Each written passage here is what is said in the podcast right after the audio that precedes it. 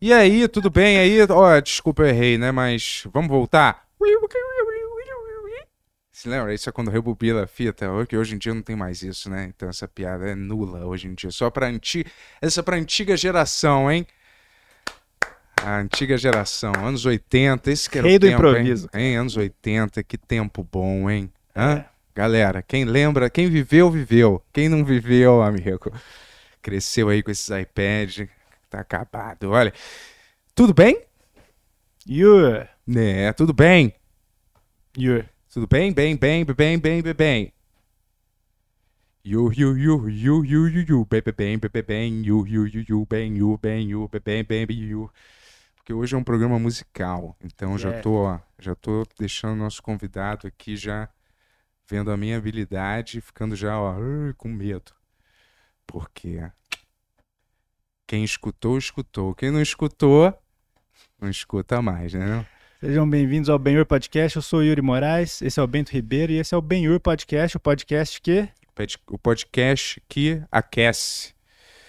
Podcast que aquece, entendeu? Aquece corações, aquece almas, entendeu? Aquece é, casas, porque se você queimar o seu iPad ou o celular que você está vendo para fazer um fogo, você pode aquecer a sua própria casa. Isso se chama humor, galera. Boa noite. Ah, parabéns, cara. Hoje temos o grande Rogério Skylab aqui, um dos convidados mais pedidos desde que a gente começou. Isso aí. Foi difícil conseguir, a gente conseguiu trazer ele finalmente aí. É, porra. Porra, Isso. muito fãs aqui. O Tony tava até chorando aí que o Skylab veio aí. Isso aí. Ele vem em, em muitos poucos podcasts. É, foi antes do nosso, acho que só foram 10 que ele foi. então, a gente ficou muito feliz com essa honra aqui. Não, mas obrigado mesmo, viu, É, não, pô, vai ser massa. O... E ele é o cara do Matador de Passarinhas e você tem a música dos pássaros Sim, também, cara. Só que a um- minha é sobre amar É, pássaros, você né? vai ter que cantar pra ele e a gente vê. não sobre destruí-los, né? mas tudo bem.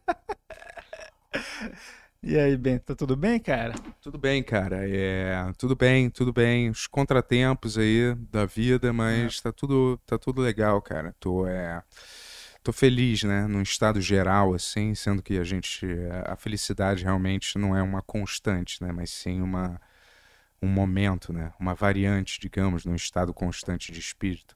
Mas dentro de uma constante que pode ser considerada e avaliada como feliz, eu tô bem. Não tô sempre feliz, mas Você acha que tem alguém que tá sempre feliz? Claro, pô. Quem? Narcisa, Tamborindeg, Sabe quem que eu chutaria que tá sempre feliz? Ah. Jeff Goldblum. Jeff Goldblum, pode ser Ou também. ele esconde muito bem. É, tem mu- muita gente, cara, só porque É. eu desconfio. Ah. Quem é muito feliz, rapaz, quem é muito feliz, esconde aí uma terrível infelicidade, quiçá um segredo horrendo também. Mas isso só sou eu, eu não sou dono da verdade, Vamos entendeu? começar esse programa feliz, então? Porra, sempre. Precisa nem Sempre? Me... Sempre tô feliz, Então, cara. roda essa vinheta aí, Dr. Tony. Vamos lá.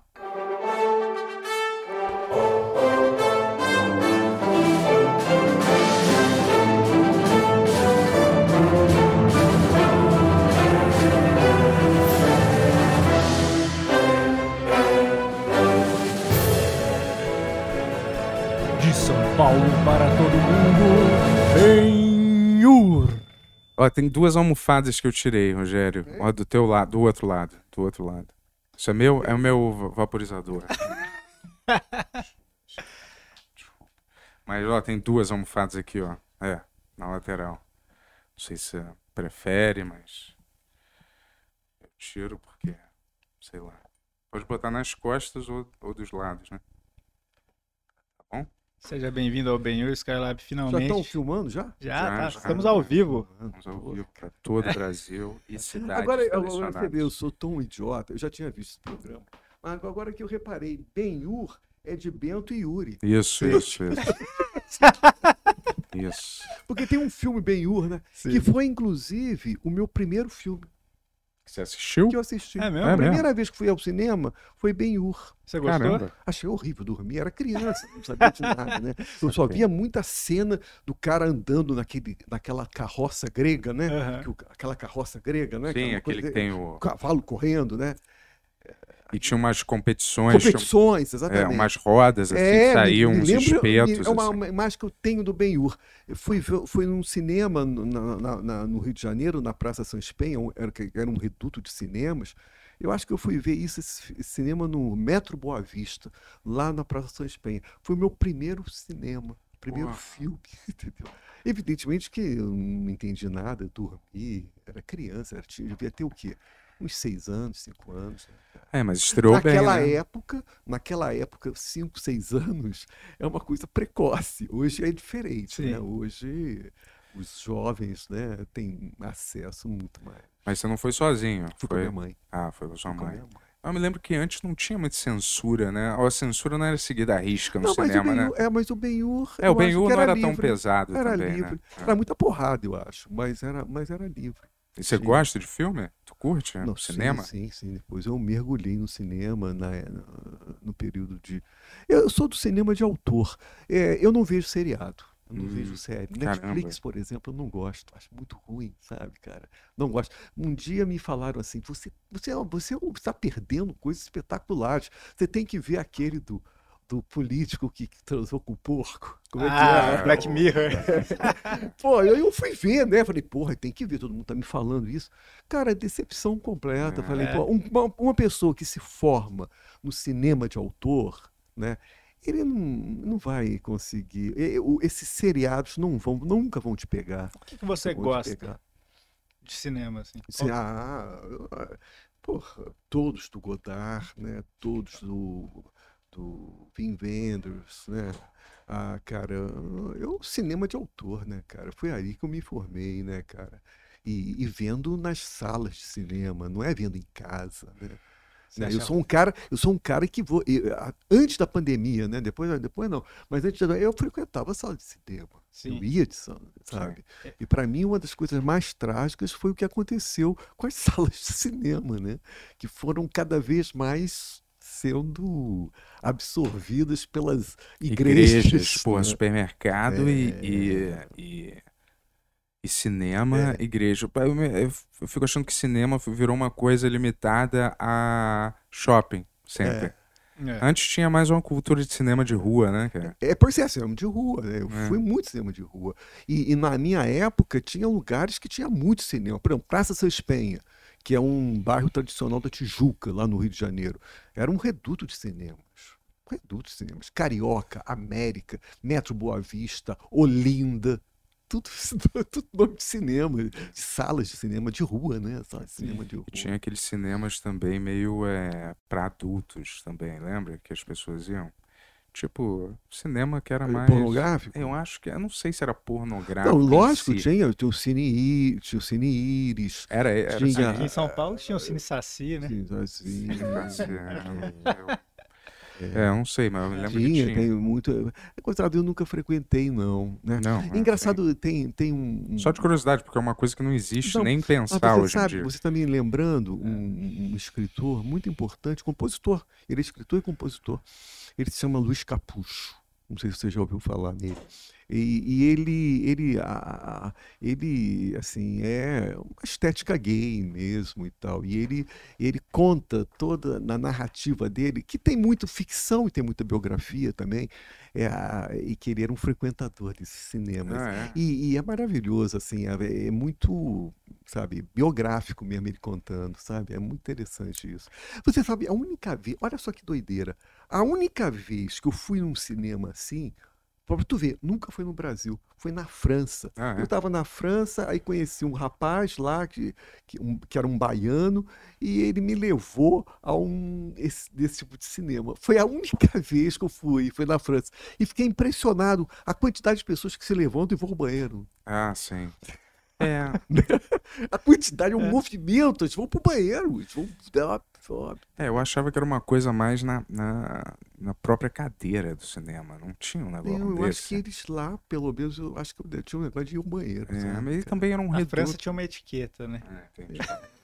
Mas eu acho que também era um reduto mais ou menos seguro também, né? Pros, pros, sei, para os homossexuais, às vezes também, que ali eles É. eh, iam estar mais ou menos seguros, não É. ia ter nenhuma. Cara, é impressionante. Luiz O Luiz Capucho, nos seus romances, conta muito bem essa, essa, essa história, sabe? É, por exemplo, né, a diferença entre as travestis e, no caso dele, os gays, né? E tal. Sim. A diferença, né? um- Uma, uma rixa entre o grupo das travestis e o grupo dos gays que iam, sabe? Ele conta com muita vivacidade isso, sabe? Ok. É interessante. Deixa eu te perguntar, Rogério, antes da gente começar, Hum. você perguntou pra mim que Você fumou ano que eu tinha. maconha? Eu? É. Por que, que você tá falando Porque isso? você tem uma lentidão de maconheiro. tem uma lentidão. E o teu pai, eu não sei, não sei. Não, mas o teu, per- mas o teu ah. pai era muito diferente de você, Pô, né? era O teu devagar. pai era o oposto de você. Não, não, não. Obrigado. Jura? É, não sei se sou elogio você. Não, mas, não, Mas é. Não, porque ele é um, porra, um imortal da Academia Brasileira de Letras não, e o teu super pai era- inteligente. Não, o teu pai era Se eu sou o oposto não, não, dele. o teu pai era sanguíneo, que eu quero dizer. Ah, E sim. você não é. Não, acontece que é. Não, não. Mas aí você está enganado, porque na maior parte do tempo ele era uma figura super tranquila mesmo. E às vezes é. Ele encanava em lugares públicos ou entrevistas e ele era é, super assim, ó. Você não Não arrancava consigo nenhuma. Como é que você imagina Não ele? Como é que você imagina? Não, mas sério, como é que você imagina o meu pai? É, assim, É como, quando você imagina ele. É, é, é, como eu- Bom, então eu vou ser, vou ser obrigado a falar. Fala, pode Em falar. 1983, eu estava em Portugal, fazendo uma viagem, né? Conhecer Portugal, não conhecia. E, e justamente naquele momento o Glauber Rocha tinha morrido, sabe? E aí eu soube pelo, pela manchete do jornal em Portugal. E depois vim a saber, lendo e tal, que o Glauber morou os últimos dias em Portugal, em Sintra, né? Então, o que que eu fiz? Porra, eu fui apaixonado pelo Glauber, vi tudo do Glauber. E o que que eu fiz? Eu, eu falei, eu estava em Lisboa, né? Aí eu peguei o, fui, peguei o trem, né? Fui para Sintra, né? E ali fiquei olhando, né? Aí sentei naquela onde, onde eles oferecem aqueles travesseiros, né? Cre- cremosos, né? Ah, Aquele sim. doce que é um travesseiro, né? Sim, gostoso. aquilo, né? Gostoso pra caramba. Aí eu sentei naqueles bar, naquele bar, que é o da praça principal de Sintra. Fica as mesinhas lá e tal.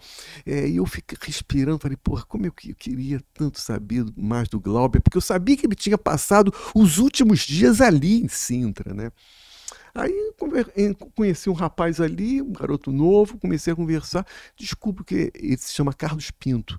Desculpe que ele trabalhava com música em cinema. Né? E tinha uma casa em Sintra. E que ele tinha uma tese de que o Glauber foi assassinado. Sabe? E, Ah, é mesmo? é, mas é uma tese delirante. Né? Ah, É, e ali eu comecei a fazer uma coisa louca, porque eu estava como turista e comecei a fazer uma pesquisa sobre, sabe, sobre o Glauber. Então é, o, o Carlos Pinto ia me levando para os principais diretores de Portugal que ele conhecia, como Zé Fonseca, Zé Fonseca Costa, que é um grande diretor português. Né? E aí eu falei, aí eu falei sobre o teu pai, É. sabe? E, e antes, gozado, antes mesmo de conhecer o Carlos Pinto, lá em Portugal mesmo, eu tinha ligado pro teu pai. E eu não sei como eu descobri o telefone do teu pai. E falando que eu era do Brasil, que eu estava fazendo uma pesquisa sobre o Glauber, não era nada disso, não tinha porra nenhuma disso. E o teu pai falou: Não, vem, pode vir aqui, vou conversar, vamos, vamos, vamos conversar. E foi aí que eu fui com o Carlos Pinto na casa do teu pai. Sabe? E nesse período de 83, você devia estar lá com dois aninhos, provavelmente, né? é, e, tal. então, é. e o teu pai me recebeu muito bem. E o seu pai hum, se mostrou na entrevista comigo o que sempre foi, sempre que eu vi na televisão, que era uma figura, quando eu falo sanguínea, no sentido de grandes gargalhadas, engraçado pra caralho, né? E tal. às vezes. Mas é. O oposto de você. É, mas não é.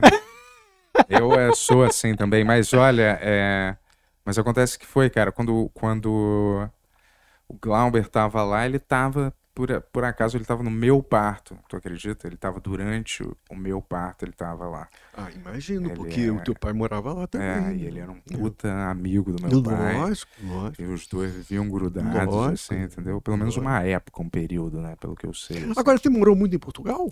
Não, eu. Ah, foi logo depois? É, né? um ano de idade eu já. Ah, um ou tá. pou- ou pouquinho, assim. Ah, então foi falou. logo depois É, que eu foi tive logo lá. depois, é. é, tá. Eu já saí, fui morar lá na, na ilha de Taparica, que Ah, meu é que- pai é, é. escreveu É. lá os livros e tal. é. Segundo o teu pai, nesse papo que eu tive com ele, o grande, o grande livro, ele já falava disso, era o Viva. É, o Vivo Povo Brasileiro é, era o. grande, é. É o.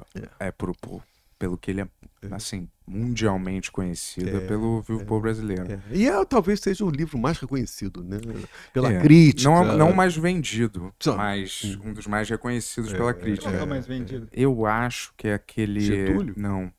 Casa dos Budas Ditosos, tá ligado? Ah, que teve, que teve, a, in- a- teve a interpretação da Fernanda. Isso, da da Fernanda Torres. É. Mas é, eu vou te dizer, é, esse. Mas o livro ele- é porque ele fazia parte de um lançamento na época que era os Sete Pecados Capitais. E aí cada autor escrevia sobre um Ah, pecado capital. E do meu pai era o Luxúria, né? Que ele pegou logo de cara. Então ele escreveu esse que era na ótica de uma mulher relatando uma vida sexual super ativa. Mas né? quando eu falo isso, eu acho que o filho, isso, é- esse é um, acho até que esse é um grande problema do nosso país, né? Aham. É, as famílias acabam impondo, né? Então, por exemplo, é, isso acontece muito com o músico e com o teatro também, autor. O filho vai sempre seguir. Né? É, é tão bacana, é tão bacana, por exemplo, o pai artista e um filho cientista. Sim. Um filho bancário, seria tão bacana isso, né? Mas não, é muito difícil. O, o, o, o filho sempre está querendo copiar o modelo do pai. E, e é sempre uma cópia mal feita. né? É, muito, é muito difícil o filho. ah, é, não, mas você tem um outro, É, outro caminho. outro Tem outro caminho. pro- um outro- É, tem outro caminho. É muito difícil o filho superar o pai. Sim. Na sua, você vê na música, você vê o tempo todo isso na música. na entendeu? sua família, alguém tinha alguma coisa Nada. de música? Nada. É, Minha então. família é completamente zerada em termos de arte. Teu pai Meu pai também. era advogado, criminalista, minha mãe era dona de casa. né? E na minha casa não tem nenhum artista. Acho que a única pessoa que, que seguiu esse caminho fui eu. meu. Ok, mas é, eu acho isso tão dife- Aí você foi seguir o caminho então oposto, né? Do É, teu pai, né? é. Totalmente É, oposto. né? Totalmente oposto. E da- e a- E isso me incomoda um pouco, sabe, o Bilto? Essa coisa do. do na, na- no Brasil tem isso, né?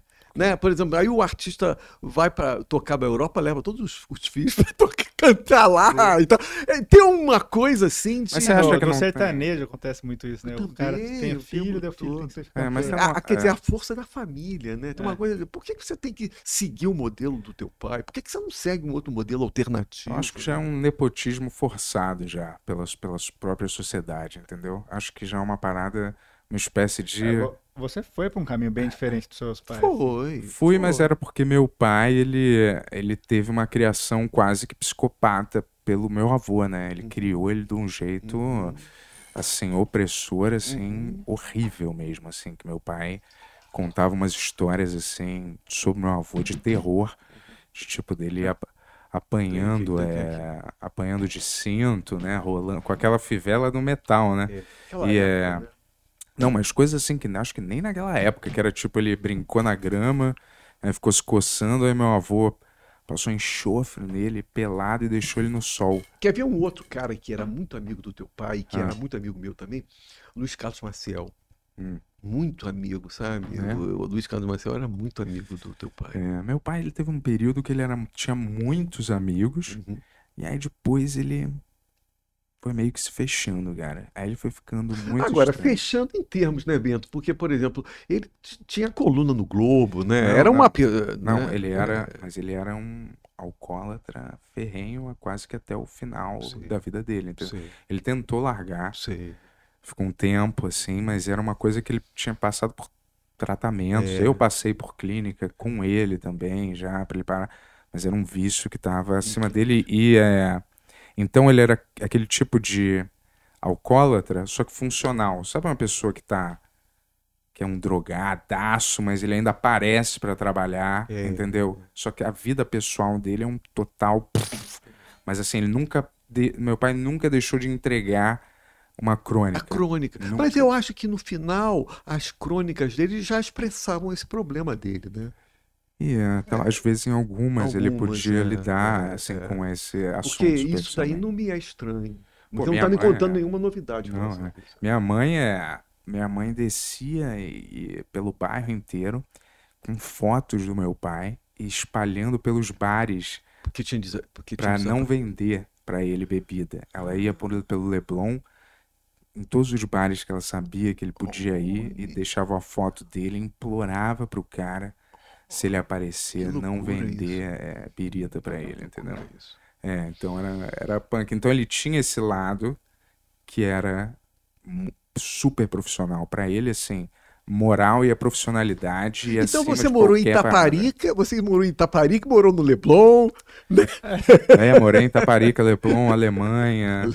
É, mas é, foi, foi isso, né? Mas que história, né, cara? Não sabia que tinha acontecido É. isso. E Esse, esse link que a gente tinha, essa É, e, ligação. e uma- um cara muito afável, é, comunicador, era muito legal, foi muito legal. Ele contando sobre o Glauber, foi impressionante, cara. É. impressionante.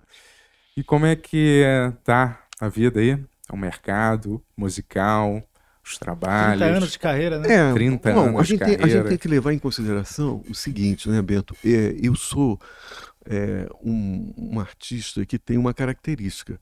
Eu vivi às margens da indústria.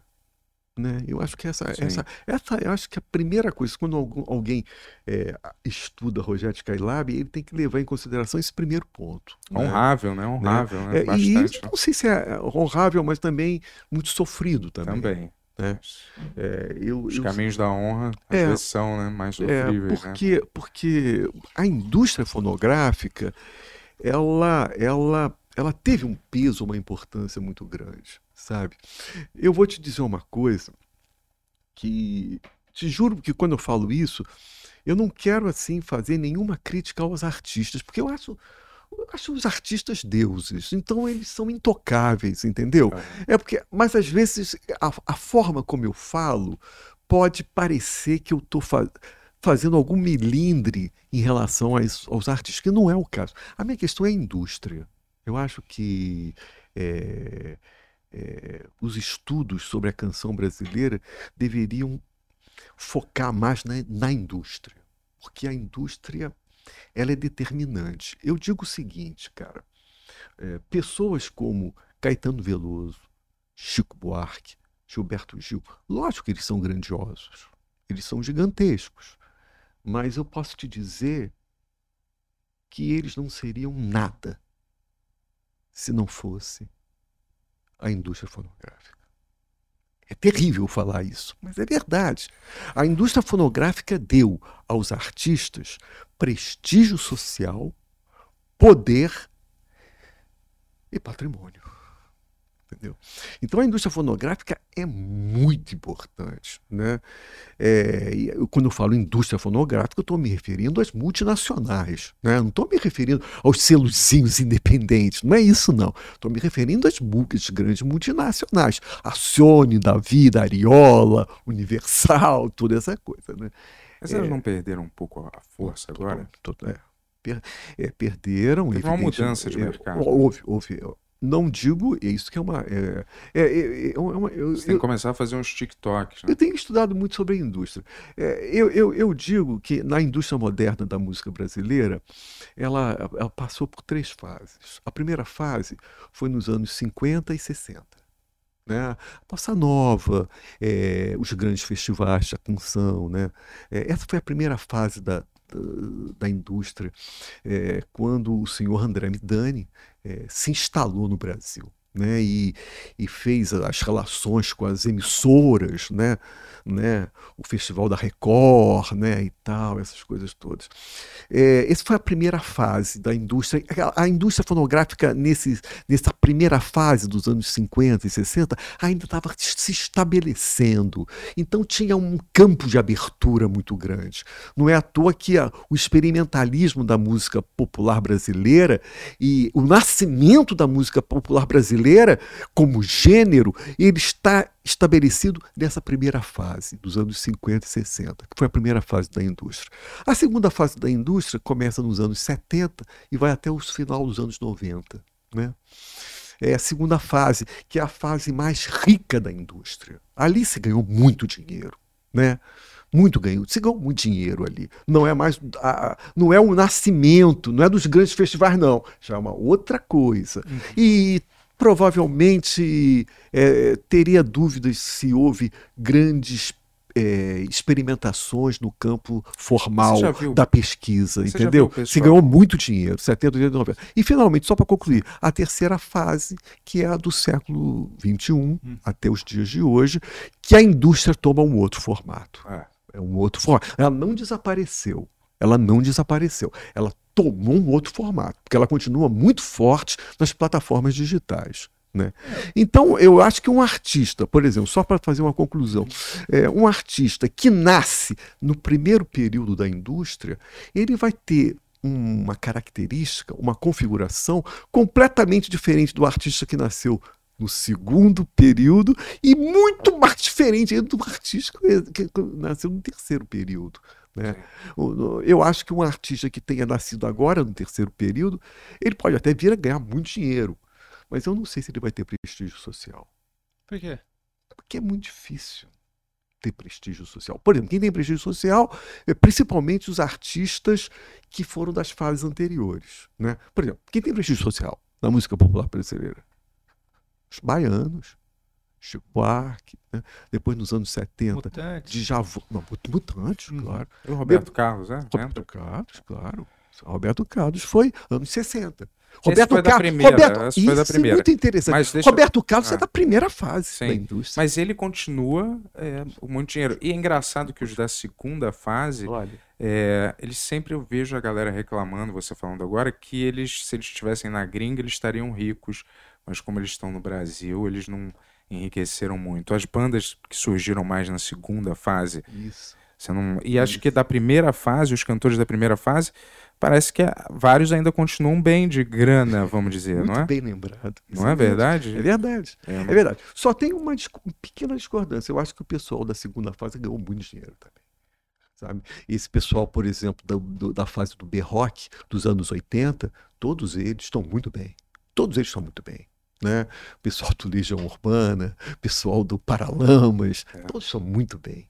Lobão, todos estão muito bem todos estão muito bem. Hum. Né? Assim, o problema é a terceira, é um problema é a terceira fase. terceira fase é um problema, é. porque aí já começa a entrar outros, é um outro formato da indústria, é a plataforma digital. É, aí as pessoas complicado. também estão descobrindo conforme vai acontecendo, né? É. Antes, sei lá, é uma parada que todo mundo está descobrindo o que, que é fazendo as coisas, né, mais ou menos. Né? Tempo, você já viu aquele TikTok? É, vi, é. Tentei entrar, entrei alguma coisinha lá, mas não sou muito bom de TikTok. Talvez ainda cresça ainda no TikTok, Sim. mas por enquanto sou muito mas você muito é da... elementar no é, Você é uma daquelas pessoas que não tem nem celular, pô. E daí, cara? Não. Você acha que eu não entro no TikTok no, no, não, no acho notebook? Que você entra, acho que ah, entra. Louca. Mas você falou pelo notebook, mas é, notebook. mas ninguém acha estranho que é. você não tenha celular? Ou você acha estranho todo só? Mundo, todo mundo acha estranho. É. E pô, qual é dessa decisão? Eu não sinto falta, cara. Entendeu? Eu uso bem o notebook. Eu, eu, eu, tô, eu sou conectadíssimo pelo notebook. Não sinto falta nenhuma. Até o Instagram, que algum tempo atrás eu sentia muita dificuldade em, em conectar o Instagram pelo, via notebook, é. agora tá tranquilo. Não tem problema mais nenhum. Entendi. Dá só uma puxadinha no microfone, por favor. É, pode, pode puxar à vontade. Hoje em dia Bom, eu obrigado. uso muito bem o Instagram, o Instagram via notebook. Saquei. Entendeu? Mas você gosta das novas tecnologias? Adoro. Então? Adoro. Cê... Adoro. O TikTok, eu acho que. O TikTok ainda está crescendo ainda, né? O TikTok é, ainda então, não tem. Então, é uma plataforma é. é. considerada até musical, vamos dizer assim, né? Uhum. Porque as pessoas fazem muito é, musiquinha rápida Rapidinha. e dancinha rápida. Né? Rapidinha. Né? Mas você sabe que eu uso muito o Instagram dessa forma? Ah, rapidinhas. É? Eu, ao invés de botar a música inteira, eu, eu vejo até que tá, dá maior retorno. É você pegar um fragmentozinho, tac, tac, fazer um okay. cortezinho e botar um fragmento. O, o que, que, é o prestígio social para você? Tipo, a Anitta não teria prestígio social? Eu tenho minhas dúvidas. É? Ela é uma pessoa muito reconhecida, uhum. né? Mas prestígio social é uma, é uma outra coisa, né? Prestígio social está na primeira fase. Uhum. É, Chico Buarque, Caetano Veloso, Edu Lobo. Edu Lobo. Você quer ver uma coisa? Edu Lobo. Se você for pesquisar o Instagram do Edu Lobo, não, tem, não deve ter muita gente, não, cara. Entendeu? E esse pessoal vai pesquisar o Instagram, por exemplo, do Arrigo Barnabé. Sim. Que foi. Se bem que o Arrigo já é da segunda fase, início dos anos 80. Cara, é irrisório. Não tem muita gente, não. Mas tem prestígio social. Tem prestígio social é uma outra coisa. Prestígio social não é dinheiro, não. Sim. Não, não, eu sei, mas é que a Anitta, o pessoal eu Não sei. fala dela como se ela fosse uma grande artista também hoje em dia. Você entende? Eu não consigo falar isso. Então, eu, eu também Eu não não. consigo mas- Cara, mas ela é uma das melhores, né? Então, ó. Assim, eu não Tá tô. vendo? assim, isso depende. Eu, tô, eu não sou um. Não escuto a Anitta pra caralho, mas quando eu escuto assim, ela tá mais ou menos é, ac- acima da média comparativamente com o que tem por aqui, eu acho. Não, não sei. Eu acho a Anitta muito ruim e vou te falar uma coisa, eu raramente escuto a Anitta, ao ponto de um dia numa entrevista que eu dei pro Regis Tadeu, eu falei, eu não sei quem é a Anitta. Eu fa- falei provocativamente, não sei quem é a Anitta. Aham. Entendeu? Porque hoje nós estamos vivendo cada vez mais em nichos, entendeu? Uhum. Que a gente só escuta aquelas coisas que tá ligado mais à à- à nossa vizinhança, que é um problema também. Eu vejo isso num um problema. É, mas então eu não consigo. Por exemplo, sertanejo aniversário eu não escuto. Eu não sei quem é esse pessoal. Essa aí também. Eu não sei quem é. Sim. Se esse cara Maradá apa- aparecer aqui, eu- teve um aí que morreu, eu nunca, fa- nunca tinha ouvido falar nele.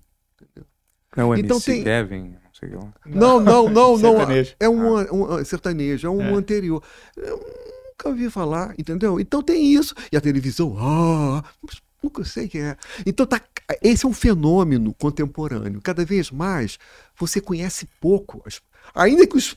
Você pode até ouvir falar. Eu ouvi falar em Anitta, Uhum. mas eu não escuto Anitta. Nunca escutei Anitta. Aham. entendeu? Eu, eu fico achando que tem uma confusão e as pessoas acabam gostando mais da pessoa midiática do que do próprio produto que ela cria, entendeu? Elas gostam mais da persona, eu acho, da pessoa, o que que ela faz. Agora, você dizer Anitta prestígio social, não acho. Não, eu tô- Prestígio- eu não tô- É, tô, eu- tô pensando aqui também. não É. tinha- eu acho que não tem prestígio social, Anitta. A Anitta tem popularidade Sim. e vende muito e é reconhecidíssima e é riquíssima, deve ganhar muito dinheiro, né? Vendendo coisas também, esse negócio todo.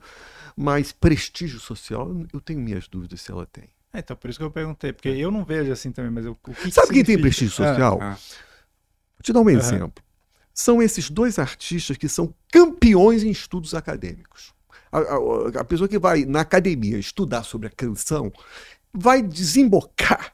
90% dos caras vão desembocar em dois braços. Aham. O primeiro braço é o Caetano Veloso, que é o cara da MPB.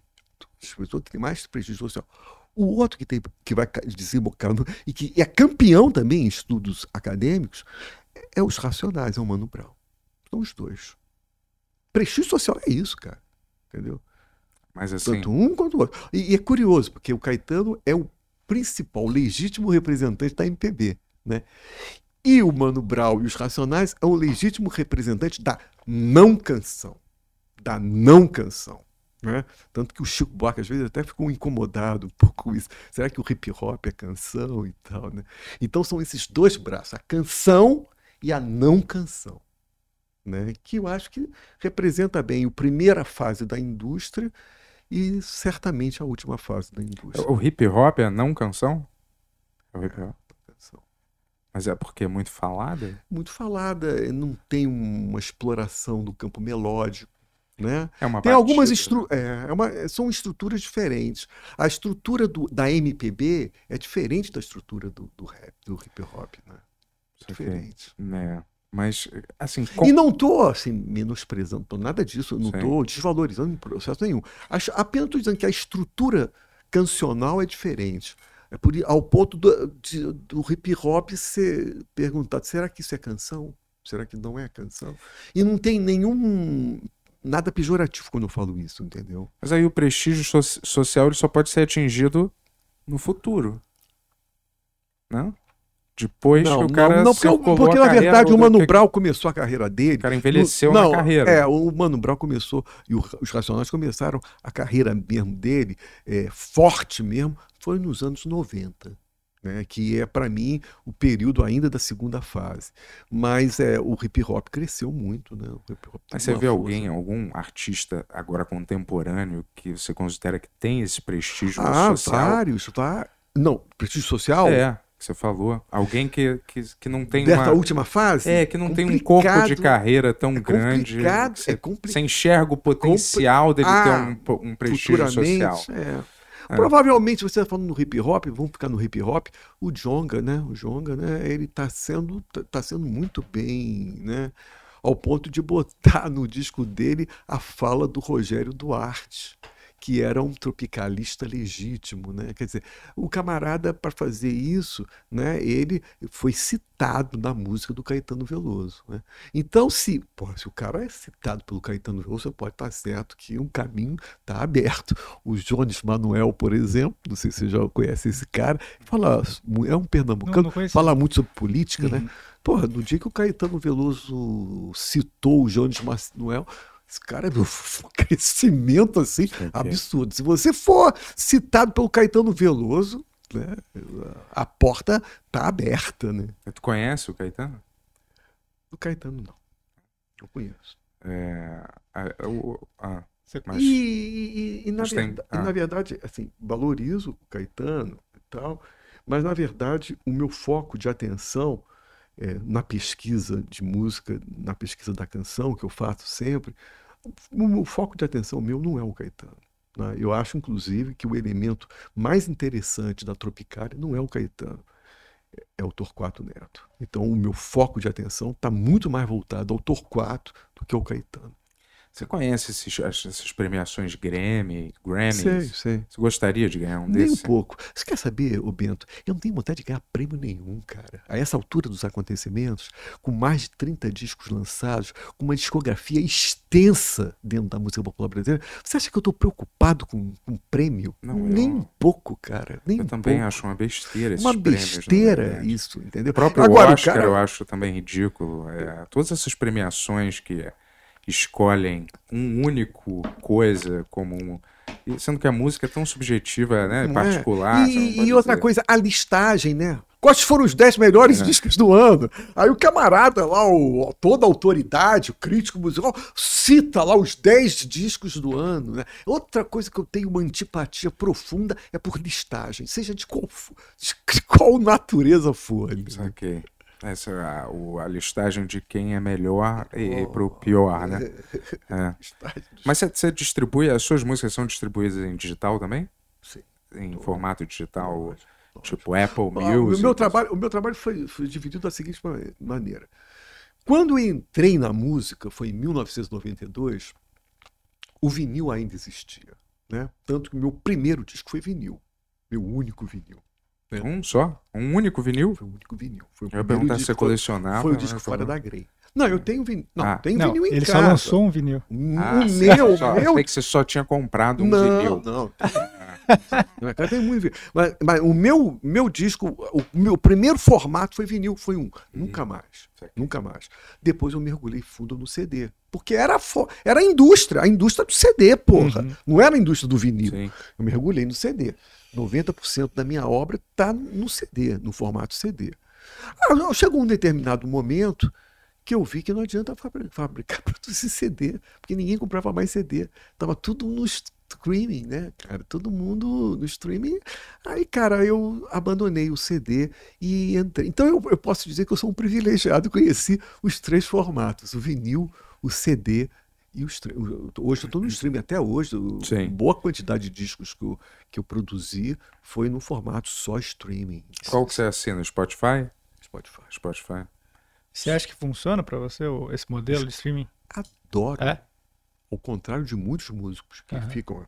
Você vai perguntar ao Ed Mota, é horrível. Prefiro CD, porque tem, você ouve os Beatles, um conversa, para mim é conversa fiada uhum. isso. Eu sou um pesquisador. Então eu preciso do, da, da, forma mais é, que eu possa pesquisar com mais facilidade, com mais liberdade. Então, meu amigo, é streaming. Se eu quero ouvir vinil, eu vou na minha vitrolinha, ouço um vinil, não mais do que 15 minutos. Chega, não aguento. Ah, Eu ouço música por streaming, por computador, entendeu, cara? Não sou sentimentalista, entendeu? De ficar falando, ah, o vinil, o vinil nostálgico. Não sou nostálgico, não sou. Eu ouço no- esse vinil para me distrair um pouquinho, para curtir um pouquinho, 15 minutos. Mas o grosso do meu trabalho de pesquisa está todo concentrado no streaming, no computador. E você encontra tudo no Spotify. Som não é melhor no vinil, não? Às vezes? Som não fica mais gostoso você- no vinil? É, pode ser, mas você pega, eu tô você pega um, um- com fone Entendeu? daqueles? Coloca no. Porra, cara, é um som foda, entendeu, cara? Você tem filho? Não, não tenho. Não? Não tenho filho. É. Sou casado durante muitos anos já, né? Mas não tenho filho. Nunca teve vontade? Ou... Não, eu, eu na verdade, eu tive. é, a, a minha mulher. Não, a minha mulher, ela já tinha um filho, Uhum. sabe? No outro casamento. E aí, a gente. Eu fui morar em Salvador. Morei uma época em Salvador, Ah, sabe? E aí é, é, chegamos até, mas ela tirou, ela não queria ter, tava com medo, sabe, cara, de ter mais um filho lá em Salvador, Saquei. era pequena. Aí, cara, aconteceu, acabamos tirando dois, entendeu? E depois a coisa não aconteceu, entendeu? Então, essa questão do filho foi isso que aconteceu. E agora já era. É. Aí eu sigo a- a- o preceito do Machado, né? Não leguei a ninguém, não deixei a ninguém o legado da minha miséria, né? Mas você sabe que você pode congelar, né? Você pode congelar o seu esperma e os óvulos. Não, mas- e... Mas aí, aí, tem, né? mas aí eu teria que ter muita vontade para isso, né? É, Teria ah, que ter tá. muita vontade. Saquei. Mas como é e você circula bem pelo cenário político? Você gosta de opinar Adoro. por essa- essas coisas Adoro. políticas? Eu adoro. Rede social para mim é um problema é fundamental. Rede social para mim é fundamental. Essa coisa da. Agora o Facebook está sofrendo uma crítica terrível, né? Lá dos Estados Unidos, o cara criticando o Facebook, o Face- o Facebook está sendo condenado, uma opção de coisa. Mas, cara, sim, eu, o Zuckerberg lá e tal, eu entendo tudo isso. Mas hum, vou pensar aqui na minha realidade, entendeu? Eu uso muito bem o Facebook. Entendeu? Eu adoro o Facebook. Saquei. Eu adoro o Twitter, entendeu? Eu adoro rede social. Por quê? Porque a rede social, para mim, é um, labo- é um laboratório de escrita. Entendo, entendo. Um laboratório de escrita. Aí as pessoas usam muito mal a rede social. É, O brasileiro usa muito mal a rede social. Entendeu? Rede social, para mim, é poder produzir textos. No Facebook, textos longos, né? No Twitter, textos menores, textos pequenos. Mas para mim é laboratório de escrita. Então, rede social. E outra coisa, através da rede social eu entro em contato com textos importantíssimos, interessantes, de professores que escrevem no Facebook ainda. Entendeu, cara? Então tem uma coisa que houve uma época que muitos intelectuais é, crimin- é, condenavam as redes sociais, criminalizavam as redes sociais, diziam até, é, nunca vou me esquecer aquele escritor Bernardo, o nome, sobrenome dele, Bernardo, famoso aí, é, é, um dos roman- romancista da nova vanguarda, é, Bernardo Oliveira, não, Bernardo Esqueci. E ele fala que a rede social é um espaço para o fascismo. Você tá me entendendo? É lógico, a rede social tem tudo, porra. Não. Tem tudo. Entendeu? Eu tô um me ligando para isso, entendeu? Eu me interesso nas coisas que eu escrevo e nas pessoas que eu gosto de ler e ver, entendeu? Então, para mim, rede social é muito importante. Mas você sabe? já não viu, não viu aquele negócio, Rogério, que era. que existe um algoritmo, né? E ele. Ele Tem. meio que cria um avatar seu, É. cria uma pessoa como se fosse É. você, virtual, É. e ele deduz É. tudo que você vai querer ver, É. tudo que vai te irritar, É. tudo que vai te estimular. É. E aí ele fica programando o seu, seu feed do Facebook É. ou das redes sociais justamente para você É. ficar sentindo essa coisa, ficar mais viciado. É impressionante, né? Parece É. aquele, sabe? Um dia eu falei alguma coisa de que eu gostava de certa coisa. A propaganda sobre É. o tempo todo, né? Então. Impressionante, né? Então, tu não acha isso perigoso um pouco? Assim, pelo lado. Para mim não tem nada de perigo. Que perigo para mim? Para mim pode ter sido perigoso para outras pessoas, realmente. Mas para mim, para fake news, por exemplo, não tem dizer- importância nenhuma Sim. fake news para Mas mim. vamos dizer que o que você é. Todo dia no seu Facebook aparece coisas de política, vamos dizer, Sei. que começam a te dar raiva.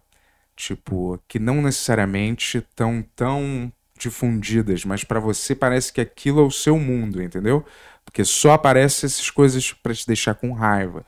Aí quando você vê alguma coisa de outra, coisa política, você quer reagir àquilo, entendeu? Você quer ficar preso, você quer discutir. Você não acha que isso não pode Ah, criar conflitos, aumentar os conflitos É. sociais, Ah, então? Não, olha só, Bento, eu acho. Foi, eu, eu até falei isso hoje no, no- de, no- de noite. Eu acho que a discussão, as guerras de narrativa através da internet, eu acho super. polêmico isso que eu falo. Eu acho super saudável. Eu acho que é a saúde. Entendeu? É da a polarização que alguns cientistas sociais, políticos ficam ah, muito polarizado. A polarização, para mim, é sinônimo de saúde. Tá me entendendo? É sinônimo de saúde. A política é o contraditório, é discussão, é guerra de narrativa mesmo. Não tem problema nenhum nisso.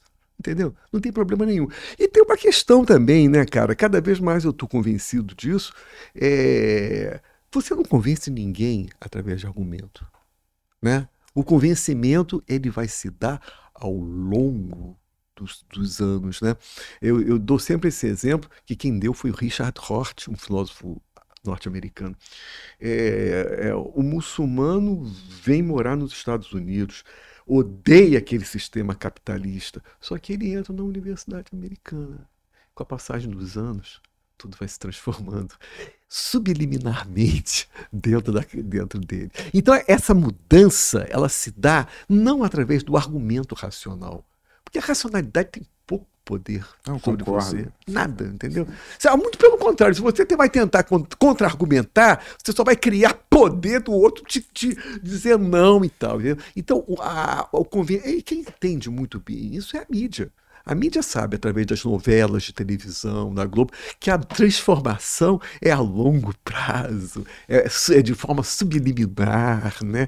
através da televisão, de um, de um gesto de- da atriz, da- das novelas, né? e tal, do Manuel Carlos do Leblon. Né? Essa é, vai criar um gosto pela burguesia. É isso, cara, é uma coisa subliminar a longo prazo, entendeu? Mas você não acha que agora, é, com esse excesso de informação, como tudo está acelerado, você não acha que as pessoas ou esperam ou querem que essa transformação social aconteça muito mais rápido? É, mas aí vai, vai dar com os murros na água, porque não vai conseguir. Entendeu? Vai criar é polêmica, vai criar guerra de narrativa. Entendeu? O, que, o, que, o que em si, para mim, não é nada negativo. Entendeu? A guerra de narrativa é uma característica da sociedade, não é só da sociedade brasileira, da sociedade contemporânea. Nos Estados Unidos você vai encontrar guerra de narrativa também o tempo todo. Mas a guerra de narrativa, então, não tem nenhum lado que você considera o errado e o lado. Não, lógico que você vai se posicionar, né, individualmente. Eu me posiciono individualmente. Né? Eu não acredito nessa questão. Essa é a postura de alguns cientistas políticos né, que são contra a polarização. Né? Que não querem entrar nessa guerra. É uma bobagem isso. Né? Eles são cientistas, eles estão além da polarização, estão acima disso. E aí criticam a polarização. Eu, eu não estou nessa, nessa, nessa situação, não. Eu acho que é, é, é, é, é, é demasiadamente humano, naturalmente humano, você se posicionar a, através de uma determinada posição. É. Né? Eu não gosto do, dessa coisa da transcendência. Ah, eu não estou polarizado em nenhum dos. Eu sou da terceira via.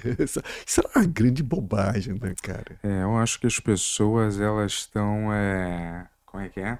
Elas estão querendo, às vezes, dar a impressão que elas querem criar uma sociedade totalmente esterilizada, assim, livre de qualquer conflito, Não, livre de qualquer é, Ah, é. frustração, É. qualquer derrota, qualquer má notícia, qualquer, qualquer coisa. É, A, a sociedade está querendo blindar todas as pessoas de tudo. É. Tudo que é, negativo, vamos dizer, né? Quer ver uma outra coisa, Bento, que eu, ah, que eu percebo também? É, isso eu, eu li num livro muito importante do Alain Badiou sobre o apóstolo Paulo, que foi o fundador da igreja. É, evidentemente que o Alain Badiou tem uma perspectiva que não é religiosa, ele é marxista, enfim. É, é, chinês na Mao Tse Tung, né, naquele, uhum. naquele segmento, enfim. Mas por que, que ele foi é, ele foi trazer o apóstolo Paulo, né, que é, que é o fundador da igreja e tal? Porque ele queria trazer é um livro que ele escreveu sobre o universalismo. Ele queria trazer o papel do militante, a importância do militante.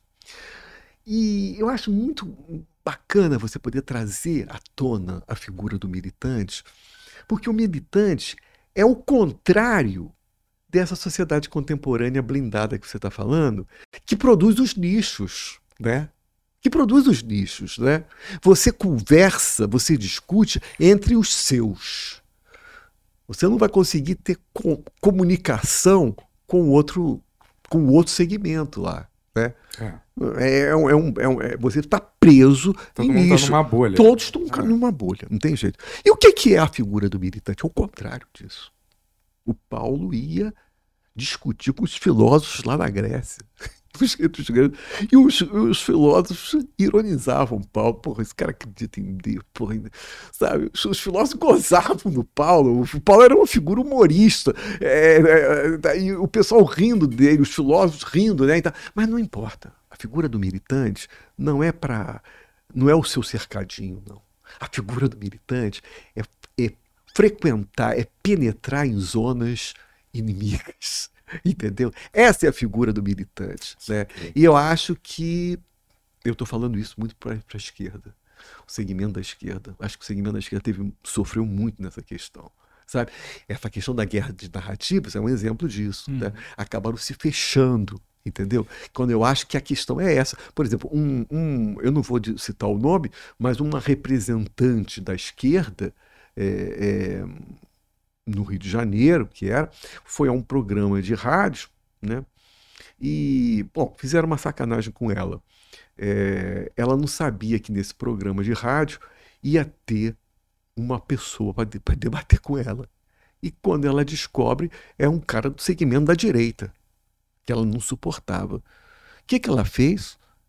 Ela ficou puta e eu compreendo. Né? Você vai a um programa, você tem que saber o que, que vai Sim. acontecer. Sim. Né? Ela ficou puta, se levantou e foi embora, virou as costas e foi embora. Eu entendo ela, mas esse, me parece que esse é o principal problema. Mas se ela soubesse que ia ser desse jeito, ela nem apareceria. Ela nem apareceria. Tá essa também é uma também questão, essa. né? Essa questão. Mas essa é uma questão da esquerda. Isso é uma questão que perpassa a esquerda. Você está me entendendo? Da não diálogo, do não diálogo. De não querer debater. Fica preço do seu nicho. É. Eu também, às vezes, eu Esse acho me isso. parece o problema. E, e, a figura que o Alain Paju traz no seu livro sobre Paulo é justamente o contrário. Né? Ele ia nas, nos redutos que não eram, porque é lógico, a militância, o sentido de militância é essa. O sentido de militância não é um nicho, nunca foi o nicho. Entendeu? Ao contrário. E hoje em né? dia o pessoal meio que condena a palavra militante, né, também. É. Tipo, é, é, uma palavra ruim. É uma palavra ruim, né? Militante. É, eu fico me questionando se o militante ele quer a mudança a real ou ele só quer agregar mais gente para a bolha dele, não, é, entendeu? É, não, mas não. Eu fico assim, meio não, que é. Não, não, não. Assim, não, não, não, eu tô falando dos dois lados, é, na verdade, porque também tem a, extrema-direita que, que, que é bem. É, é é que não quer argumentar, que não quer falar nada, entendeu? é e não sabe nada, só tem aquelas certezas absolutas, mas não quer saber do fato. É. Se você esfrega o fato na é. cara dela, é hora de. Você entendeu a importância da guerra, da é. guerra de narrativa? Porque a guerra de narrativa vai, vai, vai, vai, vai suscitar isso, né? Uhum. Eu falar para você e você falar para mim. Entendeu? Sim, e aí as duas partes poderem chegar talvez a alguma conclusão. Você não acha? Eu acho que não também. Você acha que nunca isso pode chegar? Eu acho, eu acho maravilhoso o conflito. Hum. Tá eu acho muito perigoso esse tipo de Vamos fazer então uma aliança. Ah, essa espécie de aliança. Vamos todos sabe? dar as mãos. Vamos é. dar as mãos. Quem acredita nessa, nessa. Esse é o discurso racional. Nessa narrativa racional são os alemães, Habermas né, e tal, que acreditavam na importância da racionalidade para trazer essa. Através da, da, dos argumentos racionais, nós vamos poder se juntar e tal. Isso é um erro. Historicamente, tu já está provado que um capitalista nunca vai convencer o muçulmano e vice-versa. Nunca. Mas aí vai dar ruim, né? Você não acha que a gente já está caminhando para não, você tem que para a destruição total é. da raça humana. Mas eu não sei se é destruição. Assim, daqui a, vamos dizer, daqui a gente consegue imaginar daqui a 10 anos. É. Mas eu não consigo imaginar direito daqui a 60 anos, 50 anos, o que vai ter acontecido. É na é. terra direito. Existe sempre o risco da destruição, né, Bento? Evidentemente que sempre existe esse risco. Mas eu acho o seguinte, cara. Eu falei isso também hoje lá no. É, o problema do Brasil não é a guerra de narrativa. O problema do Brasil é, é, é a milícia. Ah, sim, claro, pô. Tá me entendendo? Claro, pô. O problema é esse, é uma milícia. É. Porque aí é a destruição física mesmo. É. Esse, esse não é. E esse que é o. É, é Bom, o. Você veio aqui falar mal do nosso presidente, eu já vou te alertar aqui. Tô brincando. eu nem pensei nele. Eu pensei dar opinião mais no Rio de Janeiro, sabe? Sim, mas tudo, é, tá, tudo é. muito interligado, né? Pra falar a verdade. Também, Quem é que tá lá, lá no Rio são os filhos dele também, né? Controlando a parada, entendeu?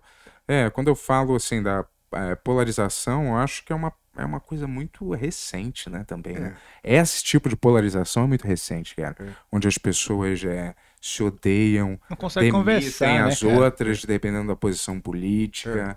É. é. cancelam as outras por uma frase infeliz, é. às vezes baseada em burrice, é. não baseada em maldade. É. Às vezes é só baseado, a pessoa fala uma coisa infeliz, mas você vê que ela não é um, uma pessoa maligna, com uma agenda terrível, ela é só ignorante burra. Nossa Senhora, né? Nossa Senhora. Sobre isso eu falei tanto, porque você se lembra é, nessa, no, no, no, feriado de 7 de setembro, né? No feriado de 7 de setembro. É, eu conto sempre essa história porque é terrível essa história, né? Para ver como é que é, como se dá. O caminhoneiro, bigodudo, a gente vê que é um trabalhador, chefe de família, falando assim: meus amigos, hoje é um dia. 7 de setembro. Hoje é um dia muito especial, porque eu acabo de descobrir que o nosso presidente acabou de decretar estado de sítio. Ah, é, eu vi a gente isso, isso, isso, isso, isso varou, isso aí foi uma febre nas redes sociais, todo mundo vendo esse caminhoneiro. Ele tava sendo sincero, ele tava chorando, porra. Sim, não tava mentindo, não, caralho. É. Tava chorando. Estava sendo sincero. Né? E, evidentemente, que estava colocado na, na, rede social para o pessoal gozar aquilo, porque, na verdade, o presidente não decretou estado de sítio nenhum. É, é, a gente sabe que, no final das contas, quem vai sofrer, quem vai ser espoliado, né? vai ser justamente eles, né, os mais pobres, né, e tal, os trabalhadores. O caminhoneiro deve trabalhar para caralho, né, e tal. 24 horas, entendeu? É, é, ele estava sendo absolutamente sincero, estava chorando. Tá, ele é burro, sim. Não, é, ignorância. Ignorância. Ignorância. Tá, tá, ignorância e tal. A gente é, sabe disso, né? Eu não estou dizendo assim, é. é. que ele é burro pejorativamente. Eu falei assim, até às vezes de um jeito inocente. A pessoa realmente não sabe. Ele não mesmo. sabe mesmo, ele não Você sabe mesmo, é, coitado. E chorando mesmo, emocionado, né? Porque o presidente tinha decretado estado de sítio. Né? Olha que isso é terrível. Né? E, e, mesmo no, é, em algumas cenas também na internet ficou muito claro, é, um negão lá marchando, sabe, é, pedindo a ah. volta da, da, da, ditadura militar, né? É, é, senhoras lá em Copacabana, que tem muito em Copacabana, né? Aposentados que defendem o Bolsonaro, que e, e na rua também marchando, sabe? Aquilo, aquilo ali, é, evidentemente, que foi motivo de riso da, da internet. Então, é. Foi motivo de riso, né? Cara, é loucura isso, né? Que eu, eu cheguei a falar, a comentar isso quando a sinceridade, estavam sendo absolutamente sinceros quando eles, eles, eles acreditam na ditadura militar, Sim. na volta da ditadura e, e, e, como que a sinceridade absoluta, né? Corrompe absolutamente. Não, não, ele chega ao, ao, às vias do humor, né? Cara? Ah, claro, pô, claro, o ridículo, o ridículo do humano, né? né? O que a gente chama de cringe, né? É, claro, pô porra, cara, aquilo ali. E aquilo é, e é porque é real mesmo. Porque o cara que tá rindo, ele sabe que o cara não tá encenando, o cara tá sendo verdadeiro. Ele tá sendo verdadeiro, sabe? Eu acho que nós vivemos é, uma característica da contemporaneidade é justamente essa. São momentos assim de que leva ao, ao ridículo, né? O, a situação de crise e você vai rir diante Sim, disso. Claro, quando a né? pessoa está com raiva e revolta é. muito, é. é. o que mais estimula é. um comportamento ridículo, Exatamente. vamos dizer assim, é. dela ter. É. Ou de paixão, é a mesma coisa quando você tá apaixonado é. e você tem comportamentos ridículos, Ridículo. assim, de fazer uma serenata, ou sei lá, o que é a mesma coisa. Da flores! É, ou sei lá, né? A mesma, é a mesma coisa. São pessoas que são é. realmente apaixonadas ou pelo ideal ou pelo que elas acham que, que aquela pessoa que está no poder representa o ideal que elas acreditam, entendeu? Mas você está me entendendo? Porque quando você provoca o riso. Sim, você na, expõe, né? É, você expõe, mas ao mesmo tempo aumenta os, a distância. Ah, aumenta o distanciamento. E me parece que esse é o grande problema, sabe? E é isso que o, milita o militante, nesse sentido uhum. que eu falei do livro, né? Ele vai justamente na contramão disso, né? Ele vai? E, os, e, é verdade que o, o, o Alain Badiou conta no livro: os filósofos gregos riam de Paulo. Riam. Esse cara é maluco, esse cara é delirante, cara. A, a ressurreição de Cristo, é a cruz. Pô, esse cara é delirante, cara. Os gregos, os filósofos gregos riam. E ele ia lá na na como se chama na no Coliseu é não, não, não sei, onde, onde eu fico na escola dos na escola dos filósofos gregos lá ia lá para tentar pregar e é isso mesmo entendeu é Pregar a palavra de Deus é... para pessoas totalmente anti, anti E vai provocar o riso. É a mesma coisa, vai provocar o riso. Sim. Vai provocar o riso. Mas eu acho. Por exemplo, que... se tivesse uma eleição daqui a pouco que vai ser é, Bolsonaro versus Lula, você não acha que vai rolar uma briga, brigaiada na não. rua? Não. Né? Tipo torcida de futebol? Não vai acontecer isso. Você acha que não vai? Não vai acontecer isso porque ele não vai chegar. Quem? O Lula? O outro. O Bolsonaro? Não ele não passa do primeiro turno. Eu falei isso há dois anos e repito, e cada vez mais me, eu, tô, eu, eu, eu, me vejo, eu vejo confirmando essa minha hipótese. Ele não passa do primeiro turno. Ele vai estar sendo desmanchado gradativamente, é, é a, a banho-maria, lentamente, sabe? Por isso que eu acredito até que há uma, um segmento da política que propositadamente, propositadamente não decreta o impeachment, porque está apostando. Né? Isso é muito ruim para a sociedade brasileira e para o povo brasileiro que vai sofrer isso na carne. Mas está apostando nesse, nesse esfacelamento gradativo. E está esfacelando. Tá, é claro que está claro. Ele está se esfacelando. E, e, isso que ele falou da, da, da AIDS, ah. isso daí é o desespero. Isso o daí... impeachment, às vezes, é como você construir um mártir, assim, é, mais ou menos, entendeu? É, em vez de você. É, é a mesma coisa você matar e aí é. falar que ele morreu porque estava brigando. É, é só, é só dar espaço, é só dar espaço para ele, para ele cada vez mais se enrolando, cada vez. E, e, essa coisa da AIDS, que foi um absurdo, um delírio, é, é, vai surgir cada vez mais. A tendência é multiplicar isso, entendeu? Porque está desesperado e não tem como sair disso. Não tem como sair. O mercado já apontou.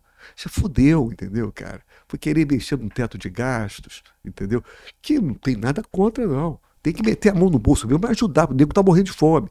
Mas o mercado mexeu no teto de gastos, então ele criou mais um outro inimigo. Tá, tá fudido. Eu acho, Bento, que ele não chega. Se ele disputar. A minha questão é: se ele disputar as eleições em 2022, ah. se ele conseguir, se ele não ele não passa do primeiro turno. Entendeu? E, e nesse caso eu te digo que provavelmente vai haver segundo turno nas eleições de 2021. Muito difícil. Eu vou dizer que eu nunca é, fui muito de votar. Essa coisa de acreditar mais ou menos no sistema em si, assim, entendeu? Hum. Mas, cara, nessa eleição, eu faço questão de votar, cara. Sério, cara. Claro, para eleger o mito para 2023. é isso não, mas eu faço questão de votar, cara. Mas, cara, uma curiosidade. Só vou eu... dar um trago no cigarro e, e volto. É, isso é uma coisa comum do programa. mas uma curiosidade que eu tenho, que você falou do riso. É, o que, que você... De riso. Ah. O que, que você consome de humor, assim? Cara, eu, você sabe, o, o Yuri, é. eu. Como te dizer, cara? Eu cada vez mais sou avesso ao humor. Eu acho o humor muito ruim, sabe? Aham. Muito ruim, cara. Eu te, eu te confesso que a- eu sou do segmento da esquerda, evidentemente. Mas eu te confesso que nem a porta dos fundos consegue me pegar. Mas você gostava antes. Uma coisa antigamente, né? Aham. Então, nem Marcelo Adnet com aquelas imitações dele, entendeu? Eu não consigo ser pego pelo humor, entendeu? Eu gostava muito daquele humor inglês do Monty Python. Pô, amo. Esse, esse assim, É. que é meio surrealista, Sim. uma coisa assim. Mas esse humor que é feito no Brasil, seja pela direita, Aham. seja pela esquerda, é- é- eu não consigo é, me. Eu não consigo. Eu não consigo ser estimulado por esse tipo de humor. Entendeu? E, não é, e não é só da direita, não. É. Claro que o da, da direita é terrível, é fascista, é debochado, é, gosta de ridicularizar pessoas que tradicionalmente foram ri- ridicularizadas pela história, né? É, então eu acho que o humor da direita é muito pior, mas o humor da esquerda também não consegue, não consigo, não consegue me pegar, Aham. sabe entendendo? E eu tenho dito muito isso que o meu trabalho na música popular brasileira não está ligado ao humor. E evidentemente que tem muitas pessoas que gostam, que riem Uhum. com o meu trabalho, entendeu? Mas você se vê meio como Paulo, assim? Como? Você se vê meio como Paulo, assim, que o pessoal ri, Que mas Paulo? não era. Ah! Não, é. É porque, só- não, não, eu, é. eu- eu entendo o riso das pessoas, eu já falei isso, eu entendo o riso das pessoas por uma força do estilo, Aham. entendeu? Por uma força da performance e do estilo, né? É como você, por exemplo, ver uma peça, sempre dou esse exemplo, é como você ver uma peça do Nelson Rodrigues, Sete Gatinhos, ou, enfim, é, A Falecida, você vai ver, você vai ver esse espetáculo, você vai rir pra caralho. Porque o Nelson Rodrigues tem a força do estilo, que é engraçado. Sim. Mas pergunta para ele se o desejo de escrever essas peças tivesse um desejo de humor. Aham. Não. O trabalho dele é com trágico, é uma outra questão. Agora, a força do estilo dele leva o espectador ao riso. Tá me entendendo? Entendi. Então eu acho que acontece muito isso com a minha música. Uhum. Entendeu? A minha performance, a minha força de estilo, a minha maneira de. pode levar muitas pessoas ao riso. Né? Mas a minha primeira intenção, a intenção original do meu trabalho, não é o riso, e nesse sentido, eu não me sinto nem um pouco ligado ao humor. Nem um pouco ligado ao humor. Mas mas você acha que você usa isso a seu favor, de alguma maneira? Não, eu não uso. É. A- a- isso, isso se dá acidentalmente, É. entendeu? sem querer. Aham. É pela força do estilo. E eu, a minha pergunta não foi, tipo, de o do humor nacional em si. Eu fiquei muito curioso mesmo de saber o que, que te faz rir mesmo. Você falou do Monty Python, que é uma coisa que eu amo, É. particularmente. Tem alguns outros exemplos de filme de.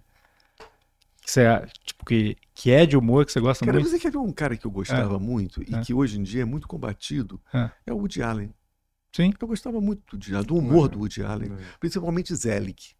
É. Gostava muito. gostava- acho o Zelig uma obra-prima. É, Eu adoro Entendeu? o, o Annie Hall, acho demais, cara. É, também, Hall, pra mim, bateu muito é. forte quando eu vi a primeira vez. Vi muita... Foi um filme que eu vi várias vezes. aí. Vou te falar, existe, existe humor de direita? Tem? Tem, lógico. Eu achei que, que era uma coisa mais. é, que é tudo proibido pra eles, é humor ué, conservador. Ué, é... quando você faz, é. por exemplo, quando você. Peraí, Bento. Peraí. Mas rapidinho, a- Peraí, a, Bento. direita não prega o conservadorismo, a Tá ideia vendo? da família. Bento, quando você ué. vai fazer parte do, do júri, É. daquele programinha de humor, Eu já, de já deixei esse Há muito programa há tempo. muito tempo. Mas cara. eu me lembro de você. É, é, aquilo ali é uma espécie de humor de direita, sabia? Tu acha? Ah, Olha, eu não tinha consciência nenhuma. Eu, só acho. tava recebendo ordens, na verdade. É. Eu sei que é horrível falar isso, É. né? Um soldado falar, pô, eu só tava recebendo ordem, e aí fuzilou uma família inteira. Mas assim, ali eu tava sob contato. Mas Aquele- rapidinho, mas vou te dizer, por que, que, por que, que é humor de direita? Nossa, acho chato aquilo ali. Por exemplo, aquele cara, o. Sérgio Malandro? Ai, muito. É muito, muito otário aquilo. Aquilo ali é muito otário, cara. Somos dois, então. Tô brincando. Não Aquilo ali é muito otário. De sabe? ficar julgando as pessoas? Não, ninguém. Aquela coisa aí. Ah, aquela coisa. é, É, essas é. coisas. E não tem graça nenhuma aquilo ali. É. Né? Por exemplo, esse, esse, esse humor que se desenvolveu muito, talvez você tenha participado também, Claro. é, é, desse, desse negócio de sentar na, no, no banquinho para. Como se chama aquilo? Stand-up? É? Stand-up. Ah, sim. É, o stand-up tá muito ligado à direita, eu Ah, é acho. mesmo? Você acha? Eu acho. É Mas muito difícil. É um discurso mais pessoal, assim, em vez de. Não, mas é, é, a aquele stand-up em que em que estava girando em torno de pessoas como o, o- esse menino fa- o esse menino gaúcho aí que também tem tem esse programa aqui de Gaúcho? é o Gentile? não tem, tem o Danilo Gentili também que é uma das principais características mas tem o outro também Rafinha. o Rafinha. Rafinha Rafinha. Bastos Rafinha Não, Bastos Rafinha não é um cara de direita. não não é não mas é não é mas é Em que sentido? Ah, em vários, em vários acontecimentos que ele já protagon- protagonizou, CQC. Não adianta ele ficar marcado. Por mais que ele queira ser contra e tal, ah, e- e, assim, sem querer, ele mostra toda em alguns Entendeu como é que é? Uhum. Quando foi, por exemplo, é no, naquele programa da Jovem Pan, o. Ah, o, ah, o, Pânico. o Pânico é de direita. Você acha que O Pânico é de direita. Você O acha que Pânico é é de um, direita. um humor de direita quando é, é- fica zoando as minorias? É, também, também. Acabei de falar, dessa- que você não estava É. aqui, estava falando, falando justamente sobre isso também. Debochar, sabe? É, é, Gratuitamente. Gratuitamente. Quando faz Nossa, parte de um contexto, cara, isso você acha aí- que não, não até vai? Quando faz parte de um contexto maior, tipo, é um episódio de um desenho animado. Aí dentro desse episódio tem uma piadinha. Não, eu gosto daquele desenho animado, boa, Qual? dizer. aquele Qual? famosérrimo. É, como- Simpsons? Não, Simpson não. South Park. Como é? South Park. É Então, melhor, né? é então quando tem uma piada assim, É. mas ela tá dentro do É, é, contexto a questão assim. do politicamente incorreto, eu sou ligado ao politicamente Sim. incorreto, sabe? Sempre É, fui. é muito. Boa parte da minha, da, da minha, da- do meu público está ligado ao politicamente Uhum. incorreto. A minha questão não é essa, né? Agora, eu falei isso pro Rafinha, eu acho que nós precisamos saber que o politicamente incorreto tem um limite. E esse limite tem uma linha que se você ultrapassar essa linha, você atinge o antiético. Sacou? Então isso é uma coisa que tem que estar muito dentro do comediante para tomar cuidado com isso. Agora, veja bem, quando eu estou falando dessas coisas, eu acabei falando, você não estava aqui. Eu não sou muito ligado ao humor brasileiro, não. Sim, sim. Entendeu? Eu vou te dar uma característica do humor do- da esquerda, do segmento da esquerda, que é a porta dos fundos. Né? Aham. Eu comentei com ele agora. Eu, não me pega também. Sim. Acho chato pra caralho. Não me pega também aquilo, entendeu? Por exemplo, Marcela Diné fazendo aquelas imitações, né? aquelas musiquinhas vagabundas. Musiquinha vagabunda mesmo, Não, sacou? eu odeio. Odeio aquelas musiquinhas Eu vagabundas. odeio aquilo, E, e ah, ter participado. olha aqui, olha aqui, Tata, Tata Werneck, acho chato. Acho chato. Acho o humor brasileiro chato. Seja ele de direita, seja ele de esquerda. Eu acho chato o humor brasileiro. Isso aqui. Pra mim, a grande referência continua sendo o Monty Python. Sim. entendeu? Mas você não acha assim que no humor não tem, ele não tem que funcionar baseado assim na, na- O cara tem que experimentar às vezes, Rogério. Ele tem que experimentar uma piada e sab... só pra saber se ele ultrapassou algum Eu fico limite. pensando né? no teu humor. O teu humor. Eu, o meu? O teu humor. Peraí, Não existe, Deus, cara. não, calma, deixa eu falar. É por isso, é, é por isso. É, é, é um humor assim que é tão despretensioso assim que é quase. na- É o grau zero do humor. Isso é interessante. É o grau zero do humor, né? Esse é um bom slogan. Ben-Hur, é, grau zero do humor. Grau zero de risadas também. cara. Agora, quer uma coisa que, que É. também não me pega no humor? É o, porque o humorista sempre está criando personagem.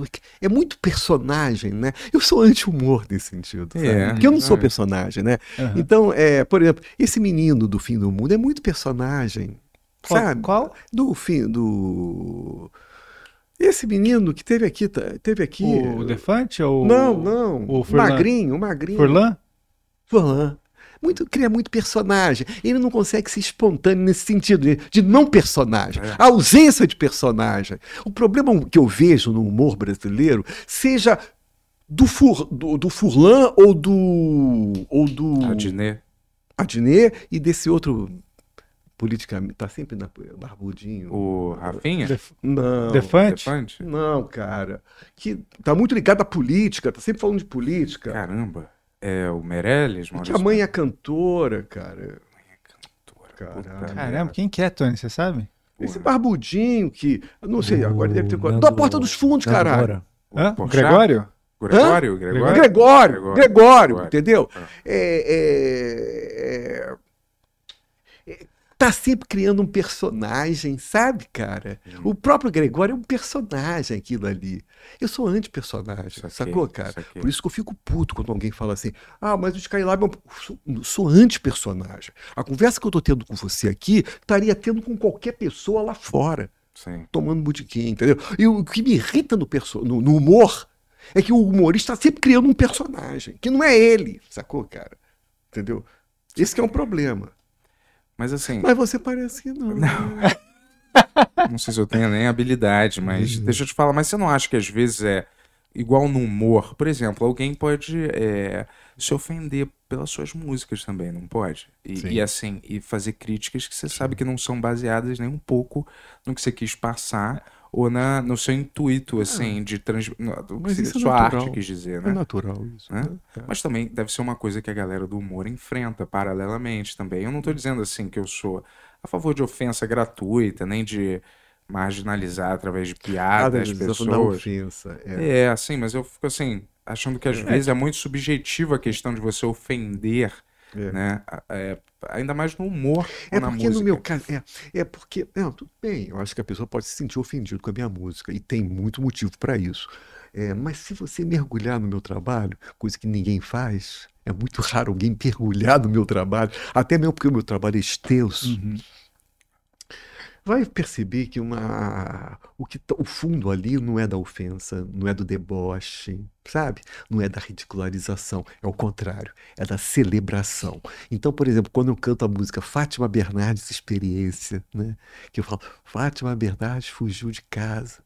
Fátima Bernardes foi baleada. Fátima Bernardes chupando o dedo. Glória Maria! E, e é uma, é uma coisa assim, a pessoa pode dizer, porra, tá sacaneando a Fátima Bernardes, mas não, cara, aquilo ali é um trabalho de celebração, sabe, cara? É uma outra coisa, cara, entendeu? Mas assim, te incomoda quando alguém fala qual que é a sua intenção quando você criou aquilo? Não, eu não. Eu, o, o, Yuri, eu, eu- na verdade, cara, eu, a essa altura dos acontecimentos, Hum. eu tô pouco me lixando com o que, que a pessoa acha ou deixa de achar. Uhum. né? Eu tô preocupado com a minha obra, com o meu trabalho, sacou, cara? Eu não me afeto, não. Entendeu? No início até me afetava muito. A crítica negativa sempre afeta a gente, né? Uhum. Mas hoje em dia, cara, eu não tô meio. Mas as pessoas meio que me respeitam, eu acho. Eu acho. Eu tenho impressão, né? Sim. Eu tenho impressão. Não, porque eu, que eu digo assim, porque eu acho que a, a pessoa gostar ou não gostar, opção dela. É. Mas assim, quando ela diz qual que foi a sua intenção quando você escreveu a música, é estranho, né? É. É. Mas não tem jeito, é a recepção do trabalho, né? É. Você não tem um controle da recepção, né? Uhum. Se você tivesse o controle da recepção. Uhum. Uma coisa que eu gosto de fazer muito, sabe o que que é, Bento? É lançar o meu disco, hoje em dia. é, O que é que eu faço? Eu até comentei isso no meu Instagram. Eu pego o disco e sei quando vai ser o lançamento nas plataformas digitais. Né? Então, a partir da zero hora, o disco está nas plataformas, está sendo lançado. Certo. Aí eu aviso as pessoas. Né? E aí eu começo a acompanhar a recepção na internet. Isso é maravilhoso. Porque não é mais o crítico de jornal que faz uma crítica avalizada sobre o teu trabalho, dizendo o que, que é certo, o que, que não é. o que Acabou isso. É, né? mas isso é uma O formador de opinião está morto no- nos, nos dias modernos, né? Hoje é, é essa aí, é, é um que pode falar que trabalho de merda. Eu tô ouvindo tudo. Muitas vezes eu dou retweet, eu retweet tudo? Tô retweetando tudo, porque para mim é a celebração, é isso. É, é- é a nova forma de lançamento de disco. Sim. É você jogar na plataforma, jogar pro fluxo. E cada um vai comentar como quiser comentar. Isso que é o bom barato, né? cara? Mas, mas você não acha que isso é uma faca de dois gumes, Por assim? Porque, vamos dizer assim, uma boy band ou alguma outra banda Hum. agrega uma legião de fãs. E mesmo eles sendo ruins, entendeu? Hum. Só que essa legião de fãs blinda ou ele, eles nunca vão poder ser criticados ou eles nunca vão poder ter uma horrível, né? música ruim porque sempre vai ter essa proteção, É. essa blindagem desses fãs super é, xiitas e loucos é, é. que vai impedir aquele trabalho de ser criticado Exatamente, livremente exatamente, jamais, Exatamente. entendeu? Vai, vai brigar com você. se E você- vai brigar com você se você analisar a parada um pouco mais criticamente, vamos dizer assim. É, eu sou contra isso. Eu É. sou, eu vou na contramão disso. Eu digo que a minha característica é desagradar os fãs. Entendi. É diferente, entendeu? E é uma coisa doida também, né? Eu tava vendo a, a live que você fez, que foi muito, muito boa, inclusive. Qual? Você, A- a é, live? Você tocou música de todos os discos, assim. É, todos os dias. E tem essa coisa que é o que tem no podcast que tá acontecendo nesse momento, que é o pessoal comentando ao vivo. É bacana isso. É estranho, é estranho, É mas. caralho, mas é, é. a forma, é a recepção contemporânea é essa, É. entendeu? Antigamente, cara, eu vivi essa experiência. Eu comento isso no Instagram, que eu fazia o disco na época, isso década de 90, é, eu fazia o disco, escrevia o release, pegava as melhores fotos, colocava no envelopezinho, né? E entre, ia lá na, na redação do Globo, ia na redação do Jornal do Brasil, que na época o Jornal do Brasil era até mais forte do que o Globo, ia na redação lá para entregar para o jornalista. Nossa, e ficava no dia seguinte esperando a crítica que podia arrebentar com você ou podia elogiar você. A gente estava muito assim, a- a- assim, aos pés do crítico. É Né? verdade. é Isso é terrível. Por quê, cara? Porque ele tem mais formação do que você? Porque ele ouve mais discos do que você? Né? É, eu nunca vou, vou me esquecer quando eu lancei o Skylab 4, que é um dos discos do meu decálogo, né? que vai do 1 ao 10, ao Skylab 4. E o Skylab 4 eu, eu, eu mandei para o Globo e fiquei esperando. Eu entreguei pessoalmente o envelopezinho lá na redação. Isso é um problema do artista independente. O artista da indústria não sabe o que é isso. O artista da indústria não sabe o que é isso. Ele vai ter todo o marketing da indústria. Te bater em porta em porta. Não, o artista independente não sabe. O artista da indústria não sabe o que é isso. Não sabe o que que é isso. Então, cara, eu vivia numa drama. Porra, ninguém escreveu nada sobre o Skylab 4. E eu tinha tanta. Acreditava tanto nesse disco. sabe? Era um disco foda. E o disco, com o tempo, se firmou, se fortaleceu. né? Você vai perguntar para um conhecedor de Skylab, vai dizer certamente o Skylab 4 é um dos melhores discos do Skylab. Ele, com o tempo, ele se fortaleceu. Mas nada, recebia nada, nenhum, nenhuma crítica, nenhum comentário. De repente, eu descobri uma resenhazinha do senhor Antônio Carlos Miguel, que era o editor de música do jornal o Globo, né? Cara, ele escreveu na resenha dos caras, meteu fumo no disco, cara. Arrebentou com o disco. Trabalho de jardim de infância, papá, papá, papá. Cara, eu fiquei arrasado. Era uma época, era uma época que eu, não, eu me lembro de Fagner, de outros artistas, que quando o jornalista falava mal, o artista ia esperar o cara lá na esquina para dar porrada, entendeu? Fagner, já aconteceu isso com vários compositores, né? E eu engolia seco aquilo, pô, que decepção. Tá? Hoje em dia, comentando sobre isso, claro que isso não teve menor importância, o disco com o tempo se fortaleceu e é um dos melhores discos da minha discografia. É, é, hoje, comentando, Antônio Carlos Miguel falou, Porra, nem me lembro. Claro, escrevia milhões de resenhas para porrada. O artista não esquece nunca, né? O artista, é que nem professor e aluno. É. Professor, né? Aluno não vai esquecer nunca o professor. A mesma coisa. Então, cara. Quem bate esquece. Quem ah, apanha, lembra. nem né? se lembra mais, Não, né? Então, não, quem então apanha, era uma lembra. época, viu, Bento? É. Era uma época que a gente valorizava a- a- o, o jornal, Sim. a imprensa oficial. Nossa, tinha um valor, cara. O crítico podia acabar com o trabalho, né? Era impressionante, cara. Era Ainda parte. mais o artista independente. O artista independente, ele entrava na briga é, inferiorizado, entendeu? Sim, claro, pô. Imagina. Porra, Caetano Veloso lança um disco até hoje, né? Até hoje ele. Uhum. Porra, lá, Caetano Veloso lançou um disco do cara. Todo mundo abre as pernas, os braços, tudo, né? Um artista independente, quando ele não era conhecido, cara, como era o meu caso, cara, é um sofrimento, sabe, cara? Era um sofrimento, era uma luta. Com quantos anos você começou a carreira de música? Assim? Eu comecei tarde. Eu comecei é. com 30 anos, quase 30 anos. Foi o meu primeiro disco em 92. Foi quase com 30 anos de idade, por aí. 26, não, um pouquinho menos, 26 anos por aí, entre 26 e 30, acho que foi isso. Foi o primeiro disco. Eu comecei tarde. Sim. Se você pega uma geração, como exemplo, a geração B-Rock dos anos 80, esse pessoal todo Paralamas, Herbert Viana, esse pessoal todo, começou novinho, começou é. cedinho, com 18 anos, 19. Não, o Mingau do Ratos de Porão, ele veio aqui, começou o Ratos de Porão com 16, 17 é isso, anos. É isso. Você bebe álcool? Eu bebo por quê? Quer? Não, não. Cerveja? Não. Coisa? Não, só pra saber. Não, não. Não?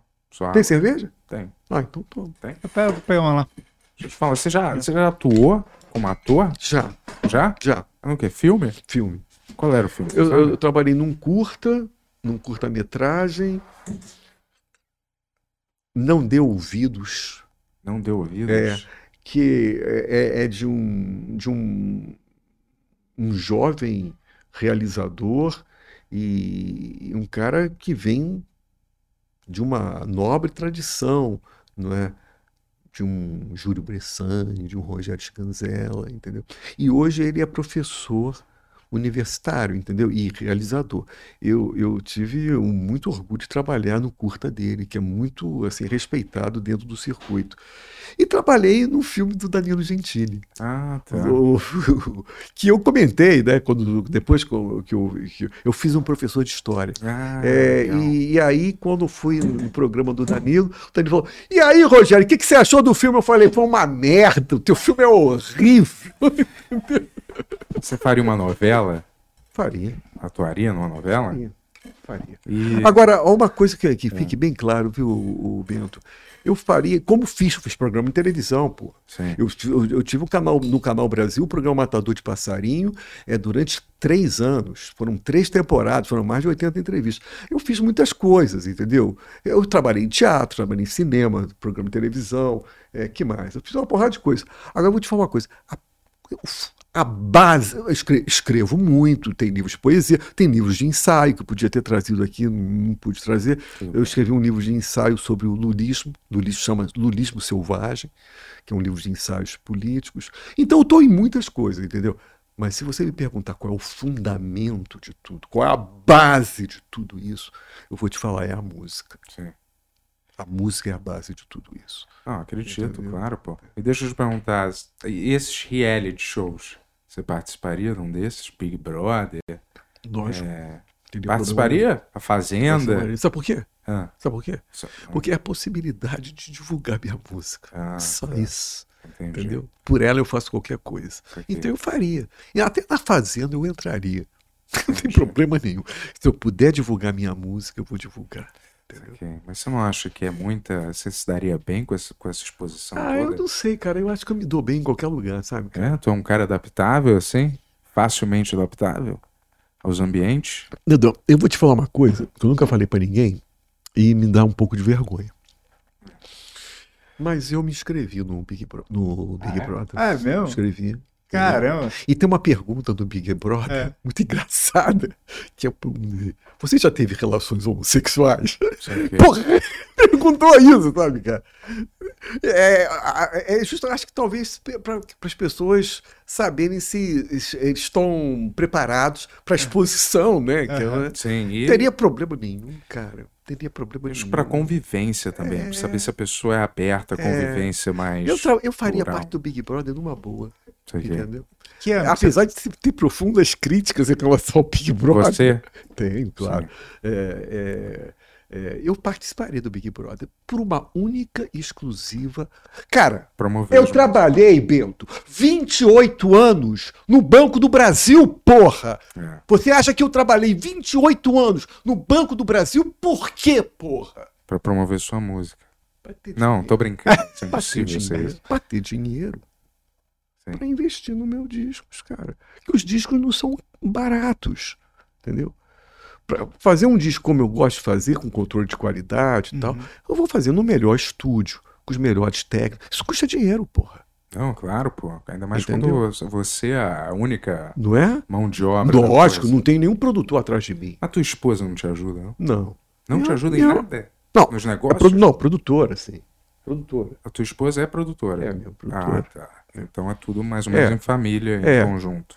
É. né? Melhor, né? Exatamente, é. Mas assim, não Você tive... já lidou com a gente, assim, eh, eh, agente produtor que não fosse af- afiliado a você? Putz, eu acho muito ruim. Esses caras, eles poderiam... Ô, Bento, quer saber de uma coisa? É. A Bex é o que mesmo, cara? Isso é o quê? É uma Bex? nova, é uma nova. É uma nova, né? Bex? Mas é, É. é brasileira? Cara, eu não sei de onde que é, na verdade, mas eu acho ela bem boa, cara. É. É, eu não sei também. Mas olha só, um dia tentaram me convencer a fazer aquele financiamento, como é que chama aquilo? Catarse. Catarse? Não, tem um É. outro nome. Financiamento coletivo, né? É, mas tem um nome em inglês. Qual é o nome? Ah, o crowdfunding. Cara, É, crowdfunding. sim. Enfim, e- Ó, alemã, a Bex, hein? É alemão. Alemã. É. É, a crowdfunding. Me- Cara, eu, eu- man- me, me convenceram a fazer isso, sabe? Aham. E eu achei ótimo, porque crowdfunding é, é, você consegue arrecadar uma grana legal, né? Aham. Lobão, por exemplo, fez isso, arrecadou uma grana legal, né? Uhum. É, e assim eu posso investir bem no disco, pode ser um disco bem, né? Uhum. Um bom, grande investimento e tal. Cara, no meio do caminho eu desisti. Eu não gostei, não me sinto bem, cara. Entendeu? Eu Porque é um passei- negócio de eu- pedir? Eu passei a minha vida toda, Ah, sabe? mas abandona isso. Ah, cara, eu passei a minha vida chega. toda. Ô, ô, Bento, eu passei a minha vida toda não dando conta sobre essa questão, sabe? Eu que vou investir, eu vou fazer o disco que eu quero, da forma que eu quero, Eu sabe? sei, cara? mas aí as Aí, pessoas eu que vão comecei- investir, elas estão eu come- investindo em você, É, pô, é, no eu seu sei. trabalho. Mas eu não me senti bem, cara. Não consegui, cara. Aí eu falei assim, ai, sabe? Depois tem que dar conta, essas coisas. Aí eu falei assim, cara, você me desculpe, cara. Corta, eu não quero mais fazer. Eu tava me sentindo mal. Você é uma tem- questão pessoal, de foro íntimo. Prestar entendeu? conta é deixar você trabalhando do jeito que você quer. É, é, é, para mim é isso que eu vejo, assim. é. Vamos dizer assim, se um puta Você diretor, faria isso? vamos dizer se um diretor, vamos dizer se um diretor de cinema quisesse fazer, vamos dizer, um filme que eu gosto, Alien, um Alien novo, mas ele depende de um crowdfunding das pessoas para ele fazer o filme. Eu ia dar o dinheiro, tal, provavelmente, não pra caralho, mas ia, ia Eu sei disso. ia ajudar, mas não para ter controle sobre a obra do cara, mas só para eu ver o cara trabalhando numa coisa maneira que eu, sei. quero Eu consumir. não tenho dúvida que eu teria um público grande É. investindo, É. que eu ia ter grana. Mas não quis, cara. Não me senti bem. Pô, mas se liberta disso e faz, ainda dá tempo Não, de não fazer. preciso, eu passei a minha vida toda investindo. Mas não é questão de precisar, bolso, mas não é questão de precisar. É questão de ser uma, uma A coisa. questão é que eu não me sinto bem. Ponto final, cara. Sim, mas. Mas eu acho que você tinha que. Eu eu não me que sinto bem, que- cara. Eu acho que nin- ninguém fica com essa questão mais. Você se assim. sente bem? Não, não me sinto mais, vamos dizer assim, eu, eu Você também- não, se sente Não, mas, eu, mas eu faria, eu faria. Faria? Se eu tivesse um filme que eu quisesse levantar. Levantar. É, é, um, um projeto. Ai, que- cara, eu não gosto, saca? Eu passei a minha vida toda né, é, pro- investindo do meu bolso, sabe, cara? E hoje, a, a essa altura dos acontecimentos, não mudaria isso, não. E eu me senti mal. Não sei te explicar por quê. Eu me senti mal. Aqui saca? mesmo as pessoas dão dinheiro pra gente. Eu sei disso, é o. E a tal- gente pede é o também. Tal do, é, o tal, é, é É. o tal do. É. Superchat. Superchat. É. E o Pix aqui também, hein, pessoal, É, fazer eu perguntas, sei. já a gente vai chegar lá. É, eu, eu, assim, no começo eu tinha até um pouco de. Falava, pô, parece um mendigo, né? Pedindo dinheiro aqui pras pessoas. Mas a gente tá fazendo, a gente começou a fazer porque a gente gosta de fazer e tal. E, e na guerrilha. É mais ou menos igual Mas tá você, É. num sentido, entendeu? É. E a gente não tá, você não tá pegando dinheiro e gast... viajando pra Ibiza e fingindo que tá fazendo um disco. Não, você tá trabalhando, entendeu? E as pessoas estão dando É justamente bonito. A parada que é justa, Tá que um artista deveria ganhar pra produzir um- uma parada É muito bonito. com Mas Só que eu dignidade. me sinto bem. entendeu? É, é uma coisa curiosa. É, é, é, quer ver uma coisa? É, é mais ou menos uma coisa assim, né? A questão do algoritmo, né? Então você tem que ter uma quantidade, de- até porque vai ter retorno né, de grana de negócio, né? E para isso você faz tudo, né? Para aumentar essa. Nossa, cara. Eu não teria nunca um programa nesse, entendeu? Cara? Não teria nunca. Não é isso que eu quero, sabe, cara? E o cara tem que fazer para aumentar a visibilidade, né? Tem que aumentar, né, cara? Porque vai ter retorno financeiro, vai ter tudo, vai ter. É, às vezes você joga um pouco conforme o jogo É, pra você poder é, futuramente não precisar jogar mais conforme o jogo. Mas às vezes Não as pessoas assim, têm que. É, mas não penso assim. Você não É. pensa que às vezes você tem que se conformar. Por exemplo, Não, um não. ator, um ator que tá começando a carreira de ator, às vezes ele tem que aceitar papéis. Não, cara, eu acho horrível isso. Você me desculpe, eu acho horrível isso, cara. Que tem que o quê, cara? Que tem o quê? Ô, Rogério, Tem o quê, cara? você, tá, você ainda você tá, você tá construindo uma carreira. Você não pode chegar e querer estrelar de cara um super blockbuster. Às vezes É. você tem que fazer algumas coisas que não necessariamente você ama, mas não são, não são deméritos ou não te denigrem de nenhum jeito, mas que não necessariamente são o seu alvo de carreira, mas pra você conseguir. Esse papo teu é um papo liberal pra caralho. Porra, liberal? Você não acha? Pra caralho. Eu acho assim, você não precisa sacrificar os seus ideais Racional, é, pra, pra- racional. Não, só tô é, argumentando, pô, porque Não, você tô- tô é um cara muito. Tô é, mergulhado, eu tô mergulhado na tempestade, cara. Eu não faria, não faria isso, não. Dá um pouquinho aqui pra receber outro livro. Esse tipo, esse tipo de negociação interna, que eu sei que você vai falar, é uma negociação interna. É, também. Eu não consigo ter esse tipo de coisa, não, saca? Eu tô no meio da tempestade, cara. Isso é uma coisa muito liberal, cara. Sabe? É, mas acha de ruim? negociação. Ah, acha acho- ruim? eu acho ruim pra caralho. É. Eu acho. Mas eu que- tô numa outra postura. Ah, eu, eu, eu entendo. Eu entendo essa negociação interna que você vai ter e tal. Mas eu tô no meio da tempestade, saca? Eu tô no meio da, da tempestade há 30 anos, cara. Sacou, cara? Eu entendo, mas eh, comigo isso não funciona, não, cara. Sacou? Essa negociação é uma coisa muito liberal, sabe? Do, da- do liberalismo político, sabe? Vamos Toma dizer, lá da então, cá, é, sabe? vamos dizer que um cara chegasse e falasse é, Skylab, é, participa. Qual é uma coisa que você Até quando você chama Você não Skylab, até quando você chama Skylab, É o que é, tá sendo muito liberal, mas vai, Não, fala. mas vai, o cara fala assim, é, cara, grava é, com El Chan essa música, é, grava esse álbum inteiro com El Chan, que a gente financia pra você todos os seus discos e projetos futuros pra você, entendeu? É uma, é uma, Caramba, eu queria é uma- ver esse disco do, do é Skylab uma, é uma cara. questão, né? Vamos dizer, não é? Não seria? Agora, agora É. tu- eu entendo. Não funcionaria pra mim. Mas tem um outro lado, que aí eu posso te dizer. Hum. Eu, sabe, o Bento e Yuri, eu, eu sou uma pessoa. Cara, por incrível que pareça, às vezes eu posso até.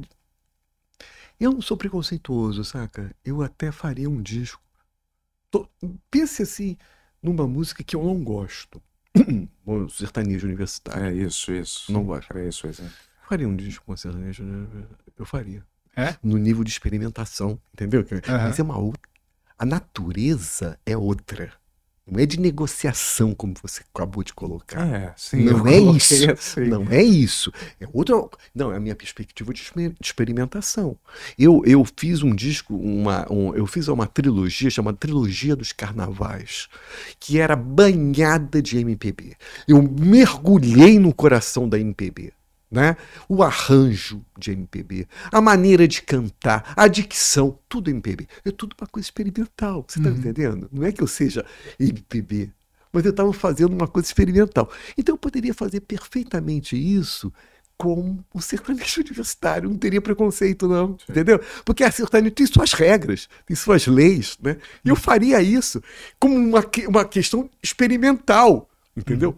Não para negociar. Não para viabilizar algum pro- Não, projeto. Que isso, cara. Ah, Que entendi. Entendeu? Mas você acha que isso é, é, é- é se, é se vender de algum jeito? É, é, Não, não se é é tirar, é se vender para o sistema capitalista? Não é, não. Eu, assim? eu acho que é uma perspectiva liberal que eu não gosto, entendeu? E Entendi. que talvez alguns artistas com grande prestígio social, no fundo, têm essa postura. É, achei No fundo, que... tem- mas eles têm tanto prestígio social, eles têm tanto poder social, que ninguém vai comentar essa questão. E, e ele vai sair bonito na, na foto, saca?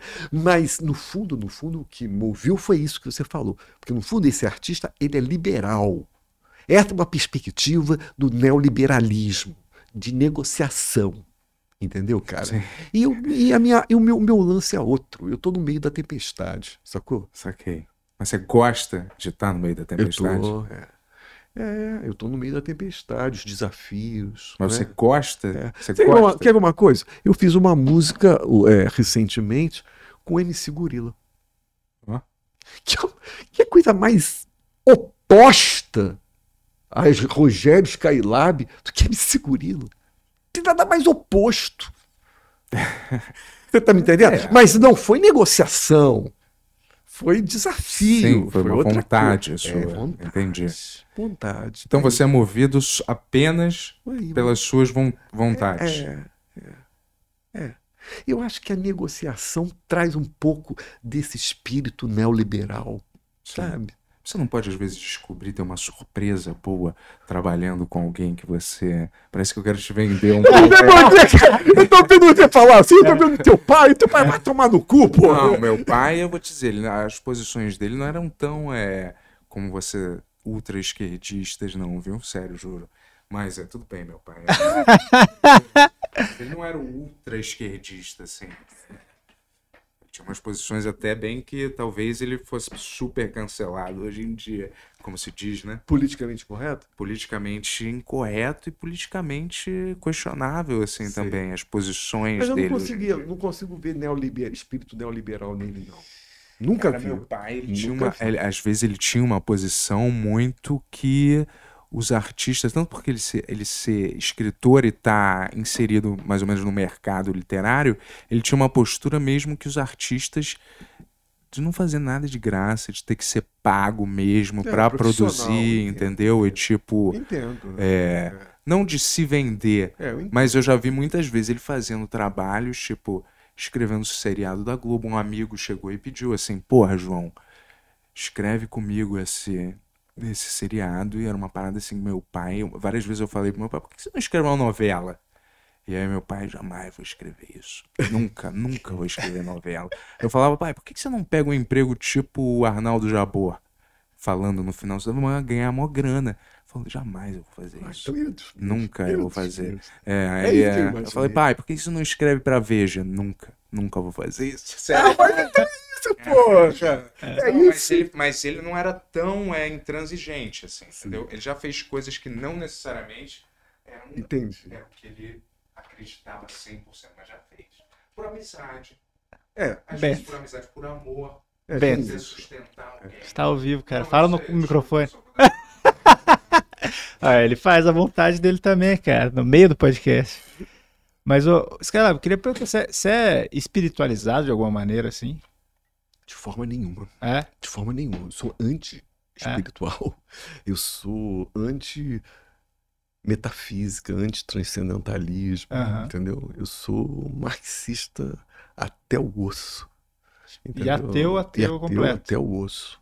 Até o osso. E, e curioso, porque eu venho de uma família extremamente católica. É. Eh, Minha mãe era católica, Aham. italiana. O italiano é muito católico, né? E, e- enfim, e, e o meu pai eh, foi seminarista. Olha só que doideira, né? aham. E sempre trouxe a igreja e, e as missas aos domingos, entendeu? E tal. Eu muitas vezes acompanhei meu pai, aham. mas a minha perspectiva é bem materialista, sabe? Sei. Ou eu posso te dizer que eu mergulhei nesse mundo do materialismo, entendeu? E eu acho que é um grande barato é esse, sabe? É o materialismo. Mas é um materialismo, o Yuri, que hum, eu não sei te dizer, não sei te explicar. É um materialismo. Não é um materialismo científico, sabe? É, tem, um, é um, tem um materialismo que é diferente. né? É, uma- um, é um materialismo mais nietzschiano, Como assim? sabe? Porque acho que há uma diferença entre Nietzsche e Marx, ainda que todos dois sejam gigantescos, né? Uhum. Mas o- a perspectiva nietzschiana é poética, é do engrandecimento, é do trágico, né? Uhum. A perspectiva nietzschiana é trágica, né? É materialista, mas é trágica, né? E Marx não, Marx era mais um iluminista, digamos assim. Ele estava dentro do grande iluminismo que tem uma perspectiva racional muito forte, Né? Uhum. Então, nesse sentido, eu sou um materialista irracional. Mais para o irracional do que para o materialismo racional, iluminista, que o Marx talvez esteja muito. encarne bastante isso. Né? Mas, Rogério, se você ganhasse, vamos dizer, na loteria, você ganhasse vem. 10 milhões amanhã de dólares, é, você, você viveria uma vida de luxo? Não. Assim? Viveria a mesma vida que eu estou vivendo hoje. Tu não tem uma ambição. É, é, é, eterno retorno, afirmação da tua vida. Não tem nada disso. Se eu fosse viver uma vida luxuosa, eu ia ser infeliz, cara. Não é a minha vida, cara. Eu vou afirmar. Se eu ganhar um 10, não sei quantos milhões de dólares que você está falando aí, eu vou afirmar a minha vida. Eu vou produzir discos. Eu vou, eu vou, eu vou cantar, com, tocar com músicos espetaculares que eu admiro, entendeu? Eu vou afirmar o meu caminho. Não vou ficar. A vida de luxo não vai me trazer felicidade viajar. nenhuma. Depende do viajar, entendeu? Depende do viajar. Não tem nenhuma ambição eu material? Eu não gosto tanto de viajar, não. Sabia? Não, não gosto? Eu não gosto muito de viajar, não, cara. Às vezes viajar me dá uma preguiça do caralho, entendeu? Você é. às vezes. Ih, rapaz, um dia eu fui pra Itália e me deram uma de conhecer o Vaticano americano, andar por aquelas. Porra, me deu um cansaço, cara. Eu odeio museu nesse, nessa coisa, nessa coisa do, do, do turista, sabe? Sim. O turista do museu. Acho muito saco, chato. Eu gosto de andar na rua, ver as pessoas, sabe? Aí sim, é isso, é legal. É comer num lugar, entendeu? É, viver o povo na rua. Essa coisa de museu, sabe? Às vezes me dá uma canseira, saca? Assim, conhecer os lugares culturais, é, ir na Torre Eiffel. É, Torre Eiffel, essa coisa de turista, né, cara? Eu gosto de andar na rua. Quando eu ia em Nova York, uma das coisas que eu mais gostava de fazer é andar na rua, cara. É uma coisa mais gostosa de Nova York é andar na rua, cara. É, não, deve ser mesmo. Eu nunca fui, mas deve ser. E Berlim, você gostou? Berlim, demais. Você gostou? Demais. Você não gosta? Já ah, foi? Eu gostaria, não conheço Berlim. Ah, Berlim é, é muito legal. Muito legal. Um dos você top. morou lá, né? Top 10. É. O filho dele mora lá, né? É, meu filho mora lá. Eu tenho um filho que mora De lá. quantos anos? Seis. Olha. É. Ele é. Ela é alemã, então? A alemã. A mãe é alemã e é. é. Pior que meu pai. Tô louco pra conhecer Berlim, Bento. Pô, assim, Tô louco. É, o lugar que eu mais gostaria de conhecer ultimamente é Berlim, sabia? Parece uma cidade de fantasia. o pior assim, que né? eu tive perto, cara, e não fui. É. Amsterdã também aconselho você aí, que é demais também, muito. Se for no verão, então. Você é... voltou a Lisboa? Se eu voltei, é. voltei com uns Quantos 12, 13 anos de ah, idade. Ah, novinho. Né? Eu é. curti mais ou menos como criança, é. entendeu? Não, não curti é. adulto, assim, não sei como é que é, entendeu? Agora. Mas acho que deve ser demais, né, lá, né? É. Você já foi também? Fui. É, então, conheço bem. Aí isso deve ser irado. Mas você não tem nenhuma ambição material? Nenhuma? Um carro, a missão material um, é não. fortalecer todas as coisas que eu fiz. Sim. Que é, por exemplo, carro. Não, eu, eu quero, quer saber do carro? É, carro, um barco. Não tenho carro, não dirijo. Não. Ah, não dirige? Não dirijo. Eu também não, sabia? Não dirijo. Eu não aprendi, cara. E tive a sorte da minha mulher dirigir. Ah, então, tá. você sempre tem minha mulher dirigir. Sim, isso aqui. Entendeu? Mas um videogame. Era, né? ah, um videogame, uma televisão, um celular, não sei alguma coisa eu que você quisesse da, comprar. Eu, eu, sou da geração da televisão. Eu sou da geração. Você da gosta televisão. de assistir televisão? Eu sou da, eu sou da geração. Eu tenho a minha, a minha idade não é a tua. Eu sou da geração da televisão, porra. Eu assisti as grandes novelas brasileiras da Idade de Ouro. Do Dias Gomes, é, é, Bandeira 2, Saramandaia. É, são, as novelas de fase de ouro da televisão brasileira. Depois a novela ficou uma merda, né? Mas é, eu sou da geração da televisão, entendeu? É, Vi muito Flávio Cavalcante, vi muito Chacrinha. Saquei. Entendeu, entendi. cara? Eu sou da geração da televisão. Entendi. Quer mais uma cerveja? Toma mais uma. Eu sou da geração da televisão. Eu sou da geração da televisão. Mas você, você não é da geração. Eu sou sim. Não, eu porque... peguei assim, eu peguei novela. Ah, 80, é, As minhas foi, primeiras 80, foram é, Que Rei Sou Eu. É, fraquinha perto das eu... grandes da fase de ouro da, da, da, da é, novela que é, que é anterior, é, né? Anterior. É, então, eu peguei assim, é, que rei sou, que rei sou que eu, né? Eu. É, Vamp. Vamp. Vamp. Eu peguei essa fase um pouco mais pop. Pop. Né? É, passando dos anos 80 para os 90, isso, né? Mais isso, ou menos assim, isso, né? Isso. Que essas coisas criativas estavam meio em crise. Exatamente. Né? Achava, Exatamente, é isso mesmo. Eu achava assim, eu não achava na, na época, mas analisando em retrospecto, acho que a galera tinha muita influência gringa e não sabia como implementar aqui direito Sei. as influências gringas e queriam Isso em implementar. que época? Isso no 90, É. é, final de 80 para É. 90. De uma certa forma, Bento, eu vejo isso muito nesse movimento do B-Rock dos anos 80, que eles tentaram fazer um rock tipo U2, com Legião, de- é, enfim, os punks, movimento punk, Sex Pistol, né, Titãs e tal, mas eu achei que faltava um pouco do elemento criativo, né? Então, eu achei que o- o- os anos 80 estava muito, apesar da abertura política que nós estamos vivendo, estava muito assim entregue às influências, né? Rock in Rio, o primeiro Rock in Rio foi dessa época, né? É, é, eu acho que a partir dos anos 90 se tentou, através de bandas como Chico Science Nação Zumbi, já se tentou fazer uma uma junção mais da tecnologia, de Uhum. coisas criminais, com uma coisa nacional, como no caso do, do Chico Sainz, o maracatu, né? e. Entendeu essa, essa coisa? Sim, sim. Então, nos anos 80 não teve muito isso. Os anos 80 foi muito marcado pela influência direta. Por isso que eu me lembrei quando você está falando isso do Vamp. Tudo muito permissivo também, É. eu achava, né? Meio inconsequente também, né? Todo, todo, tudo. A televisão, a arte, era tudo muito inconsequente, eu achava. Não, não acha? Podia tudo, é, podia fazer Agora, a tudo. grande cerveja para mim é a belga. Eu gosto muito daquela belga que. Ai, qual o nome dela? Que tem uma espuma branquinha. Não é Heineken, não. Não, Heineken não. É uma belga famosa, cara. É barrigudinha ela. Ela é barrigudinha assim. Caramba, qual que é, Tony? Vê aí. É, a- é a mais famosa da belga. A belga boa pra caralho, entendeu, cara? Essa belga é foda, cara.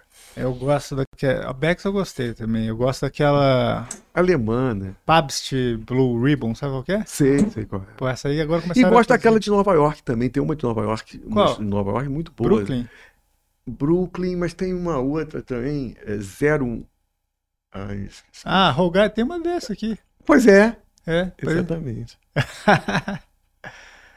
Não, não é essa não, cara. Não é essa não. Não é, não é essa não. É uma belga mais famosa. É a, me- pra mim a melhor belga famosa. Eu É. me lembro que o SBT, na época do Danilo, né, quando Danilo, ainda o Danilo, Aham. ele tinha um programa que eles compraram dos Estados Unidos, que é o seguinte: o, o o convidado ia lá e tomava.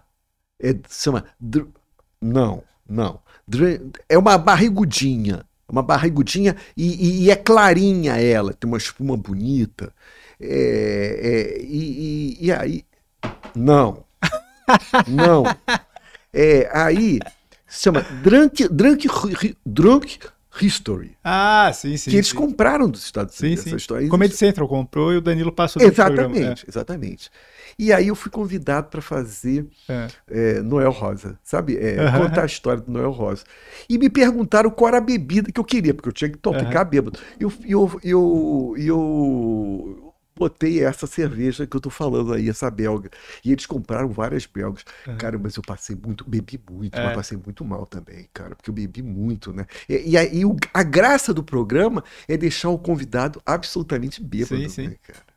Alguns amigos meus fizeram esse quadro aí, os caras também passaram, deram PT. É. Agora, o né? que eu achei É. do programa, É. assim, o que eu achei É. do programa, é o o único assim, inconveniente do programa, a ideia do programa é muito boa, Uhum. Que não conseguiu trazer pessoas, em- personalidades mais interessantes, né? Quem que você acharia legal ver? Não, assim, que tivesse mais dentro da mídia, né? Aham. Eram pessoas muito ligadas ao SBT, Sim. então não tinham, não eram muito, assim, Aham. né, conhecidas, essa coisa, né?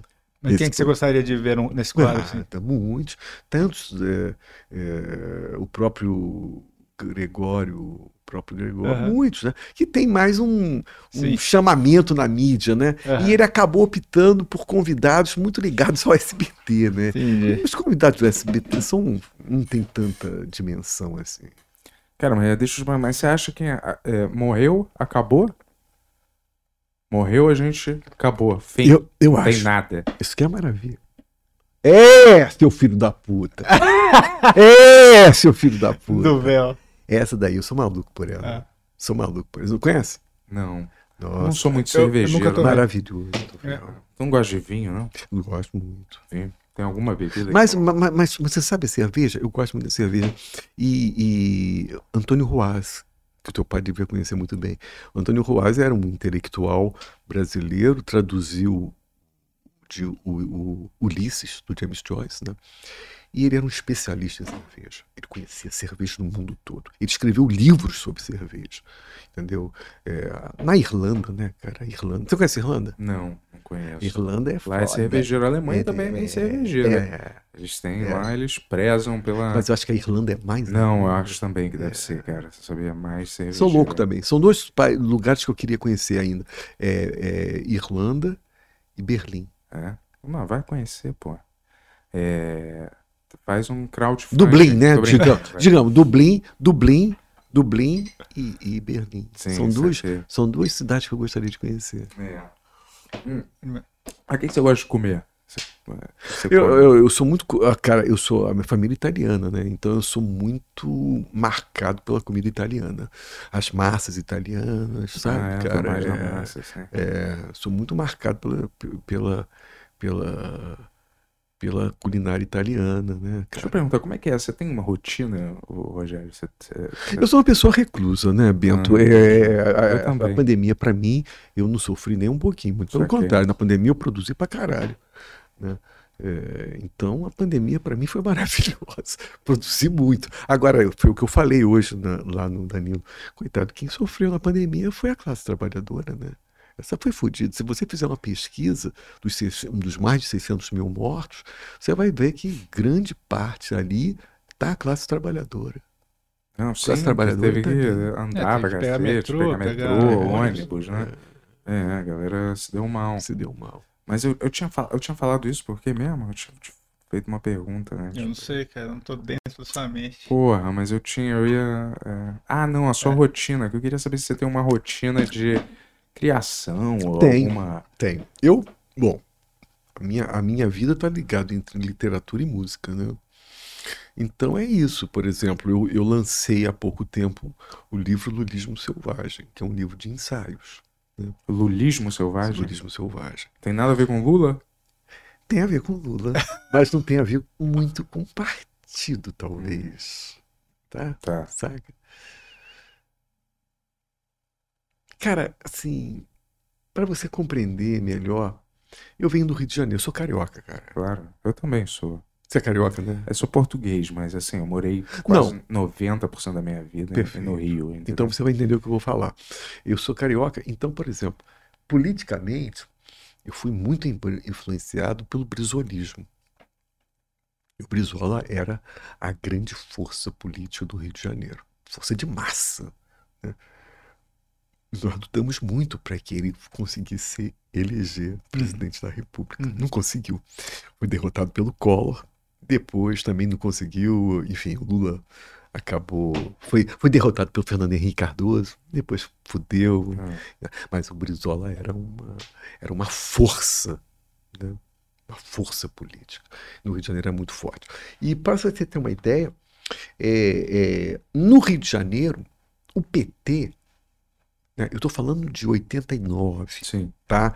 Hoje já mudou um pouco essa, essa situação. Mas em 89, o PT era um partido emi- no Rio de Janeiro, eminentemente universitário. Imagina, você imagina aquela figura de óculos, branquinha, né? Universitário, de bons modos. Agora, você ia ver um comício do Brizola na Cinelândia, você via a massa das comunidades ali. Coisa que eu sinto falta até hoje, sabe? Hoje, quando eu vejo um. Depois, enfim, quando o Brizola morreu, aí eu, evidentemente, migrei para o partido. Quando o Lula foi eleito, enfim, sou até hoje. um- Acho que o Obrigado. PT era mais jovens, idealistas, Era, né? era. É, Não, e não é só isso. Indignados, É, idealistas. mas não é só idealista. Muitas vezes eram moralistas. Hum. Muito moralista, muito assim, muito moralista, muito que, que a gente chama hoje republicano. É muito republicanista. Você está me entendendo? Sim. E, e, e, e até hoje é. Até hoje é. É uma marca. É uma marca. Por exemplo, é incompreensível que uma Dilma Rousseff tenha sido jogada para fora com a facilidade que foi. É incompreensível. Foi as pedaladas. né? Não, pedaladas. pedaladas. Tu fala isso sacanagem. Eu sei que eu sei, peguei teu sentido. Mas, porra, pedalada até Fernando Henrique fazia. A questão não era essa. Foi uma questão política. O mercado se reagiu contra, entendeu? E sabotou. A Globo teve uma importância. Hoje muito- saiu uma notícia sobre isso, inclusive, né? Não De, de- deixa eu- até gravei aqui, quer ver? É. Qual foi a notícia? Uma sabotagem, né?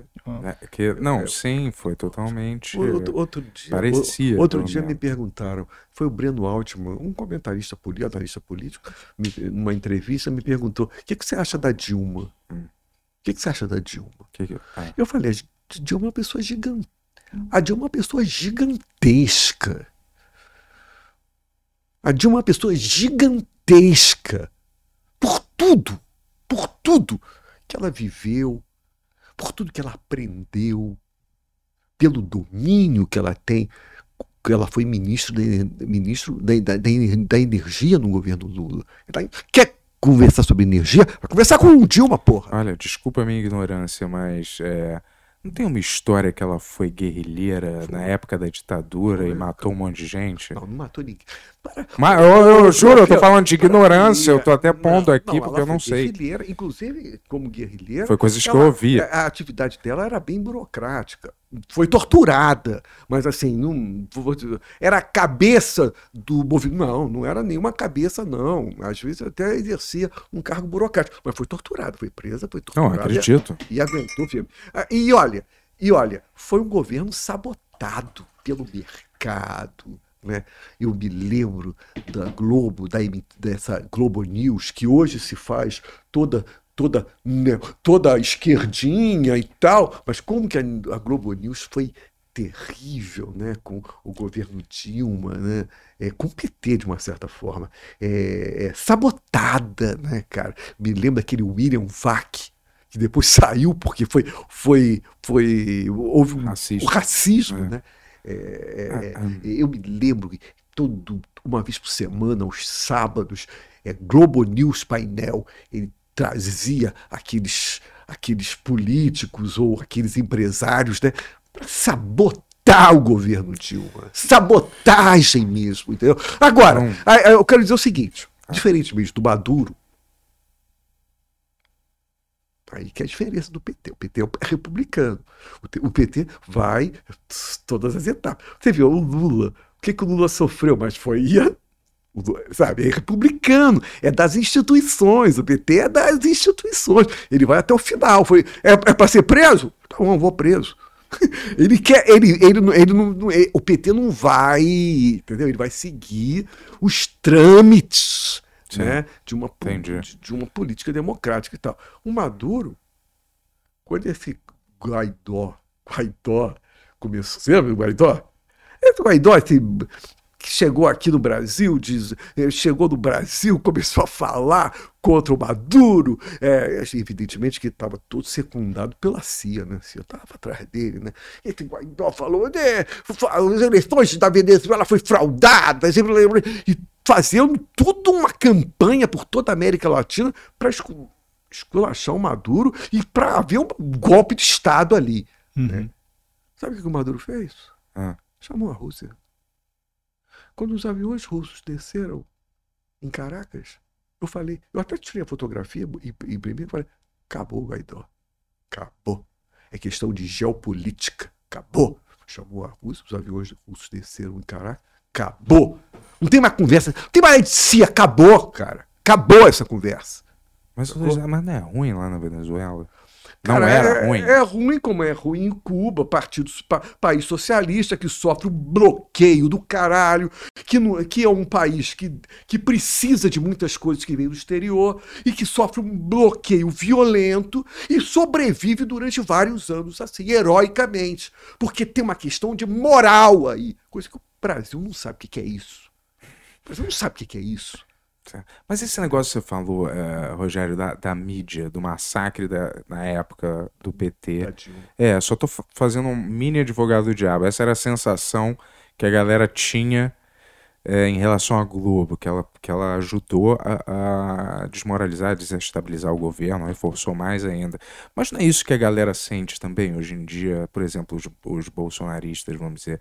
Eles não sentem uma mesma coisa em relação que... à Globo também? Sim, assim? Não, não é, não é assim. Não é, não mas, é. Mas você tem que estabelecer uma diferença. Não, eu não tô falando, mas eu tô falando assim, não é sempre uma reação ah, bom, do, do, da, da, é. da é, de quem você... tá no poder e é. aí a mídia tá, co tá cobrindo. Se você tá no lado podre. E o outro, e a Globo faz uma campanha contra esse lado podre, você vai se, você tá do lado do podre, você vai ficar realmente sentido. Mas a questão não é essa. Você que está tá no lado podre. Você não acha que todo mundo acha que está do lado certo? Não, não. Você acha que tem um, a galera achou todo lado dos vilões? Ô, ô, ô Bento, mas você acha que Vi a última declaração dele, cara. Não, eu, não, isso, eu, não sou, eu não sou a favor do governo. Mas, mas pode ser, mas, mas, mas pense. Veja o que esse camarada tá falando durante anos, anos, não, anos. Não, é, pode crer. Tá no lado podre, cara. Não, eu não tenho a gente não pode, dúvida. Ô, Beto, a gente não pode ter relativismo nessas horas, não, cara. A gente pode ter relativismo nessas horas. Eu não. acho que tá do lado podre, mas eu, eu tô falando assim. As pessoas... Ah, ele, ele sente, lógico. Sente, não, assim, é. a pessoa acredita que ela tá do lado certo, né? É igual a. É, é, o caminhoneiro que... que... vocês falaram também. É, né? os caminhoneiros. É. Assim. Agora eu vou te falar uma coisa, Bento. Esse lado que se, é, que com eles está se tornando cada vez mais minoria absoluta, cara. É, eu tá acredito também. Eu também acredito. Sabe? Tá desmanchando por algum motivo, né? Pô, todos esses conjuntos de motivos desde que começou. Agora, né? eu acho, eu acho, e aí só para retomar o que eu tinha falado antes, o PT deixou fácil demais. É isso que eu quero dizer. Abdicou fácil demais? Abdicou fácil. Porque é muito republicanista. Sabor, tradições e tal. E já naquela época, em 89, quando a gente tinha no Rio de Janeiro uma rixa com o PT, a gente dizia isso. Esses petistas são todos direitinho, né? Tudo direitinho, seguindo a lei direitinho. São os universitários branquinhos, né? Seguindo toda a lei direitinho, tá? E nós tínhamos um pouco. Mas isso daí foi, impregnou o partido. O partido tem hoje, até hoje, tá? Tem essa questão, essa pecha moralista. Que muitas vezes é herdado de uma das piores coisas da, da política brasileira, que foi o DN. Entendeu? Tem uma pecha moralista aí. O Brizola não era assim. PDT não era assim. E muitos guerrilheiros que morreram na ditadura também não eram assim. O PT é um fenômeno recente. Comparado à guerrilheira, à guerrilha dos anos 70, o PT é um fenômeno recente. O, fenômeno, o PT nasceu nos anos 80, no início dos anos 80. Com, muito, com muita ligação com a Igreja Católica, teolo, teologia de, da libertação. Os guerreiros dos anos 70 não eram isso, não. Entendeu? Sim. Teologia da libertação? Não, não, eram todos marxistas. Vocês se consideram o, militante ou não? Vocês se consideram militante? Ou não? não sei, não, cara. Eu não sou militante, não. Porque para ser militante, você tem que ir para campo de batalha. É isso que eu te falei, o que o Paulo fala, fazia. Tá? Só acho que, que às vezes as pessoas não sabem onde que elas vão batalhar. Onde que você vai batalhar? Como que você vai fazer essa batalha. Eu acho que assim. Como? Sair na rua, quebrar tudo? O que, que, que, é a batalha? Não, muito pelo contrário. Você sabe, o Bento, que esse papo de rua, hum. cada vez mais fica claro para mim que é um falso dualismo entre rua e internet. É um falso dualismo. Ah, eu também acho isso. Isso é uma bobagem, isso. É. Entendeu? Você tem que. E, e o Bolso... os bolsonaristas, nesse sentido, deram uma lição sobre isso. Né? Que não tem negócio de rua, internet. Não, é tudo mesmo. Através da internet, eles conseguiram mobilizar. Então, não existe. É uma falsa oposição. Internet. Isso é uma bobagem. Né? Mas eu acho que o. Eu não sou militante. Né? Eu estou no campo da música. Né? Eu acho que o militante ele tem que ter disposição de espírito para entrar em campos inimigos e, e tentar fazer o, a grande batalha sobre a verdade. Eu vou aproveitar que sobre a tá verdade. Sim, não, sim. Aproveitar que a gente está nesse papo do lulismo selvagem e fazer a pergunta. Pô, mas é, tá muito diferente dos programas que você tem aqui.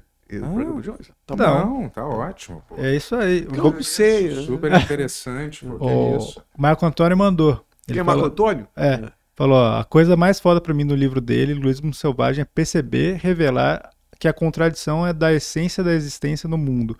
E além disso, ela é bela, quase a beleza em si. Com isso, ele denuncia as esquerdas, sobretudo as intelectuais, pelo nojo que elas têm das contradições, que no final das contas somente expressa a medida em que é, as mesmas estão atreladas a um purismo idealista, um moralismo transcendente e a um recalque ressentido. Dito isso, eu gostaria que ele falasse mais do puro deleite diante da contradição ao público do podcast e em que medida isso, dialo- dia- isso dialoga com o conceito de lulismo selvagem. Pergunta complexa, é? Caraca, Bonito. Não, eu É. entendi. não eu entendi. Sim, sim. direito. Eu entendi tudo Sim, que sim. falou. Entendi. O Marco Antônio, eu espero, Marco Antônio, que você me coloque ali naquele, nesse concurso dessa porra, vê se você entra nesse edital para poder escrever o livro sobre o, o Mário de Andrade, que eu quero, que eu estou querendo escrever um texto sobre o Mário de Andrade. Espero que você aprove lá o edital, né? Ah, Porque a gente vive nessa luta de edital. né? Mas isso que ele falou é muito curioso. E, e- dá só, só mais uma puxadinha no microfone. assim, é, é, isso, isso que ele falou é muito curioso, É. porque é, eu falo de uma mulher chamada Marilena Chauí, sabe? Maria- eu tenho uma admiração muito grande pela Marilena, sabe? Professora de filosofia da USP, especialista em Spinoza, né? E petista, né? Aham. Faz parte dos quadros do PT, né? Mas num texto, quando eu falo sobre a questão da comunicação, a questão da internet, eu falo justamente dessa questão, né? É, da questão do problema, às vezes, da esquerda é não é não aguentar, porque a contradição é muito dura. É muito duro, sabe? Uhum. Para você aguentar a contradição, você tem que ser forte, né? Uhum. Talvez o PT eh, tenha dificuldades imensas em relação à contradição, sabe? E isso que ele está falando é muito bonito. Né? Talvez um dos filósofos mais assim, importantes para a minha vida é Georges Bataille, filósofo francês, que exalta justamente a contradição. né? E ele vem de uma escola nietzschiana, sabe? É, que é diferente do- da, da marxista. É isso que eu estava falando. Uhum. O marxismo ainda está dentro de um de um iluminismo né, racional. Nietzsche não. Nietzsche é um delírio. Por isso que eu falo da tempestade. Eu estou na tempestade. Eu não posso negociar. Isso que você falou foi uma grande bobagem. Negócio quê, da negociação. Né? Não pode. Eu estou no meio da tempestade. Não, como que eu vou pensando, negociar? é, É, eu entendi. como, é, Eu entendi, eu entendi. Mas eu não posso. Eu não achei que você ia se sentir tão. É... Não, não. Eu tô, eu tô- só- É. não, não, não, tô- Não, reflexivo sobre a questão. Achei que era uma É. coisa Não, mais. não, eu é, fico, eu fico. Porque essa é uma perspectiva que você anunciou aqui, é uma perspectiva liberal, de negociação. Mesmo que seja uma negociação interna. É, Mesmo que seja uma negociação interna. Não, a minha perspectiva não é de negociação. isso não é radicalismo. É, você total. radical- Mas Você, total. você acha bom radicalismo? Maravilhoso. É mesmo? Tempestade. É. Tempestade, cara. É. Tempestade. O Marco Antônio vai compreender o que eu tô falando. Boa. Vamos, vamos seguir para as perguntas, então. Entra aí, Tony. Eu só vou te falar, ô, ô, ah, Rogério, eu só levanto porque eu sou muito ansioso. E o Yuri, ele não deixa eu Você fumar fuma aqui. muito? Eu fumo assim uns. Máximo por dia? Não, maço dia. É, já foi essa época. Eu fumo uns cinco ou seis cigarros. Ah, tá bom. Desse que eu aperto. Eu aperto um, um- um tabaco. Eu não compro mais o, o, o Marlboro, Entendi. nem nada, entendeu? Ah, você faz com a. com É, faço com o tabaco, Entendi. aperto, enrolo e vou mamando. Entendi. E às vezes é seis, às vezes é cinco. Mas aí eu deixo lá pausado, entro, dou dois traguinhos ali Entendi. e volto. Vai lá, entendeu? Tá Tranquilo. bom, cara, já Ó. entendi que você. O Tomás mandou uma pergunta aqui. é, O que o Skylab acha da pisadinha, derivado do forró eletrônico, onde basta um cantor e um tecladista? Barões da pisadinha estouraram com isso. É. Não, o Bra- o Brasil é. O Brasil é. E, os, e, a- e os passinho, e o passinho, né? É. Também tem o passinho, né? Que vem do. O passinho vem do, do funk também, né? Aham. Do, do, do funk, né? Cara, o Brasil é. Outro dia eu tava ouvindo uma música paraense, cara. Porra, a mulher tava cantando pra caralho, cara. E era uma música paraense, sabe? Música bem feita, música é uma mulher bonita, jovem, né? Falando uma coisa meio sexual, assim, bem assim, é, bem é bem previsível isso, e com uma, uma, uma, música meio paraense, é, ela é do Pará e tal. Caralho, o Brasil é um celeiro de grandes músicas, cara, entendeu? É um, é um, part... é um país vasto com grandes músicos, né? É, e isso no último disco do Caetano, ele procura sublinhar, né? Sem samba, tem uma música que ele fala, sem samba não vai. Aí eu fiquei tão triste, cara, vou te contar uma coisa bem cringe. É. Eu fiquei envergonhado depois, sabe? Eu estava ouvindo o último disco Caetano. E aí, cara? Ai, que coisa triste, que vergonha, cara. Ele cantou, ele fez a música Sem Samba Não Dá. Que é um sambinha legal, ele canta com Serrinha, o, Ser, o preto, pretinho, pretinho da Serrinha, né? E, e, e, preto da Serrinha, né? pretinho da Serrinha, né? E ele tá tocando lá a música eu estou ouvindo. E ele está fazendo uma coisa maravilhosa. Ele está falando de vários nomes da música brasileira que surgiram recentemente. Né? Ana Vitória. enfim, tudo bem. É, Marília Mendonça, os novos nomes da, da, da, da, música. Que é isso aí, a, a, música brasileira, ela é vasta, ela é impressionante, ela tem uma abundância, né? Ainda que muitos podem não gostar e tal, né? E aí, e tem uma hora que ele falou Jonga com Rogério. Caralho! Quando ele falou Jonga com Rogério, olha, ó, vem, vem cá, Bento, ouvir essa que foi uma vergonha que eu passei, cara. Foi muito triste. Eu, eu, eu sou um cara, cara. Eu, o último disco Caetano tem uma música que eu tava ouvindo, chamava Sem Samba Não, não, não Dá uma última música dele. E ele estava citando os novos músicos, novos compositores, alguns que eu nem gosto tanto, mas Tipo, Ana Vitória. Oh, é, Mari, Maris Mariana, como é que é? é Mari, Maraísa. É isso. Mariana, é, é. Marília Mendonça, todos esses nomes assim, né? E ele trazendo, acho legal do Caetano, isso sempre, foi sempre legal. E, e sublinhando essa abundância de coisas uhum. novas da música brasileira. Teve uma hora que ele falou Jonga, o Jonga é, é, do, é do hip hop, né? Jonga com Rogério. Caralho, quando ele falou isso, falei, puta que pariu! Caetano falou de mim, cara. E teve um livro é, chamado o livro que ele escreveu, que ele fez um, uma, um autógrafo para mim. Ele, ele não chama Skylab, ele fala Rogério. Rogério, um abraço e tal. Cara, eu fiquei tão contente. Falei, puta que pariu, fui reconhecido pelo Caetano. Né? O Jonga com o Rogério. Caralho, que bom, que beleza, que alegria, cara. Eu fiquei feliz, sabe? Fui reconhecido pelo Caetano na música dele. E, e a música tinha essa coisa de sublinhar uhum. as coisas novas, a música abundante contemporânea. Depois eu venho saber, cara, que Jonga com o Rogério, não é nada disso. O Rogério é, é porque o Jonga fez, chamou o Rogério Duarte, botou a voz do Rogério Duarte numa música dele. E o, Caetano, o Rogério Duarte era, foi companheiro uhum. contemporâneo do Caetano. E o Caetano foi Jonga com o Rogério e tal. Porra, eu falei que isso é uma felicidade errada, é uma felicidade indevida, cara. Não era.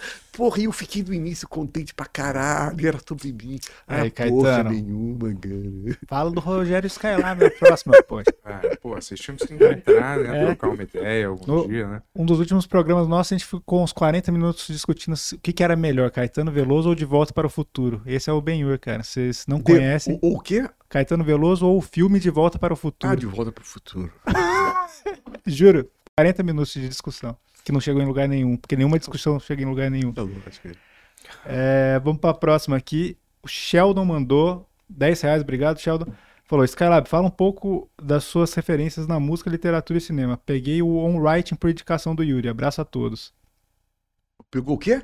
On Writing. Era um, um, livro que o Stephen King fez sobre escrever. Eu, eu nunca li nenhum livro do Stephen King. Eu também nunca li, não. Mas esse livro sobre escrever dele é muito bom. E, tipo, muita gente tinha recomendado e eu recomendei aqui uma vez. É... Ah, é tão difícil isso, né? De referência, de cinema. É. Tem tantas, né, cara? De é. música, literatura, de cinema. 30 anos de carreira, né? Coisa pra caramba. É, eu, eu, me lembro que o Caetano falou assim: é porque eu sou foda, sacou? Chico Buarque é foda. Djavan é foda. A gente é foda, entendeu? O Caetano fala isso. É? Assim. Eu acho não. Quem é foda, quem é foda, cara. Foda é Júpiter Maçã. Foda é Damião Experiência. Foda é John Zorn. Foda é Frank Zappa, sacou? Então não vem com esse benhenhen de foda. Foda é o caralho. Foda é Caetano, é Chico, é de Javan. Aqui, meu camarada. Aqui. É. Sacou? Não, mas é aí que tá. Eu concordo nesse sentido. É. John Zorn é um cara que, pra Porra mim, é o cara. caralho, cara. Vá. Você sabe quem Vem. é o John Zorn? Claro, pô. É, canta uma aí. Você tá me botando na berlinda. Porra. pô. Mas eu vou Pode, dizer, é eu igual vou- usar a palavra genial quando a galera usa, né? Tão solto assim, fulano é um gênio, fulano é genial. Porra, e, e a galera que realmente é genial, né, cara? Porra, eu acho injusto o uso dessas palavras, entendeu? Pra classificar, às vezes, tudo, até uma galera que não, não é digna dessa Eu classificação. tenho até uma frase, eu consigo medir a idiotice de uma pessoa pela quantidade de palavras, pela quantidade de vezes que ela usou a palavra genial. É, então, exato, pô. É. Ainda mais pra classificar alguém, pô. Pois é. Fui eu que usei, né? Vai. É, Tá, foi essa. Mas, enfim, quando fa- fa- falar referência, é, é, Quer falar uma alguma? pequena, mas é, é Uma, muita- uma indicação. é muita- Caetano Veloso. Ó, John Zorn. Você não escutou John Zorn? Escute John Zorn. Bom, bom momento pra começar. É, O Caio mandou 10 reais. Escuta o Marco Antônio. Pois é, escute Marco Antônio. É, Tempo Câmara. Vai lá. Skylab, você ainda anda lendo livros na biblioteca da PUC? O que você lia tanto em 2010 quando te via?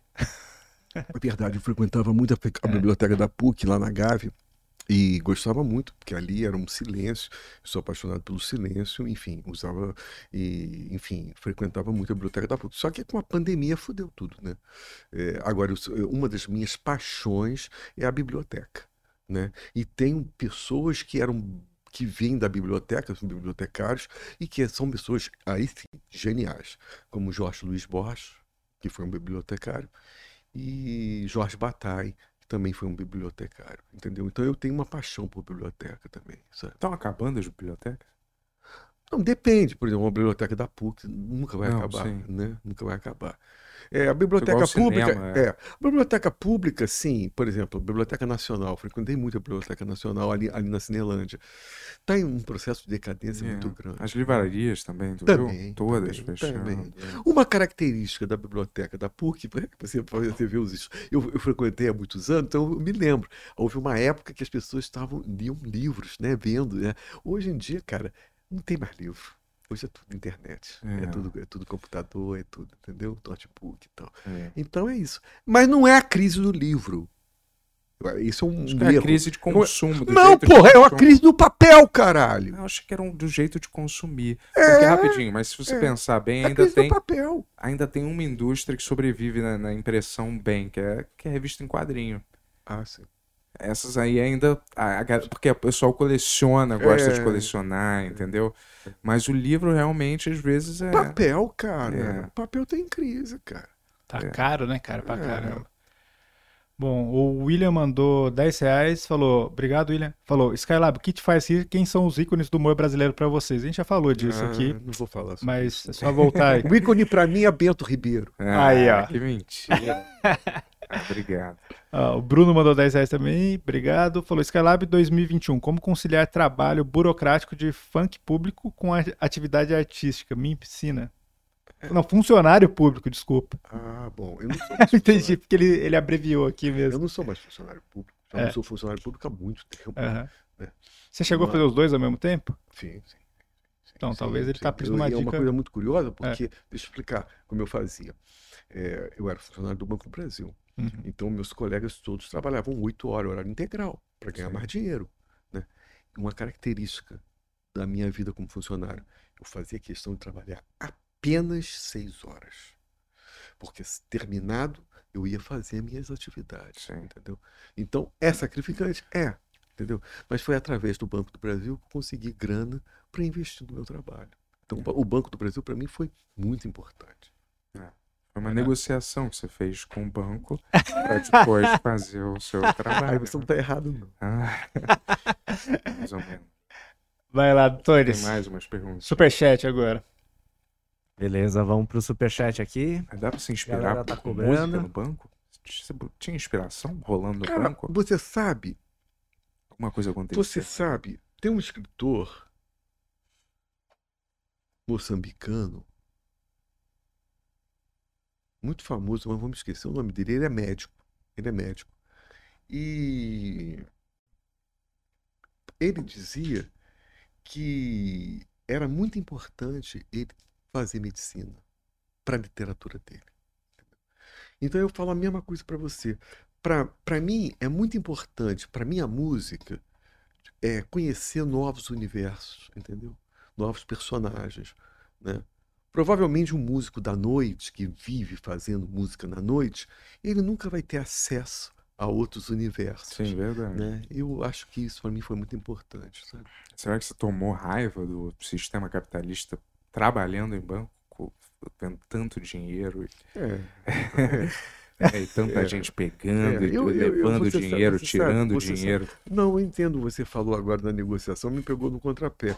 E realmente, e, e- realmente, é, é, meu pai tinha morrido, sabe? Meu pai teve uma, um desastre de automóvel, faleceu, minha mãe não tinha condição mesmo de, né? é, Enfim, eu tive que trabalhar. É, às eu tive que é trabalhar, isso. não teve jeito. É. Eu tive que trabalhar. Senão eu ia morrer de fome.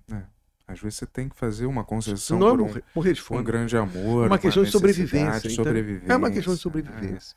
Então eu acho que eu fui trabalhar no Banco do Brasil por uma questão de É, mas sobrevivência. não é demérito, né? É, Eu não. acho, porque é uma questão de necessidade É. mesmo, não, não é? E nessas horas você tem que abrir umas concessões, eu acho, assim, entendeu? Mas às vezes você chega num estágio da vida também que você não quer mais abrir tipo de, uns tipos de concessões. Mas ao também. mesmo tempo, o, o Bento, que- isso que eu- retomando o que eu estava falando para o Yuri, é, eu acho que a experiência no banco foi uma experiência rica.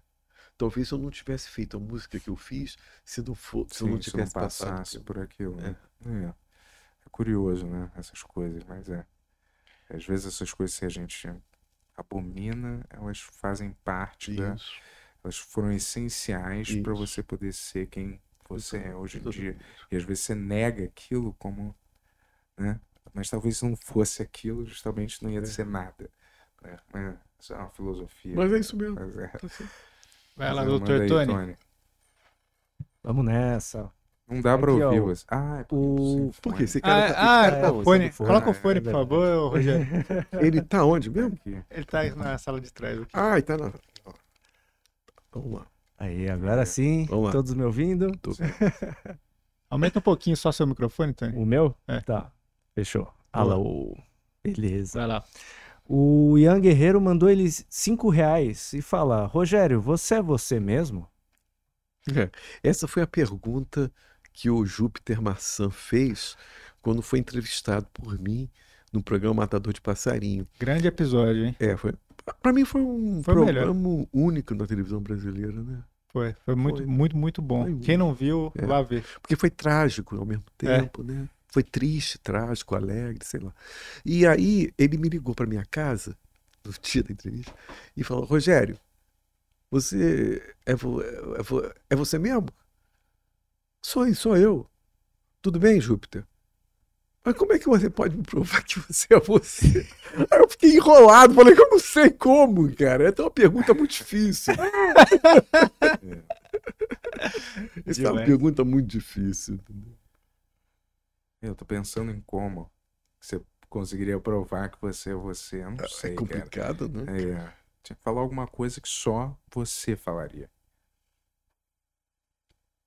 Que eu não sei o que, que é. Eu não sabia. se- Eu não soube responder. E eu reproduzi isso na conversa. Eu co- comentei na entrevista, falei, você, o Júpiter um dia me ligou de manhã, eu comentei isso. Vai lá, vai lá.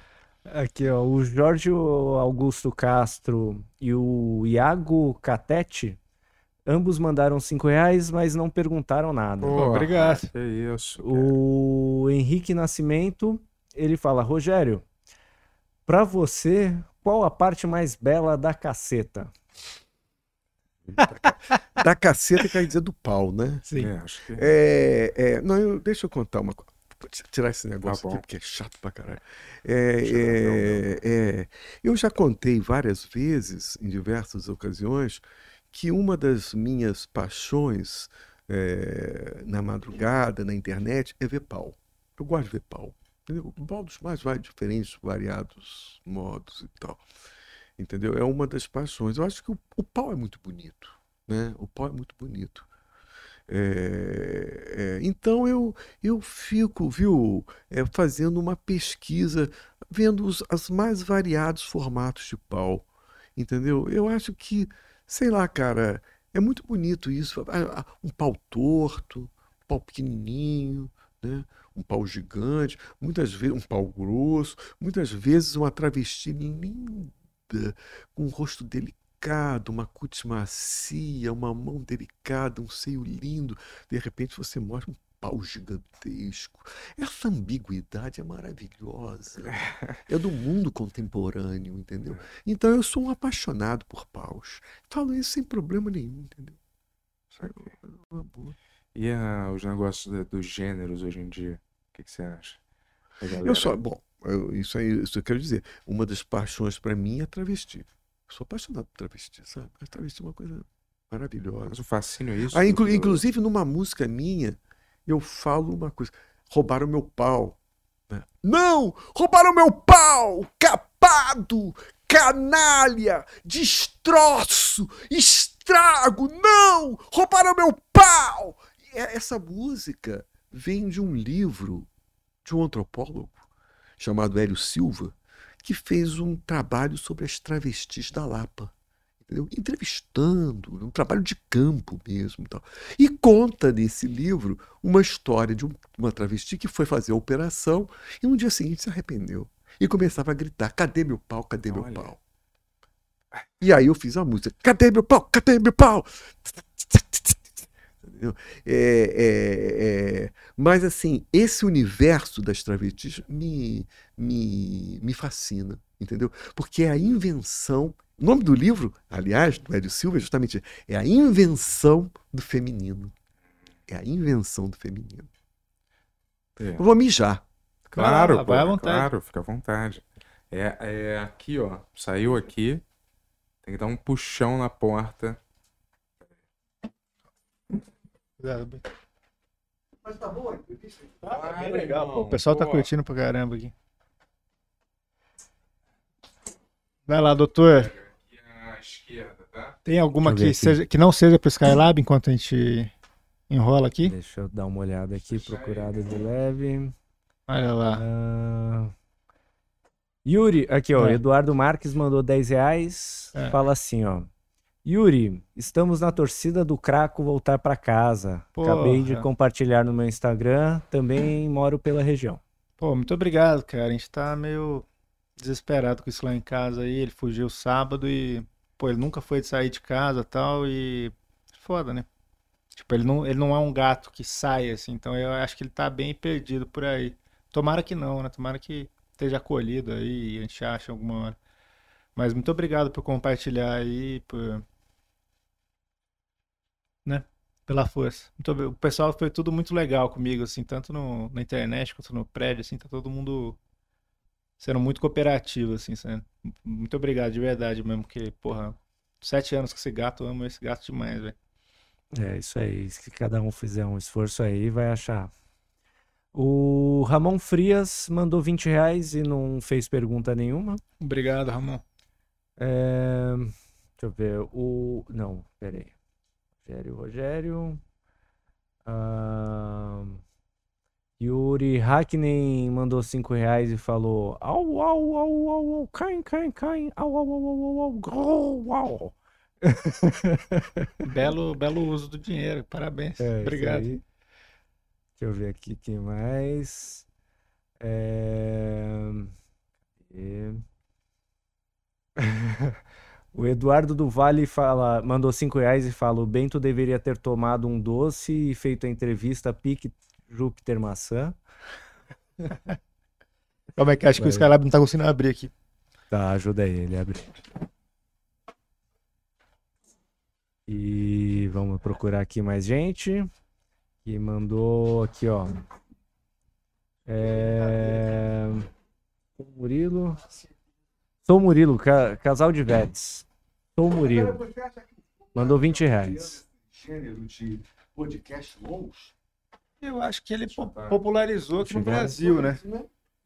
Ele deu uma popularizada no Brasil, assim, que não... acho, eu acho A gente já vai acabar, podcast... tá? Entendi. Não, mas eu tô falando o podcast longo... Não, é. contrário, vou te falar uma coisa. É. O podcast longo, por exemplo, hoje eu tive... Só, só dá uma puxadinha no microfone, por favor. Pode hoje eu tive no, Hoje eu tive no programa do Danilo, né? Uhum. E tava percebendo a diferença entre o podcast, uhum. da, desse gênero todo, do, né, do flow, do, do, do Defante, né, e tal para um programa de televisão como o Danilo. O do programa da te televisão é rápido, é, é ágil, é rápido. Sim. É uma velocidade rápida e não pode demorar muito, porque custa dinheiro, né? Sim. Entendeu? E o, e o podcast tem uma lentidão no tempo. Que eu, eu me... estava de acordo. Eu me adapto muito mais a essa lentidão do tempo que eu posso. Esse, eu posso esse... desenvolver um pensamento que eu nunca vou conseguir desenvolver através de um programa de televisão, Sim. como era o Jô Soares, que eu frequentei muito o Jô Soares. É, é, então, é, é, eu gosto muito, eu frequento, eu gosto do podcast. Agora, eu recebo muitos convites de podcast, Bento. Agora, é... é obrigado por ter aceitado. Ah, não, eu, eu, eu, eu, não aceito mesmo. E um dos critérios de não aceitar, eu vou deixar claro aqui, pode ser até uma escrotice do meu lado, mas vou ser franco, cara. É justamente o público, a quantidade de público. É isso que vai ser o meu critério. Entendeu, cara? É. O Flow, por exemplo, quando eu fui a primeira vez, já faz alguns dois anos atrás, eu fui com um pé na frente e outro atrás. Porque eu achava o, o Flow extremamente reacionário. Só entrevistava convidado de direita, convidado de, de internet, que, de, né? Uhum. e que não tinha nem. era despolitizado. Eu tinha, eu tinha uma certa prevenção com o Flow. Entendeu? Mas o que me levou ao Flow foi justamente a quantidade pública, era impressionante, entendeu? Isso para mim é importante para minha música, entendeu? Então eu confesso, eu recebo muitos convites de podcast, mas eu não aceito todos por justamente disso. O critério realmente é a quantidade de público. Porra. Eu, eu, é muito fraco nosso, isso. Então? Não, mas não, não, é fraco de vocês, não. Não, é sim, mas a não é gente é fraco não de tá, vocês, ainda não. não tá no nível. Você acha, Bento, que o Ciro vai no programa do Rafinha por quê, porra?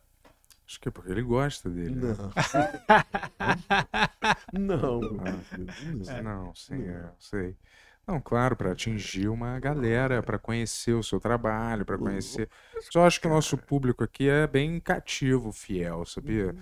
Apesar da gente estar tá construindo uma audiência, né? É isso. Acho que a gente está indo num caminho Legal. bem bom, sacou? Legal. Tipo, honesto. Eu perguntei pro Fabinho, eu, eu perguntei para ele, pro Rafinha, Rafinha, você acha que o Ciro veio aqui porque gosta de você? Falei na cara dele. Claro que não. Mas ele achou que sim? Claro, no fundo ele sabe disso. Ah, todos eles sabem, todos sabem sim, disso. Sim. Os políticos querem nos podcasts, porque o podcast tem, alguns podcasts sim. tem um público imenso. O mesmo lá o de São Paulo aqui o do pessoal. Pode cá, pode Não, do pessoal o Boulos. O Boulos. Sim. O Boulos foi no, no. O Boulos foi no Flow, foi no Rafinha, não sei se ele veio. Se veio Ainda aqui. não veio aqui. Não. Mas vai vir. Porque é, é, é... A, a, partir de um certo segmento, quantidade de público, interessa ao político. Sim. Claro que interessa. Mas a gente não. Eu, não é porque ele gosta de você, entendeu, Bento? É, mas esquerdalha não entra aqui. Não, mentira. Não, Tô assim, brincando. Mas a gente, a gente chegou num consenso que a gente não queria chamar políticos. Sim. Eu e o Tony e o Bento perdeu porque nós somos três sócios aqui. É, eu não. eu falaria, é. você acha muito. Você acha que é, que é aquela. aquela que as pessoas falam que você está dando palanque para idiota, vamos dizer assim. Quando você chama um. Você está dando voz para um, um babaca desse. Não, é. é porque, na, na verdade, ele está se aproveitando, né? Mas eu acho é. que é normal, eu também tô. Entendeu? Sim. Eu, eu quero mostrar meu trabalho, quero Sim. mostrar minha música, entendeu?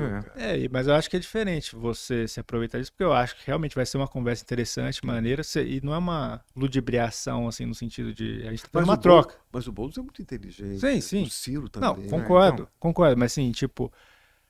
É o que eu falei, eu não quero. Mas o, o, é. o, o Flow chama é pessoal do Bolsonaro também. Sim, sim. O ministro do Bolsonaro sim. chegou. E, não, e eles mesmo comentaram comigo. É. Não, é, não é interessante, porque o cara é muito ruim. Uhum. O cara é ruim, entendeu, cara? O cara não, não é uma conversa interessante, entendeu, cara? É, então o que eu falei assim, eu não quero, tipo, chamar. Primeiro que eu não. não tem uma vontade genuína, o negócio da vontade mesmo. Assim, eu não quero estar a, na sala com essas pessoas, assim, não, não, não, é o tipo de pessoa que eu acho maneiro estar conversando. E a segunda também, tipo, é o que eu falei, vai ter uma foto comigo, comigo com um cara que daqui quatro anos vai saber a merda que o cara fez, tá ligado? Eu não. Tá prefiro não. Isso aí é típico é. do esquerdista que quer fugir do debate, né? Não sou, né? Não sou. Eu tô brincando, eu não sou de é, jeito. É que eu fico é. reproduzindo, às vezes, as coisas que eu escuto a galera é. falar muito, entendeu? Sim. Mas eu não sou de. Não tem nem condição de eu ser de direita, né? Então você já sabe que eu sou liberal, neoliberal, pô. neoliberal. Aqui, rapaz. O, o, é. Eu falo uma coisa, sabe, Yuri, e é. assim, sobre a minha música, sabe? É, é, e foi uma, uma coisa que pautou desde o início da minha carreira. Eu, eu lancei todos os meus discos, pelo menos o decálogo, que são o Skylab 1 ao Skylab 10, no programa do show. Todos. Todos. Todos. Cada disco que eu lançava, eu estava no jogo lá, lançando. Uhum. É, é, é. E tive em programas como Sem Censura, tive em programas todos da MTV, boa parte dos programas da MTV eu tive presente. É, é, é, enfim, Ca Canal Brasil também, todos Canal Brasil. Por quê? Porque tem artista que não, não gosta disso. Tem artista que quer ficar no seu nicho. Uhum. Eu respeito a postura dele, entendeu? Não é a minha. A minha posição, que é a posição do militante, ainda que eu não seja militante, Sim. é de penetrar em todos os segmentos. Eu quero que a minha música penetre em todos os segmentos entendeu? E entrar em todos os segmentos, por exemplo, ir no programa do Danilo, por que não? Uhum. Ainda que eu saiba qual é o tipo de audiência do programa do Danilo. Mas, mas por que, que eu quero? Porque eu quero realmente discutir com todo mundo. Eu uhum. quero mostrar minha música para todo mundo. E mostrar minha música para todos os segmentos não é fazer política de aliança. Eu acho que a MPB, da qual eu faço parte, não é necessariamente política de aliança entendeu? Uhum. Eu quero estar. Eu, eu, não, eu não posso fugir do processo de comunicação. Uhum. O processo de comunicação, para mim, é fundamental. Agora, o processo de comunicação não é de aliança de classes. Muito pelo contrário. O processo de, de, de comunicação pode ser de confronto, de colocar ideias que façam você reagir. Tá me entendendo? Uhum. Então, para mim, é isso. É, é, é, é, importante eu, eu, penetrar em todos os segmentos, inclusive do flow, que eu tive uma certa resistência para entrar no, no, primeiro, porque eu achava meio careta, meio conservador demais. Sim. Mas, para mim, cara, eu quero ocupar todos os espaços. Eu quero discutir com todos os segmentos, que não é fazer política de aliança, não. Muito pelo contrário. Não, Às vezes que... é um processo de confronto mesmo. Eu acho que isso é muito saudável, cara. Assim. Para mim, assim, é uma exceção de política, pelo que eu falei, pela ludibriação, assim, e porque a gente também não é uma chance para discutir com esses caras, tá ligado? A gente não é como se fosse estudiosos políticos para ficar batendo. Então, assim, Agora, eu conheço artistas, é. Bento, que não querem nem a comunicação. É. Olha só o que eu quero dizer. Ah, não, querem ficar no nicho. Não Sim. quer nem comunicação, não. Se você chamar um determinado notícia para vir aqui, não vai vir. Uhum. Ele quer ficar no nicho dele. Ele não quer comunicação. Sim. Porque a comunicação é justamente isso. É o processo de você sair do nicho. É aquela história que o Paulo fez, do, do militante. É sair uhum. do seu nicho para entrar, em, muitas vezes, em confronto com o outro. Mas, não, mas nisso, mesmo que seja um confronto, uhum. é um processo de comunicação. Você está me entendendo eu quero concordo. dizer? Eu acho maneiro. A gente não é política de aliança, é isso eu quero te dizer, Sim, entendeu? É, o negócio a é o ego, né? É, a gente trouxe muita gente aqui que a gente não concorda em nada, mas que é maneiro. É uma conversa legal, tá ligado? Assim, e sempre vai acontecer isso, sim. Essa. Então, essas pessoas, é. elas, elas não saem do nicho porque elas, eu acho que elas muitas têm medo, né? De se expor a outro nicho e, sei lá, e, e achar que não ser exposto a opiniões que, sabe, tiram o valor dela, ou a imagem que ela que acha que, ela tem dela, entendeu? E aí é, é igual é o medo também que interrompe a criatividade das pessoas um pouco hoje e em você dia. Sabe por que, eu agora me lembrei de uma coisa que você falou? Você perguntou sobre a morte para mim. É, se acabava tudo, se, se acabava achava que era tudo. o fim, é. Que acaba tudo. É. E a questão da morte é uma coisa muito importante para mim. Foi uma coisa que eu sublinhei em toda a minha obra a importância da morte. Eu, eu tenho um determinado momento que eu falo, eu sou um cadáver da música popular brasileira. A questão da morte, o Bento, é o seguinte: é você sair do seu nicho, é sair de você, de si, é sair de si mesmo, é abandonar a si mesmo. A morte, o sentido da morte é abandonar, é abandonar a si mesmo. Você está me entendendo? É porque quando, é, porque quando você está no nicho, você está sendo protegido pelo seu ego, protegido ali pelo seu. Isso que é aventura. Por isso que a morte é fundamental. Porque é isso, é o abandono. É uma aventura, é o abandono de si. É. É o abandono do seu, do seu território. É o abandono do seu território. É a aventura do desconhecido. Né? A morte é o desconhecido. Né? É. Então, para mim, uma das coisas mais importantes é a morte. Uma das coisas mais importantes do meu trabalho é a morte. Mas você acredita que a morte é o fim, é o ou, fim. ou é o desconhecido? É o fim, é o desconhecido. Mas você acha que pode ter alguma coisa depois? É o fim, você sabe por quê? Porque eu nunca vou conhecer. Será? Eu nunca vou conhecer. É o desconhecido. Entendi. É o desconhecido em si, entendeu? Entendi. Então, se eu não vou nunca conhecer, para mim é o fim. Não, é porque são, são ideias é, parecidas. Você, tipo, você acreditar que você morre e você vai para um desconhecido, não quer dizer necessariamente que é o fim. Entendeu? Eu entendi. Mas, por exemplo, veja bem, é, você tá, quando você fala dessa forma, uhum. você ainda você pensa na possibilidade de uma continuação. Sim. Eu não penso no processo de continuação. Eu penso num processo de interrupção. É, não Entendeu? deixa de ser. E você, em razão dessa interrupção, uhum. você nunca vai saber o que é a, o que é a morte. Você está me entendendo? Porque houve uma interrupção, uma interrupção do entendimento, uma interrupção é, da compreensão. Uhum. Acabou. Você não vai saber o que é. Como é que é a morte? Ninguém vai saber. Ninguém vai poder me dizer, porque a pessoa foi interrompida. O processo de intelectuação dela foi, foi interrompido. Acabou. Você está me entendendo, cara? Mas é o desconhecido. Mas não que exista uma continuação. É isso que eu quero te dizer. É o desconhecido, mas não porque há uma continuação. Há um processo de interrupção. Você será, você é um ser finito. Você vai terminar, você vai acabar. Sei, qual é o sentido da gente construir uma obra, deixar algum legado, é, fazer alguma coisa? Você acaba tudo. Então não tem sentido. Acabou pra, acabou pra você, né, cara? Não, pra... mas então, pra gente. Por que, que a gente. Pra deixaria... você. Mas não tem as gerações futuras, cara? Não, mas eu tô dizendo assim, em termos de legado pra humanidade.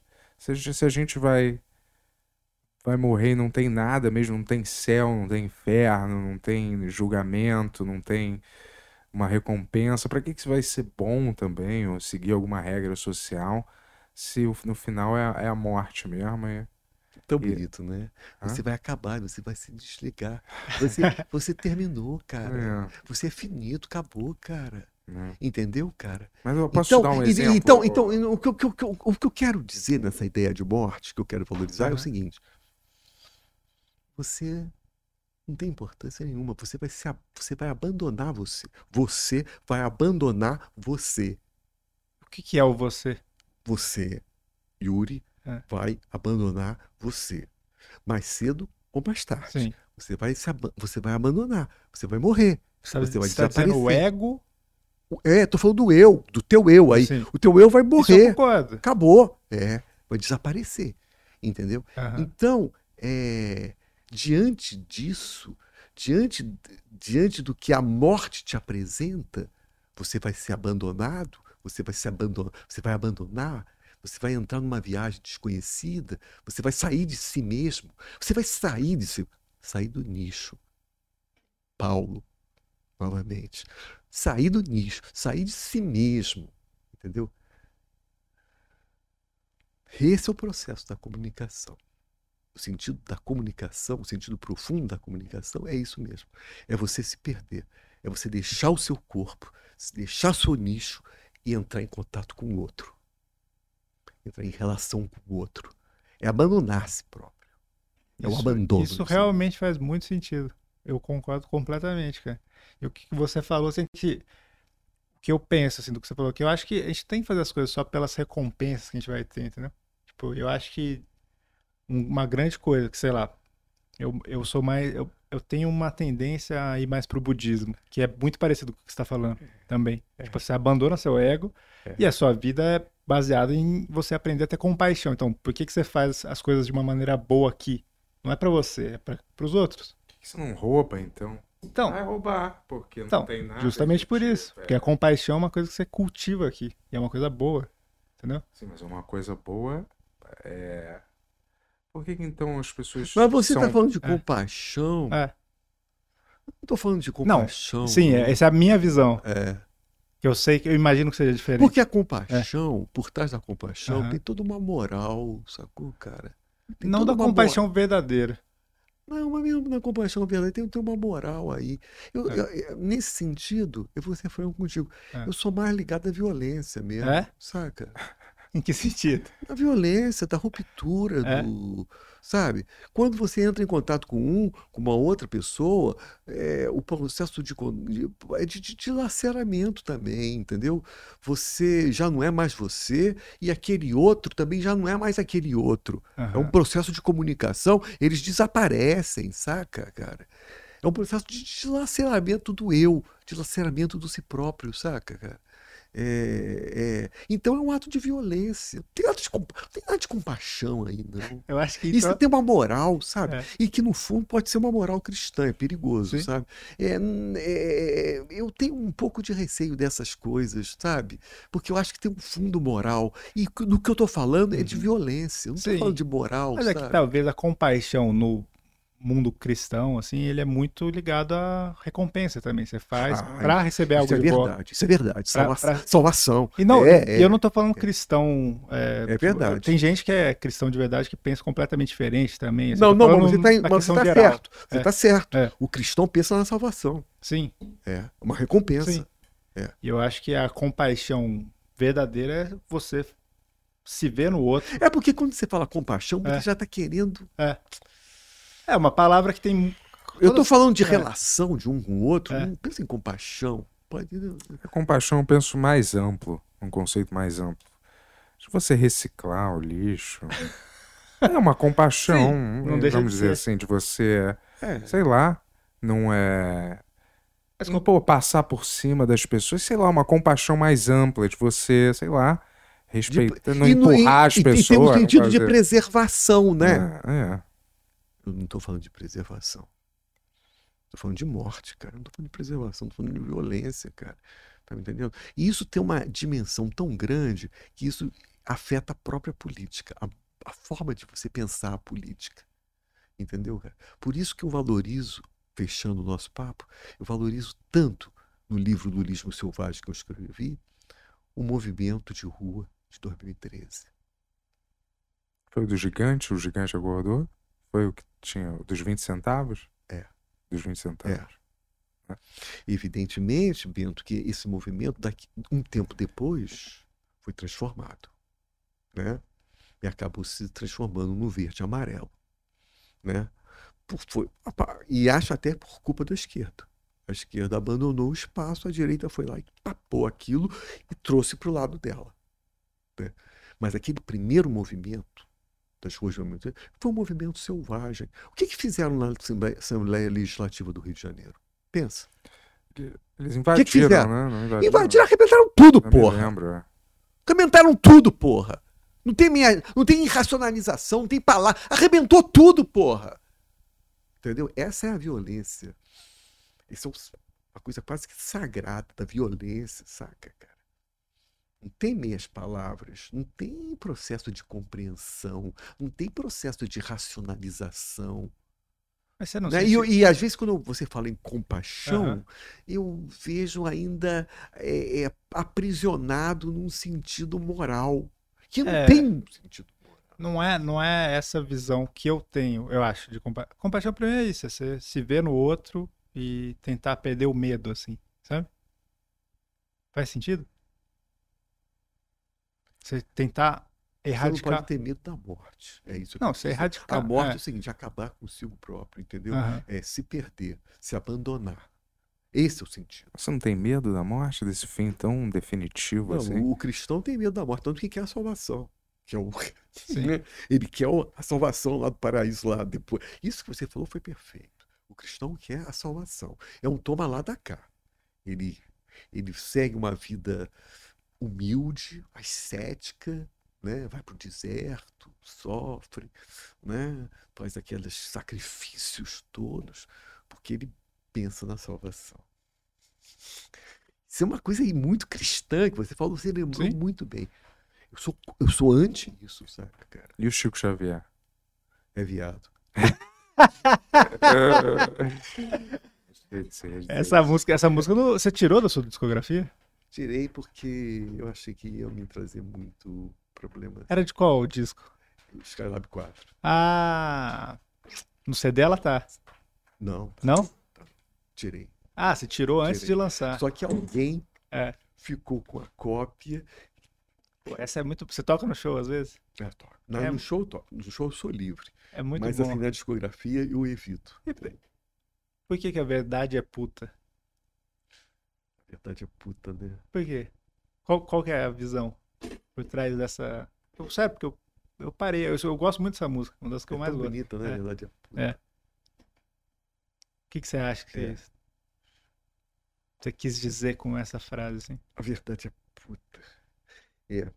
Você sabe que no fundo do fundo, quando eu falo a verdade é puta, eu tô retomando esse pensamento que eu acabei de falar para você, uhum. antimoral sabe? Antimoral. Uhum. Entendeu? Eu acho que nós, o Yuri, nós temos uma tradição muito forte do cristianismo, sabe? Todo moralismo muito cristão, entendeu? Então, é... quando eu penso na violência, eu, ve... eu penso numa outra coisa, sabe? Uma outra que, que é a e violência? Nesse sentido, a própria importância do terror, da violência, uhum. sabe? Mas o que, que é essa violência que você fala, assim, especificamente? Não tem compaixão pelo outro. É uma coisa de. Mas você acha que isso é uma coisa é uma boa? coisa de, de invasão, de, de toque e de. E de invasão, auto-invasão, um invade o outro, sabe? Uhum. Coisa de invasão. Não tem uma coisa de respeito. Que respeito? Não tem um processo de respeito essa palavra que tanto a esquerda identitária gosta tanto de usar, respeito. Respeito, respeito. Não tem nada de respeito nessa história. É, então, eu acho que é, é, é meio complicada essa história. O Tony tem o abridor lá. Essa coisa de você tem que respeitar o outro, mas. É, respeitar o outro. É, então... Tem de respeito, é de invasão. Entendeu, cara? É. E, e mais do que invasão, é de, mais importante do que a invasão é de perda de si mesmo. Sim. É invasão contra si próprio. Entendeu? É desaparecer. É. É abandonar porque, o. Porque eu vejo que o discurso hoje em dia é muito de é, todo mundo é igual. Ao invés de. eu não sei se eu tô certo, se eu tô errado, assim, mas eu acho que é mais importante você ver que todo mundo é diferente e tudo bem. Você entende? Não é todo mundo igual. As pessoas não são, não é todo mundo igual. O importante é você ver que todo mundo é diferente e dar o valor para todo mundo. Lógico. E tem uma diferença grande nisso. Lógico. Entendeu? Mas também, é, entendo. Mas também essa palavra de respeito é uma palavra que eu tenho bastante implicância com isso, uhum. sabe? O respeito tem um pouco também de um fundo cristão nessa história, entendeu? Em qual sentido? E respeitar o outro. Sim né? Respeitar uhum. como o outro é. Sim. E, na verdade, o que está em jogo aí não é o respeito ao outro. Né? O que está em jogo aí é a perda de si mesmo. É você fazer você se sentir bem com você, você mesmo. Muitas das vezes é pelo motivo errado. É. É, pô, eu ajudo alguém para eu me sentir bem comigo mesmo, para eu achar que eu sou uma boa pessoa, entendeu? E não porque eu tô com vontade genuína é, de ajudar alguém. É, também. eu também acho que tem é, também. essa armadilha é, também. Ultimamente entendeu? eu acho que assim, é muito todo mundo falando, ah, ninguém tem defeito. Ao invés de falar, não, a pessoa tem defeito e tudo bem que ela tem defeito. Você entende? Isso é uma visão mais realista, eu acho, talvez. Sabe? É. Eu não sei, é, pode ser. É, eu tenho um pouco preocupação com esse. com essa. com essa com esse excessiva delicadeza em relação ao outro. Entendeu? Porque, na verdade, quando você tem um profundo respeito pelo outro, você, não é você corre o risco de ser um reflexo do respeito de si mesmo. É. Porra, falou tudo. Entendeu? Verdade. Quero dizer. Claro, pô. Claro. Você é. Entendeu? É, sim, claro. Eu acho que a importância de você de, do outro é do abandono. É da morte, sacou, cara? O outro é a morte, entendeu, cara? Sim. Entendeu? Então, esse é o problema. Às vezes o outro, ele é aprisionado dentro de si mesmo, Sim. entendeu? Isso. E acho que a é importância da valorização do outro é, é do desaparecimento. Entendeu? Isso eu concordo bastante, cara. É. Que doideira, né? É o individualismo que importa, né? Você sempre pisar no outro para conseguir o que você quer. Não importa os meios. E, e voltando aquilo, e, vo, e, voltando, é e voltando àquilo que você falou, àquilo que você falou, o cristão ou de origem cristã, não necessariamente, mas de origem cristã, é sempre essa negociata. É sempre pensar perder aqui, mas ganhar ali na frente. Essa negociação, perder aqui na frente, mas ganhar a salvação ali na frente. Viver uma vida humilde, mas ganhar as portas do céu do paraíso, sabe? É esse tipo de negociação que eu tô fora, é, entendeu? Eu tô fora, entendeu? Eu, para mim a coisa mais importante é a morte, é o fim. Não tem salvação nenhuma. E a gente tem que viver essa aventura, a aventura do fim. Enquanto a gente não compreendeu o fim, o fim completo, imenso, enquanto a gente não compreendeu o fim imenso, se a gente continuar tentando querer negociar para resistir ao fim, a gente, a gente vai continuar dentro de uma sociedade cristã e que vem surgindo assim a palavra respeito passa a ter, ter importância, sabe? Então, e vai por aí. Mas a galera fala, é, não por só na religião. Quando você falou da negociação, é, eu me revoltei. Tanto. É, não, tudo bem, relaxa. Mas é por isso que a galera faz tantos é, procedimentos para se manter jovem ou para manter a saúde e conseguir viver Verdade. mais tempo. É Verdade. um jeito de você adiar a morte, trapacear é, a morte. Adiar a morte, né? trapacear né? a morte, né? exatamente. Mas, adiar a morte. Mas né? será que é tão ruim isso? Também adiar um pouco a morte? É tão ruim isso? Né? será que é tão ruim? Quando me fazem uma pergunta, eu penso no liberal, cara. É, eu penso no liberal, entendeu, cara? Não é, o, não é o ser da tempestade, cara. Não pode ser o ser da tempestade. Pô, você, vamos dizer que você quer ver alguma coisa sua dar frutos, ou você quer ver, você quer retardar a sua morte justamente para você, sei lá, ver um trabalho seu tomar corpo, acompanhar seu neto crescendo, seu filho, não sei, não, não é, eu não sei, ué. Às vezes é, você não, né? Porque é tão definitivo. Você sabe qual a sensação que eu tenho no Bento? A sensação hum. que eu faço, que o Bento me passa? Que na verdade ele tá falando isso de boca para fora, cara. É, tu acha isso? Isso ele me passa essa ideia, não sei porquê. Ele tá eu... sempre falando da boca para fora, não, cara. Não, é, é verdade. Eu sou, mas eu, eu, eu cara, pode-se dizer que eu, eu sou meio em, em cima do muro, eu não sei, cara. Mas é porque, sei lá, eu não, eu não consigo. Eu sei que, mas eu, às vezes acho que o radicalismo é meio, é meio ruim, não sei. Não, eu acho que o excesso é maravilhoso. O é. excesso. O excesso. Acho que às vezes dá muito conflito, né, Rogério? Tipo ah, assim, muito, você é radical, muito, mas você muito. adora conflito. Muito. É, eu não sou assim tanto. Eu até, eu, às vezes eu gosto de conflito, mas, mas é. Imagina se que isso tivesse virado um conflito, você ia adorar. Você ia adorar se a gente tivesse um conflito. Mas, porra, eu prefiro que a gente esteja numa conversa, entendeu? E é. E às vezes é consiga achar um meio termo que não seja nem a minha. Cara, tudo que você falou é falso, cara. tudo falso, cara. Obrigado, Rogério. Aliás, tem uma música chamada é. minha que chama, chama É Tudo Falso. É, mas, mas é verdade. Achar um meio termo, pô. Às vezes nem um lado, nem o outro tem tanta razão quando eles Meio acham que termo. tem, né? Meio É meio termo, se chegar a um, a um consenso, pô, a um consenso. consenso. Sei que você não acredita A nisso. coisa mais né, mas importante é o dissenso, não o consenso. acha que a mudança só chega através do dissenso Sem dúvida. E não do consenso, como, É, as, como as O pessoas con- acham. O consenso é deixar como tá as coisas. Entendeu? Consenso é. É deixar como tá as coisas.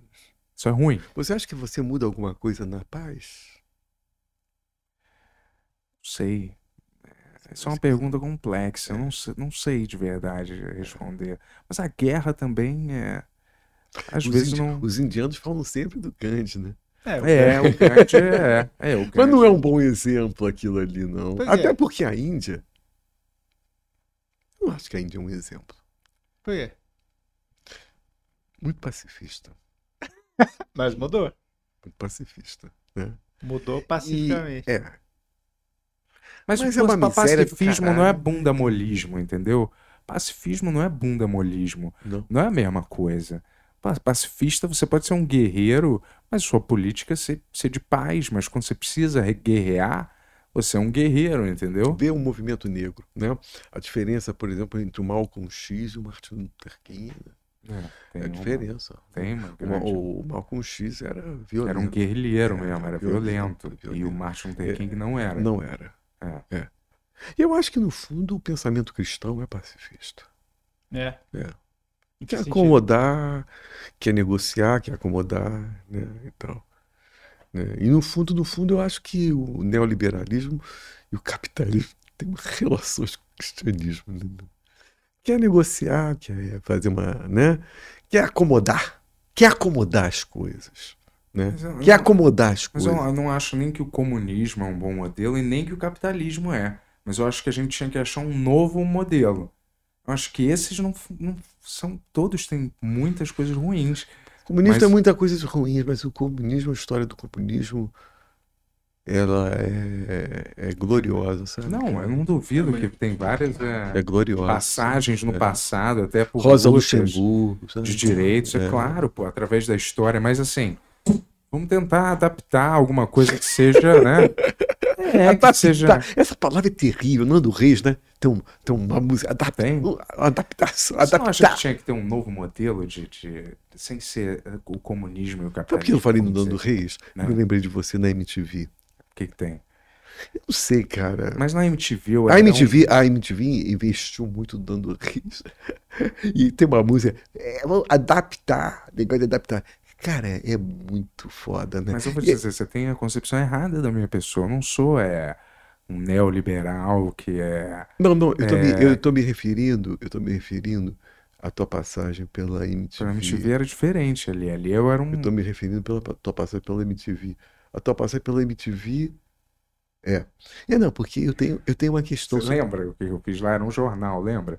Eu me lembro. Era um jornalzinho. Mas estava sempre ligado ao humor também. Era sempre sempre ligado ao humor. coisa meio... Mas assim, a MTV, eu tenho uma questão com a MTV, sabe, Ah. cara? Eu tenho uma com a questão antiga com a MTV. É. Quando eu falo MTV, tô me referindo à MTV dos anos 90, da qual você fez parte e tal.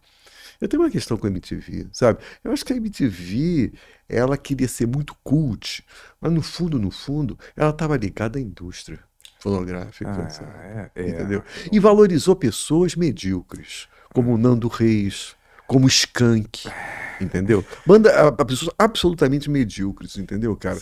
E eu acho que a MTV, eu tenho um, um ponto assim de crítica em relação à MTV. saca? Acredito, eu também tenho várias críticas, mas é, a sua crítica principal é essa, que eles é, davam valor a quem não merecia, Ah, é. E era. movido e- a dinheiro, é isso? É, sim. E, e assumir uma postura, ainda que eles valorizassem muito o hip hop, os racionais, essas coisas todas, é, é, que era uma coisa meio de rua, uma coisa assim que era fora da indústria, no fundo, no fundo, o braço fundamental dele era a indústria, sabe, cara? É, é, é, mas Era assim, mas eu acho que mesmo sendo assim, era o quem estava por trás era a editora Abril, né? Não precisa falar mais nada, não. É, é, Não falar mais nada.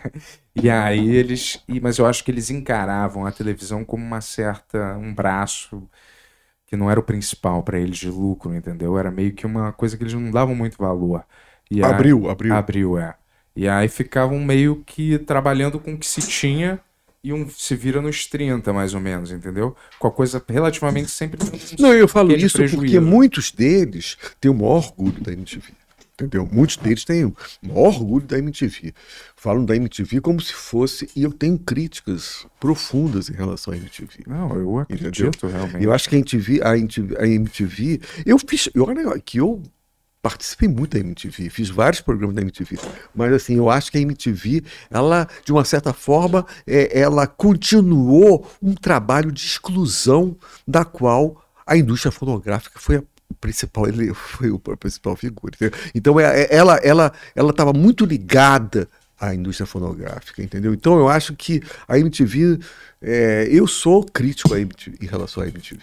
Entendeu? É, não, eu eu não sei se eu, se eu compreendo direito, porque eles também estavam num sufoco, assim, meio. Ah, sim. Eu acho que eles também eram meio viciados em quem ia lá e quem sempre, sempre estava por perto. Eu não, eu não sei qual era o esquema deles, assim, porque quem estava na produção tinha um, eh, geralmente também os poderes de decisões estavam na mão de quem tinha ideais muito fortes também sobre é, eu não sei né? eu não sei mas por exemplo eu acho que o subiu muito o ego de alguns VJs ali sabe ué é verdade subiu muito é o ego de alguns mas vamos dizer quando você começa a trabalhar num lugar tão novo é, e aí tem uma repercussão maior do que você acaba às vezes se não tomar muito cuidado você pode ficar imbuído de uma certa loucura mesmo, é, entendeu?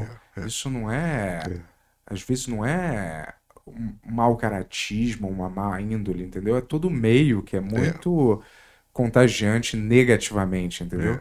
É. Você escuta. E, e, você tem que ver que a MTV é, uma, é um filho dos anos 90. Né? Ah, e, e, e, anos 90 é a segunda momento da indústria fonográfica, entendeu? E é o segundo momento, assim, em que a indústria fonográfica mais ganhou dinheiro, cara. 70, 80 90. 70, 80, 90. Esses três anos, 30 anos, foi, foi o, o, o, o, momento ápice da indústria fonográfica. E a MTV se locupletou disso, entendeu? Ela fez parte. De, ele, ela foi cúmplice desse, dessa, dessa história, entendeu, cara? Eu acredito, pô. Apesar de eu não ter um conhecimento muito profundo, porque eu tava fora desse setor musical, né? Você Lá. escreve, Bento?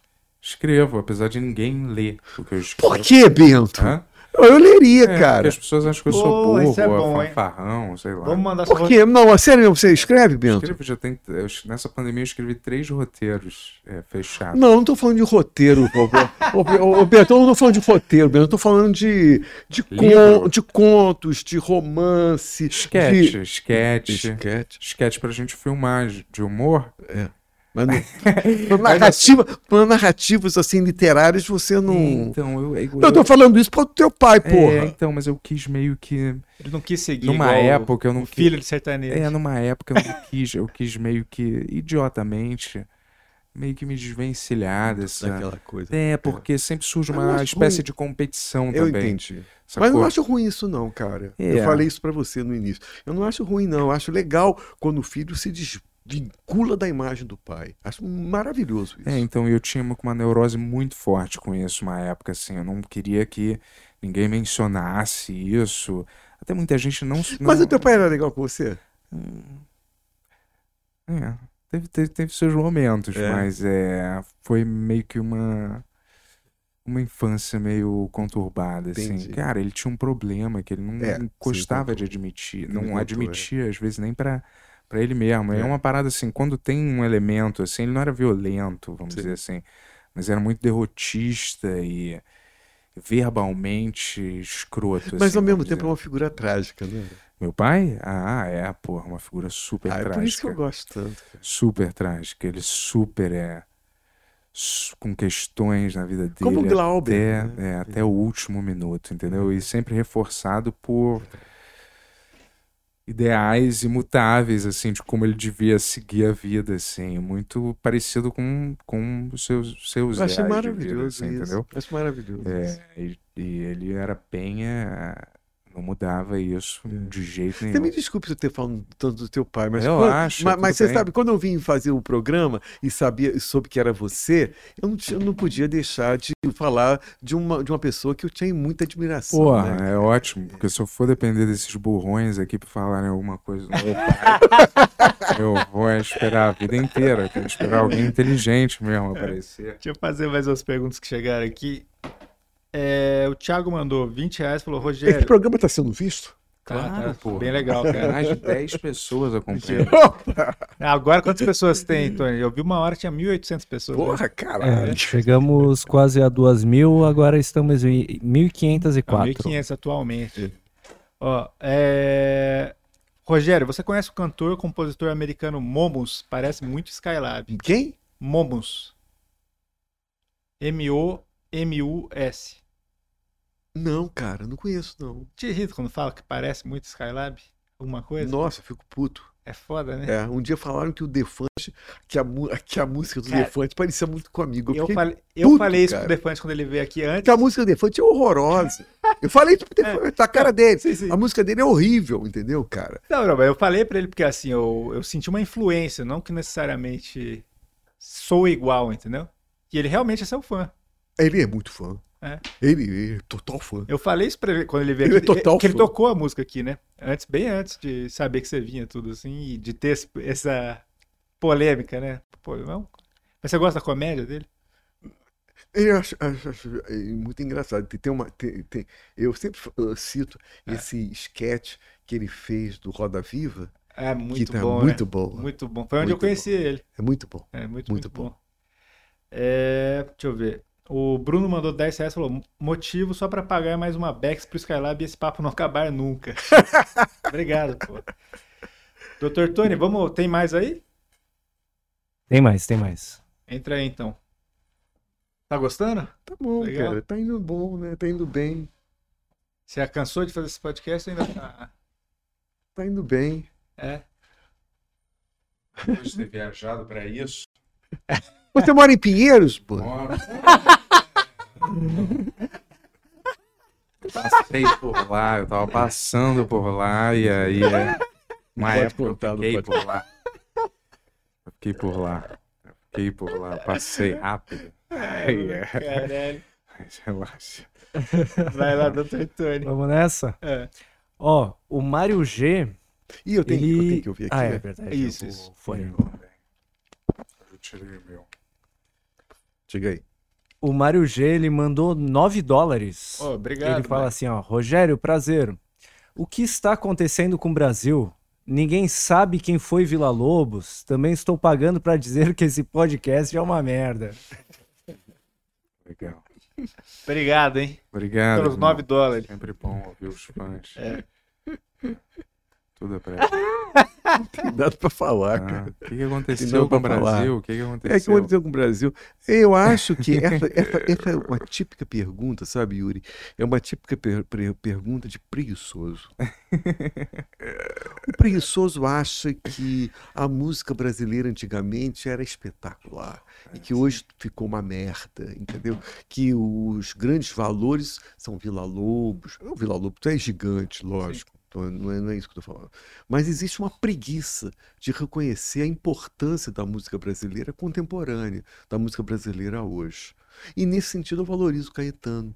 né? O Caetano é um cara que é, traz as, as pessoas que estão que estão aí, estão presentes e tal. Então, então eu acho uma certa preguiça aliada a um certo preconceito sobre a moderna música brasileira. Tá vendo? Eu, eu acho isso do pessoal que tá criticando o podcast também. Eu acho preguiçoso. Também, também, também, Isso, Porque, também. né? É. A gente tá aqui. É, Maldoso, tá? Maldoso. Vai lá, doutor. Muito maldoso. Isso é. Jamais é, vai ser Ó. esquecido. O Emerson do Recortes Ih, Furo. caralho. Eu também. Porra, peraí, cara, peraí. É porque isso aperta o ouvido, vai, desculpa, fala. Oi. O Emerson do Recortes Furo, ele pergunta: Rogério, já perdemos muito artistas talentosos de forma precoce. É, você teve a perda de alguém que atingiu profundamente? É, tá, tá, ele deve estar se referindo à, à, à, pandemia da Covid, né? Provavelmente, né? É, é, é. Eu não sei, sabe? Eu, eu não sei. Assim, pessoas próximas a mim, eu vou ser franco contigo, eu não vi ninguém morrer próximo a mim de Covid. Próximo a mim de Covid. Agora, vi pessoas que morreram de Covid, né? É, enfim. Mas próximo a mim, eu não vi, não. Entendeu? Aliás, eu venho de uma classe social que valoriza muito a máscara, né?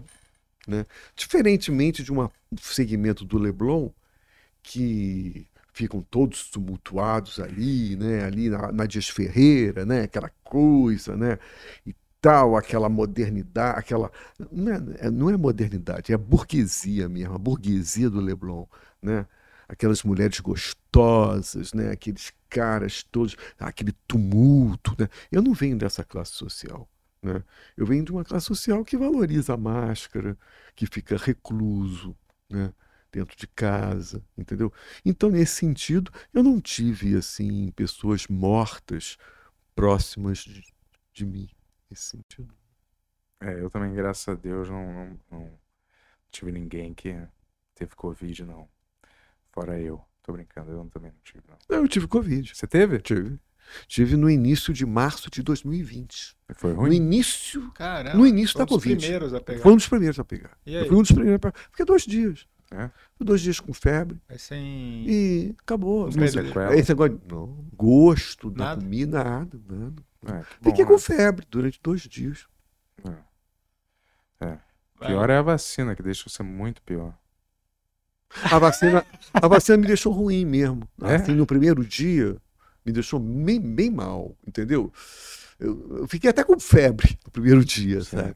Mas depois não. É, eu também, eu também. A minha foi Pfizer, caiu. Foi eu Pfizer? Também foi. Não, a minha foi a. Não foi a Coronavac, não, foi a. Foi a outra. A AstraZeneca. AstraZeneca. É, também foi é, assim, também um, dia, não... um, um dia. Um dia. Um dia. Um dia, um braço dolorido, acabou. É. Vai lá, doutor. É, eu já fiquei aí, dois dias. já fiquei dois dias com a fé, principalmente na segunda dose. Mais porque... é. é. Aqui, ó. O Matheus Ribeiro mandou 10 reais. Obrigado, e ele Mateus. fala assim: Skylab, qual a relação da sua música com a psicanálise e qual a sua relação pessoal com ela? Uhum. Bom, eu fiz psicanálise durante muito tempo e valorizo muito, li muito Freud. É, Lacan é, um, é, o, é, o, é o pensador que eu ainda quero debruçar muito sobre ele ainda, né? É, a psicanálise para mim é de uma importância muito grande. Jung, eu valorizo muito Jung. a psicanálise. Entendeu? Jung, é Freud, Jung. Não, Jung, eu, eu, eu, eu valorizo mais Freud do que Jung. Né? Jung tem uma coisa do, do arquétipo que eu não, eu não sou muito O, o Freud é diferente do Jung, Sim. entendeu? E, enfim, tem pessoas que amam Jung, não é o meu caso. Para mim, a minha, a minha questão está mais ligada a Freud e Lacan. É. Entendeu? Mas sim, essa pergunta dessa pessoa é realmente, eu sou sempre, na minha música mesmo, eu sou muito ligado à psicanálise. E fiz mesmo, experimentei a psicanálise na minha vida durante muitos anos. Vai lá, doutor. Vamos para mais Peraí. uma. Peraí. Essa, na verdade, é uma pergunta minha, que é uma, uma dúvida. Então não tem mais pergunta. Então tem mais pergunta. Né? Não, tem, pior ah, que tem. é, é, que assim, eu já fui em alguns shows seus, né? Tipo, hum. até na, na, gravação do Skylab 9 ao vivo, oh, lá no Centro Cultural, boa, né? Legal. Inclusive, vários desses shows foram lá no Centro Cultural. Foi, muitos. E um outro lá no centro de São Paulo, né? Que foi gratuito, aberto na rua e tal. E eu queria saber de você qual que foi a sua sensação tocando no centro de São Paulo é. e por que a sua escolha de sempre tocar no Centro Cultural. É. Que lá, inclusive, eu, eu, adoro aquele lugar. Muito eu bom. já fui ver muita gente, excelente. aquele esquema daquela arena é demais. Né? E você lembrou bem, eu fiz um show no centro de São Paulo, naquela rua Itabá. Como é que é? Ibati, Ibatinga. Não, Conde. É ali atrás da. Conde. É, paralela com a 24. Hein? Né? Peraí. Paralela com a 24. É o, qual o nome daquela rua? com a 24. Não, ali, qual o nome? Era? Conde de Ita... É, é Conde, Ita... Ita... Qual que é o certo? Qual que é o... Vou procurar aqui. É no centro de São Paulo. Mas qual que é o nome do lugar? Foi só no centro mesmo? É, eu fiz um É, show. foi, foi ali perto da Galeria do Rock. É, foi Ah, ali, sei. foi ali. Nossa, eu vou te contar uma coisa. Foi um dos momentos mais importantes da minha vida. Gostei muito, cantei pra uma multidão, sabe? Uma multidão imensa. E sabe que horas? Seis horas da manhã, cara. Caramba. E eu, eu tinha feito um show é, na madrugada do dia anterior. Aí dali fomos direto pro, pro Centro Cultural São Paulo. Olha, eu vou te falar uma coisa. Você, foi bom você ter tocado nesse assunto e no Centro Cultural São Paulo. É o seguinte, cara. É, por que, que eu não faço mais show no Centro Cultural São Paulo? Porque mudou a política, mudou o pessoal. Entendeu? Mudou o pessoal. Entendeu? Eu, eu tinha antigamente no Centro Cultural um cara que era produtor do Centro Cultural, que gostava muito do meu trabalho. Né? Então fiz muitos shows no Centro Cultural, inclusive a gravação do meu DVD, que você acabou de lembrar, Skylab 9, foi feito ali, no Centro Cultural São Paulo, porque tinha uma equipe. O Centro Cultural está ligado à prefeitura, está ligado a um- uma equipe lá. Só que todos os lugares de instituição política mudam os quadros. Mudou a política, mudou os quadros. Né? Então, desde que mudou os quadros do Centro Cultural São Paulo, eu nunca mais tive entrada no Centro Cultural São Paulo, que é uma pena, porque eu adoro aquele lugar, adoro a biblioteca, adoro aquelas pessoas ali, sabe, brincando ali no Centro Cultural, e a, a forma da biblioteca, as mesas fora. Nossa, eu, eu acho o Centro Cultural uma ideia de cultura espetacular, entendeu? Tive muita penetração durante o momento da vida política brasileira. Depois que mudou, mudaram-se os quadros do Centro Cultural, como toda instituição política, e aí eu tive muita dificuldade de penetrar no Centro Cultural. Né? E aquele show para mim no centro, que foi a, que foi a, a, a virada cultural. Você está se referindo à virada cultural no centro de São Paulo. Nossa, Itabatinga? Ibati, Ibati, não. Consigo me lembrar o nome da rua. Itaguaí. É, é, é, realmente a virada cultural maravilhosa. Porém, quando mudam os curadores, ah, fudeu. Mudou os curadores da virada. Da virada cultural, eu fiz várias viradas culturais. A partir do momento que mudou o quadro dos curadores da virada cultural, a virada cultural está ligada ao governo, está ligada à prefeitura. A partir do momento que mudou esses quadros políticos, ah, cara, isso pode acontecer. Eu começo a ter uma imensa dificuldade de penetrar na virada cultural. Quer ver um outro exemplo, pra, só para concluir? Os SESCs. A ideia dos SESCs de São Paulo, não do Rio de Janeiro, SESCs de São Paulo, é uma ideia maravilhosa. Quantos SESCs eu fiz? Sesc Vila Mariana, Sesc Belenzinho. Cara, eu fiz muito Sesc, entendeu, cara? Teve um determinado momento que eu deixei de penetrar no Sesc. Por quê? Porque mudaram os curadores, mudou a política. O Sesc também está ligado a uma política dentro, interior, lá dentro do Sesc e tal.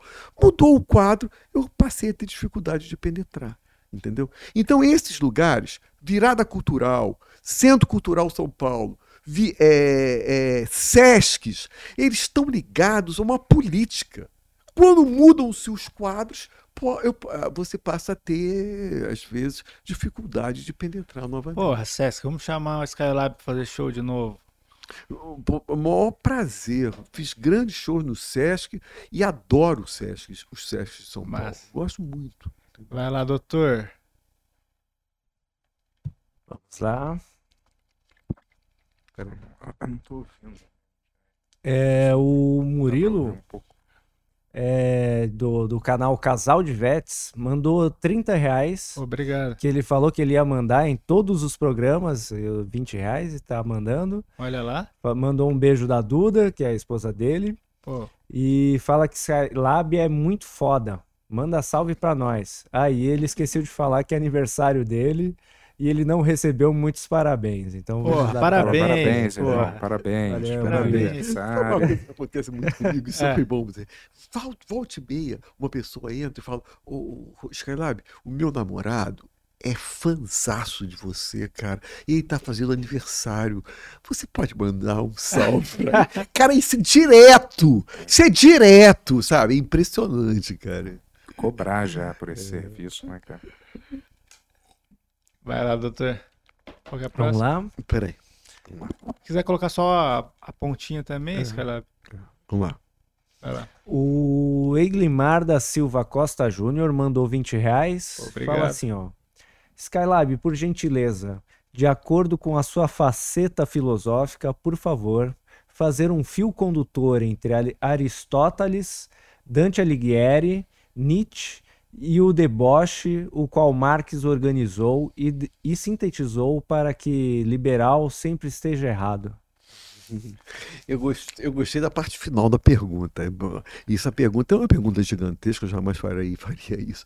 Juntar, juntar Aristóteles com Dante Alighieri, com Nietzsche, porra, isso dá uma coleção de livros, né, cara? É impossível. Mas é isso mesmo, é a questão do, do liberalismo, né? Que o nosso Bento conhece tão bem. né? Eu te falar. Cara, li- li- liberalismo, ele parece ser uma palavra tão é, é, progressiva para frentex. Você é o liberal. Você não quer que nada seja reprimido, No que nada seja político esse suprimido. sentido- No sentido político não tem esse sentido. É, não. é, sim, No mas sentido político não tem isso, não. Liberal tem um sentido preciso politicamente. qual é falando. o sentido de verdade? Me desculpa. É, da Mais ou menos, da vai. economia, do capitalismo, da, da negociata, né, da negociação, né, da, não da não revolução, da reforma, reforma, toma lá da cá, é isso, entendeu? Da negociata, da não revolução. Entendi. Mas é. Mas Enfim, isso. da acomodação. Sim, mas isso, é- isso, é, isso é perverso, chega a ser perverso. É muito perverso para o povo, pro- povo brasileiro, para o país brasileiro. Sim, mas todo, pro neo, Brasil, todo neoliberal, ele não quer, ne- ele não quer, por exemplo, ser neo, eu, eu, não, eu, eu tô dizendo de novo que eu não sou Fala. neoliberal, mas todo neoliberal, ele não quer, vamos dizer, que as condições estejam boas para ele, Para o mercado. Para o mercado, mas consequentemente, se o mercado estiver bom, mais pessoas não estão empregadas ou Existe, uma- trabalhando. existe um abismo entre o povo brasileiro e o mercado. Tem nada a ver. O mercado não tem nada a ver com o povo brasileiro. Tem nada a ver. Teu pai devia saber muito bem sobre isso. Hum. O povo brasileiro tem uma coisa, mercado é outra. Entendeu? E a, e- e a política liberal, o neoliberalismo, como a gente conhece, vai estar sempre a favor do mercado. Entendeu? Tem nada a ver com o povo brasileiro. E o PT ensinou, através do Lula.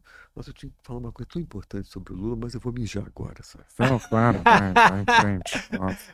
E aí, doutor Tony? Tem, tem muitas perguntas aí? Cara, hoje foi recorde Cara, eu vou te falar, eu de, sou de meio que um páginas aqui, imbecil político, né? Eu não sou um. é, entendeu? Tem que, eu aprendo com a galera que é mais politizada do que eu. Eu fico parafraseando coisas ou, ou apresentando argumentos que muito eu escuto, entendeu? Apesar de eu é, posso ser considerado tá em cima do A muro. galera tá Mas- chamando de bentomínio. É, né? mas pior você que nem se manifesta, as pessoas nem Às sabem o vezes eu falo uma coisa ou outra, quando eu acho que É. convém falar. Tu acha que eu sou neoliberal? Mas tem muita pergunta ainda, Tony? Tem, mano. Hoje realmente foi recorde aqui, cara. Caramba. Tem sete páginas aqui, cara. Caralho, bicho, a gente tem que terminar isso aí pra dormir, cara. É, Porque então. não sei se vocês sabem, tá- mas tá meu horário de dormir mais. foi o horário que começou esse podcast, cara. Pois tô brincando. é, a galera se preocupou com isso, inclusive. Não, mas tô Eu vi brincando, assim, aqui na no verdade- chat a galera falando sobre isso, que você dorme cedo. Na e verdade, tal, eu, eu tô achando que o Skylab tá com sono, cara. É. É, mas ele tá super favorável, né? É. Mas é, bom, bom ver com ele aí, mas realmente tem muita pergunta, não vai dar pra fazer tudo não, mano. Como que a gente vai filtrar isso aí? É... sei Vamos, vamos ser mais. neoliberal e a favor do mercado? Liberal e quem pagou mais. Acho que é isso, né? Pra esse, pra esse episódio especial, cara.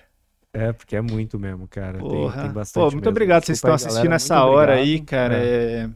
Foi, Muito o- obrigado aí por foi muito difícil conseguir o Skylab na agenda que ajudar. tinha pra conseguir aí. A gente fez uma correria e conseguimos fazer na segunda. E, pô, é um cara que a gente admira bastante aí. O Tony é fanzaço do Skylab, tava felizaço que ele ia vir aí também. Verdade. Eu tava tenso, cara. É? Tava tenso mesmo, porque uma coisa é ir no show do Skylab e Aham. ver vídeos dele.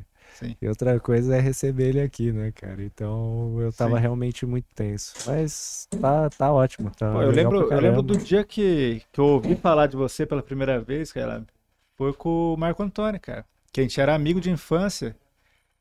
E ele chegou. é de São José, né? É, então. A gente morava no mesmo prédio junto. Daí ele falou, cara, foi um cara no Jô ontem. Você tem que ver, Yuri. Você tem que ver.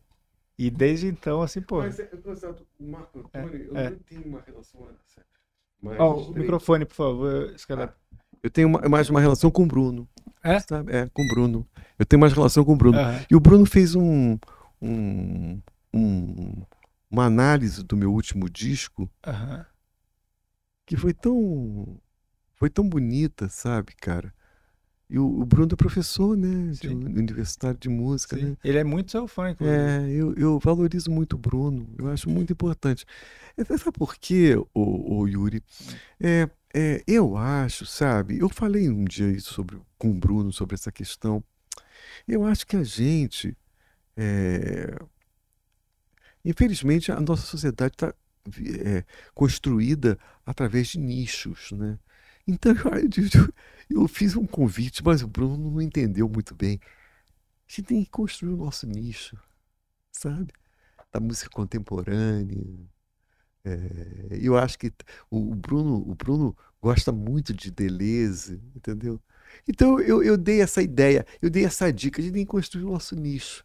Mas eu acho que o Bruno não compreendeu muito bem, entendeu? Porque o mundo é feito disso, Aham. entendeu? O Caetano tem o, seu, tem o seu nicho lá, cara, entendeu? A gente tem que construir o nosso nicho. Sim. É, o entendeu, que, é cara? o que a gente tá fazendo com o Ben-Hur, cara. Cada vez mais a gente começou a entender que o que, que a gente é dentro desse mundo de mais de podcast, assim, eu acho que quando a gente entendeu isso, começou a ficar muito melhor. Mas assim. qual a importância da extensão do programa, da, da longa duração? Não estou criticando, não. Não. Pelo contrário, estou valorizando. Qual é a É. importância que você concede à longa duração do programa? Porque eu, eu acho que tem uma É. importância. Eu valorizo Eu- eu muito. Você concordo. estava criticando? Não estou criticando porra nenhuma. Não, não, não. eu valorizo isso. Mas por que, que você acha. eh, a- Qual a importância disso? Eu acho que a importância é não. Você não tem que. Você não tem medo de construir o raciocínio. Porque se quando você tá num programa que você tem pouco tempo pra falar, você tem que falar, pô, tem que passar minha mensagem agora. É, sabe? Ou você tá numa entrevista de jornal, você fala, pô, tem que É. responder exatamente o que eu tenho que responder É. aqui.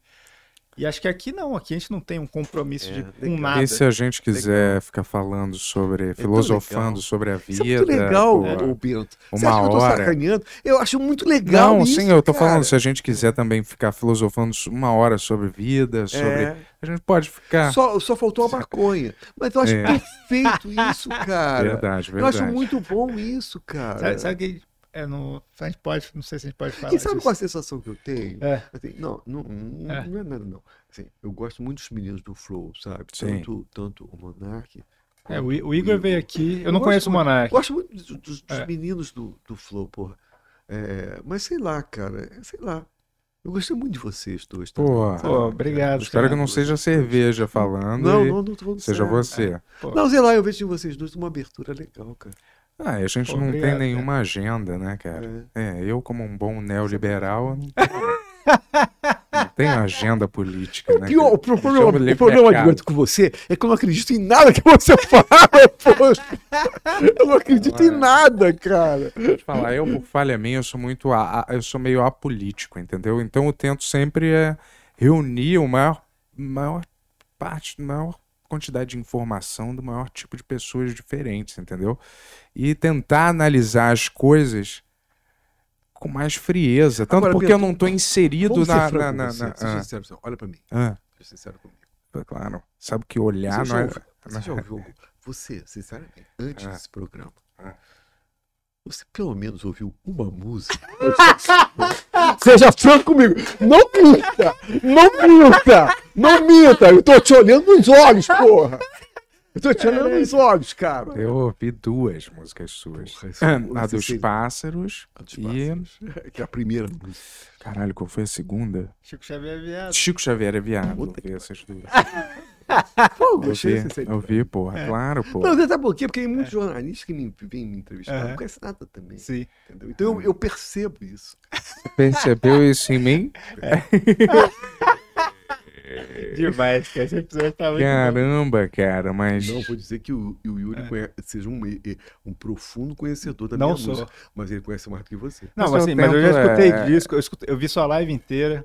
Eu gosto muito da música da Eu Xuxa. percebo, cara. É. Ninguém me contou isso. Eu sei. Ninguém me contou isso. Eu olhando pra um e olhando É. pra outro. E as perguntas. Eu já sei. É isso que eu digo. Quando eu tô sendo entrevistado, eu sei como. Eu sei de tudo. cara. Já o Dr. Tony, Caramba. esse, o Tony é muito Isso fã. aí, isso aí. É, eu, porra, mas é porque eu, Eu tento tenho. também. Eu Não, tenho- tem, tem desculpa nenhuma. Não, não, mas rapidinho, mas deixa eu só te falar. Eu tento também é, é não ficar martelando nas mesmas teclas também, né? De tudo, tudo, às vezes é outro jeito de você vender a música, é você mostrar outras facetas também da sua personalidade, entendeu? E não necessariamente falar sobre essas mesmas coisas. Aí às vezes eu quero falar, mesmo que seja, sei lá, alguém é, Mas você sabe o que, que eu falo? X, eu prefiro que, eu- que eu- seja. Só mais um eu- pouquinho de eu- novo, eu- Quando eu é, perguntei é, sobre a bom. extensão do programa, Uhum. eu quero dizer que a característica, a originalidade dos novos podcasts é justamente isso. É justamente essa duração. É. A gente É não planeja uma É, duração é isso. específica, entendeu? É. Mas é. É bem lacaniano, né? É. A sessão lacaniana é assim, né? é. A sessão lacaniana, de psicanálise lacaniana, é assim. Você não sabe quanto tempo leva. Ah, não é uma hora Não, fechado. não, não. Porque, na A verdade, freudiana é mais. é. A freudiana é mais. É, é, lacaniana não. Pode ser 15 minutos, pode ser uma hora. Ah, é? Então, nossa, nosso podcast é lacaniano, certeza. pô. Não, vai, vai me dizer que uma entrevista de vocês levou 15 minutos. Não, Não, mas levou já uma, Uma hora e hora, quarenta. uma hora e pouquinho, que a gente considera pouco tempo. É, a nossa média é duas horas, três horas no máximo. A assim. gente deve a gente estar aqui um pouco. umas três horas. Agora, posso fazer, dar uma sugestão? Claro. Coloque maconha aqui, porque aí vai ficar muito melhor, cara. Muito melhor, mas muito mais, mais, mais verdadeiro, sacou, cara? É, Entendeu? talvez não tenha aqui. Nessa sala exatamente.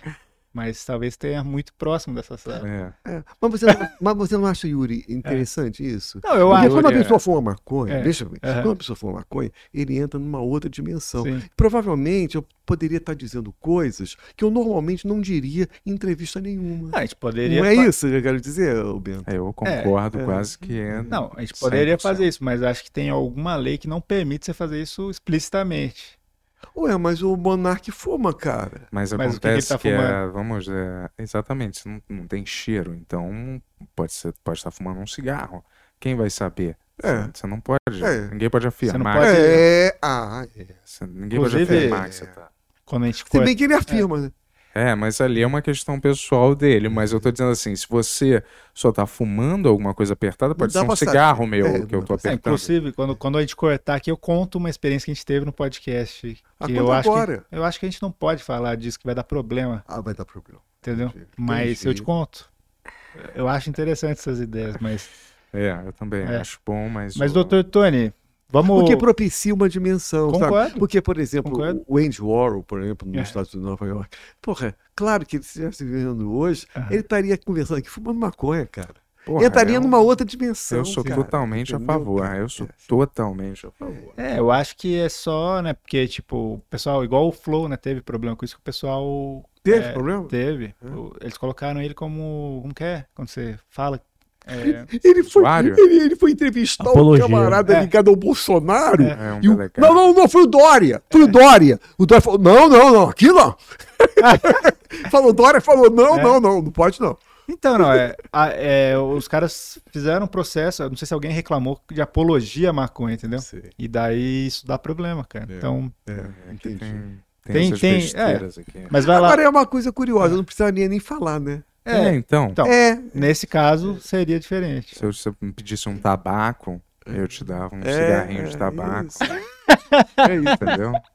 É. Mas vai lá, doutor. Tem mais? Peraí. Tem Tem- cigarro de tabaco aqui. Tem bastante pergunta. E a gente vai Tem. ter que priorizar algumas pra gente. Quer dizer que esse é um especialista em Skylab, é? Sim. Eu O gosto muito. É. Gosto muito. Acompanho há muito tempo e, inclusive, Não, Tony ainda aqui na casa da minha tavam mãe ainda tem as, as VHS. gente. É! Estavam, tipo, É. nossa, é. Oh. é, Ah, eu gosto, eu gosto da sua. da- quer dizer, é você. Mas sua persona midiática até então eu gostava muito. Sabe? É. Eu nem ouvi as músicas, né? Tô brincando, eu ouvi sim. E uma das coisas que eu mais admiro no, é, é o seu lance no palco, né, cara? Que é. você desfila ali é. e deixa a banda é.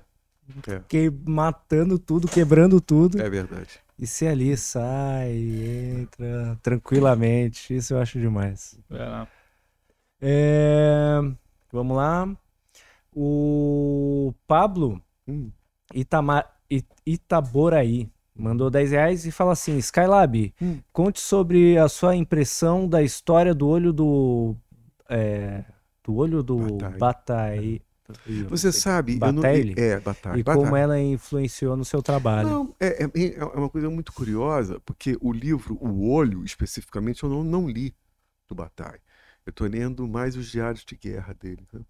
Mas, assim, o que mais me impressionou no pensamento de Bataille é que eu, sem ter lido nenhuma página dele até então, o meu trabalho tinha muita ressonância com o trabalho dele, entendeu?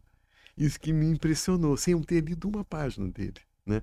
Claro que depois que eu vi essa ressonância, eu mergulhei, evidentemente. Mas até então, sem ter lido uma só página, é, eu vi uma profunda ressonância. Isso que é muito curioso. Né?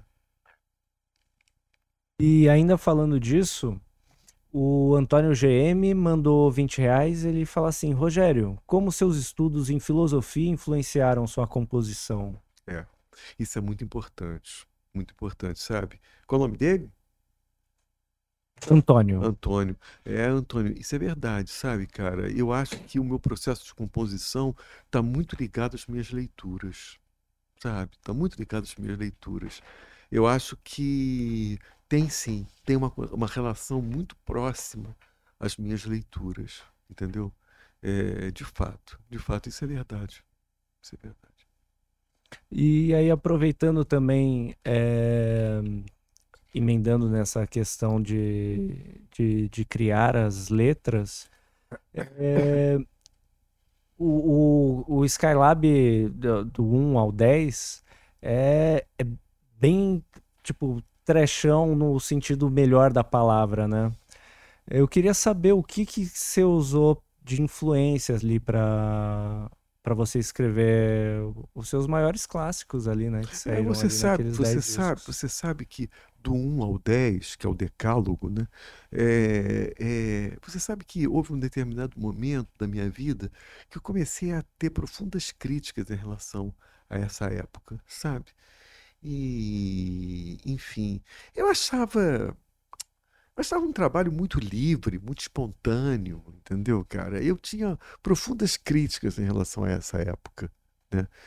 Agora, é, eu fiz uma revisão dessa leitura. Eu acho que não, eu acho que o Skylab 10, o, os, os 10 discos do Skylab, né, do, do 1 ao 10, eles têm uma importância muito grande, tem uma, justamente por essa espontaneidade, entendeu? Tem músicas ali brilhantes, entendeu? Eu me orgulho dessa época, sabe?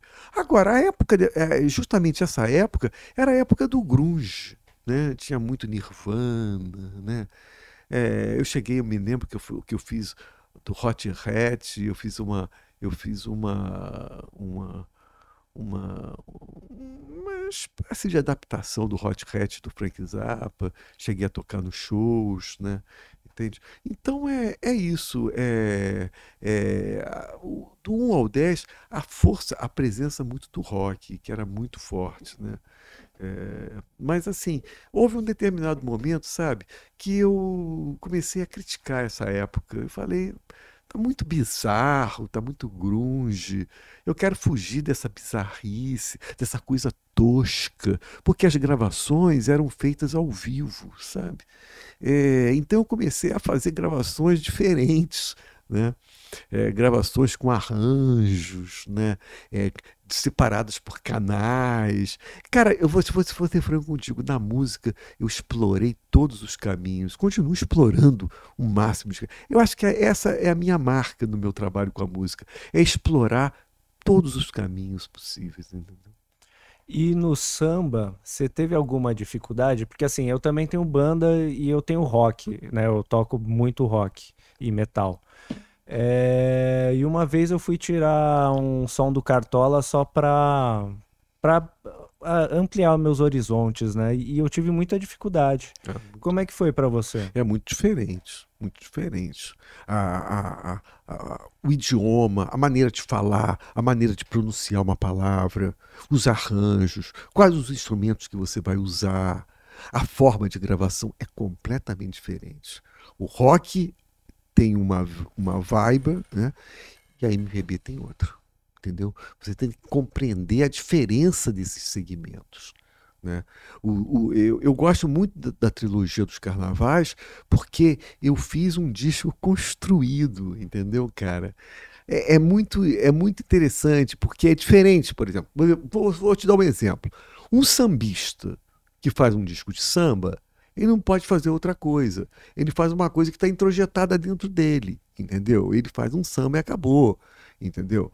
Quando eu fiz a trilogia dos carnavais, que estava ligada à MPB, eu fiz uma coisa que não era minha. Eu estava construindo uma coisa artificial. Entendeu, cara? Então, para mim, isso tem um valor muito grande, da, o, que é o processo da construção. É os, são os heterônimos pessoa, né? Alberto Caeiro, Ricardo Campos, né? É, é uma coisa de construção, entendeu, cara? Então, para mim, isso é muito importante. Não é uma coisa intuitiva, é uma coisa construtiva, de construção, entendeu? Então, é, é de fato, não tem nada a ver. O rock é, uma, é, é regido por leis muito diferentes do segmento da MPB, muito diferentes. E você conseguiu juntar os dois muito bem, isso é muito legal. Ó, o João Pontes, ele mandou 10,90 e fala assim, ó, você se incomoda de tirar foto com fãs na rua? De forma nenhuma. De forma nenhuma. Só que, só, só que chega alguns momentos que eu estou muito com pressa, correndo alguma coisa, e vem uma, uma pessoa às vezes lenta e tal, entendeu? E, então eu procuro apressar. Mas eu tenho, assim, o maior respeito por pelos fãs. Eu acho que a, a, o, o grande legado dos artistas são os fãs, né, cara? Os fãs são a coisa mais importante que existe, cara. Eu jamais vou ser desrespeitoso com um fã, entendeu? Eu tenho o maior respeito pelo fã. Fã e dinheiro, né? Não, não tô pensando nisso, não. Tô eu não pensei nisso, não. Quando eu falei tudo isso, eu não pensei nisso, não. Eu sei que não. Imaginei que não. É, é, cadê? O Jajube Jirubi Mandou 10 reais. Obrigado. Obrigado. Fala assim, ó. Skylab está aberto a fazer novas versões de músicas de outros compositores, como fez com a Marchinha do Júpiter? É, é você sabe, foi, ótimo, foi ótima essa pergunta. Qual é o nome dele?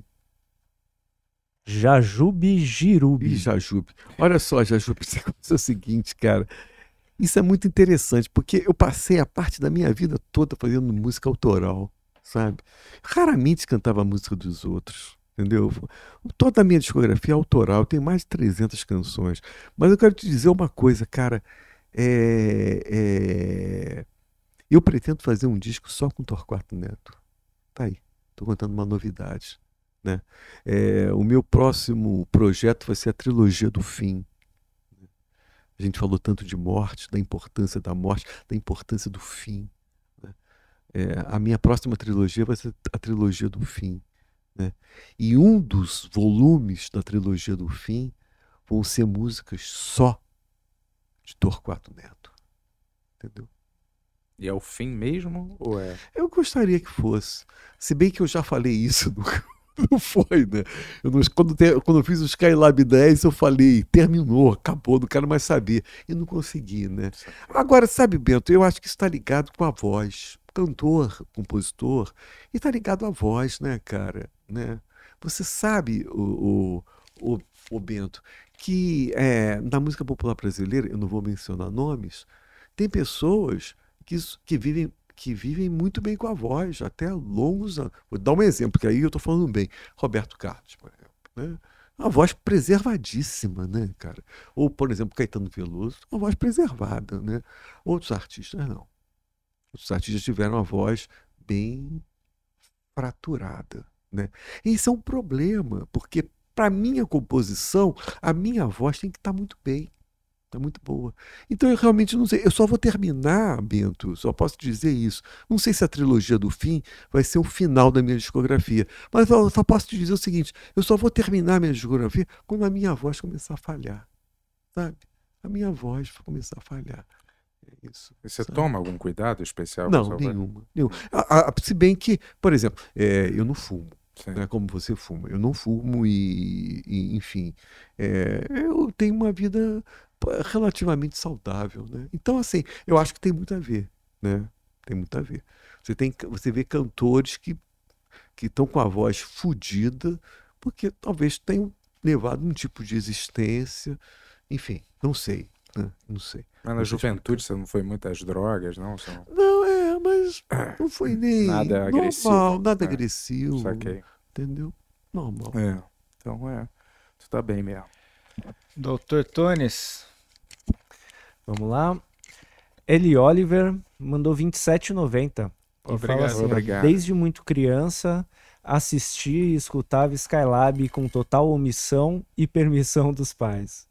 Você está ciente que participou ativamente da formação de uma galera? Sim, tenho absoluta certeza e, e eu, eu sei disso. Eu tenho, eu tenho maior orgulho disso, entendeu? Da formação de uma geração, eu fiz, eu fiz parte. Pessoas, crianças, jovens que ouviram o meu trabalho, muito em função do Jô, sabe? Sim, o Jô foi muito importante no meu trabalho. Mas, assim, eu tenho consciência disso. Tenho, e tenho maior orgulho também disso. Você ficou amigo do Jô? Sim, sim. Eu fiquei amigo e sempre conto essa história, contei no é. Danilo, mas vou contar essa história. É. O Jô fez aniversário e me convidou para fazer eu e a minha banda um pocket show naquela cidade. O apartamento dele é uma cidade. Né? É, mas eu já vi. Fica em Gianópolis. Né? e aquele, aquele piano de cauda. É, um andar duas caudas. Gigantesco, né? E ele me fez um pocket show. Eu, para fazer um pocket show, eu vi a banda. Baixista, guitarrista. Tal. E ele convidou toda a galera da Globo. Tava todo mundo lá. Neila Torraca, Tarcísio Meira, Glória Menezes, toda a turma ali, toda, turma, todo, os atores globais estavam todos ali. E eu fiz um pocket show. Né? Teve um momento que os artistas sentaram assim na, no chão para assistir o meu show, sabe? E tem uma música, é, eu gosto sempre de contar essa história. Tem uma música chamada é, Matadouro das Almas, que faz parte do meu disco Skylab 2. E no Matador das Almas eu tenho uma performance que você sabe muito bem, porque você deve ter visto lá no, no, no DVD, no Skylab 9. É, tem, na, na, na performance do, do, do, da música Matador das Almas, tem uma hora que eu pego, puxo a faca, né, uma tramontina, e começo a esfaquear, sabe? Assim no ar. E quando termina a música, eu escolho uma menina, normalmente bonitinha, né? Olho para ela, vou me aproximando e puxo a faca e começo a esfaquear. A música é, é dessa forma. É, a performance é essa. E estavam todos os atores da Globo vendo. Eu estava com medo de cantar Fátima Bernardes Experiência, com medo da Fátima Bernardes estar ali, mas graças a Deus a Fátima Bernardes não estava ali, eu cantei a música, estava tudo tranquilo. Mas aí, cara, quando eu fui cantar Matador das Almas, eu olhei os atores que estavam perto de mim, olhando muito atento, e uma desses atores era a Glória Menezes, com o Tarcísio Meira ao lado. Não, teve, não tive dúvida, era a Glória Menezes que seria a vítima do processo. Olhei para a Glória, ela olhou para mim e participou do jogo. No final da música, eu fui para cima dela e comecei a esfaquear. Esfaquear que eu quero dizer, no ar, né? Sim. Assim, em volta da cabeça.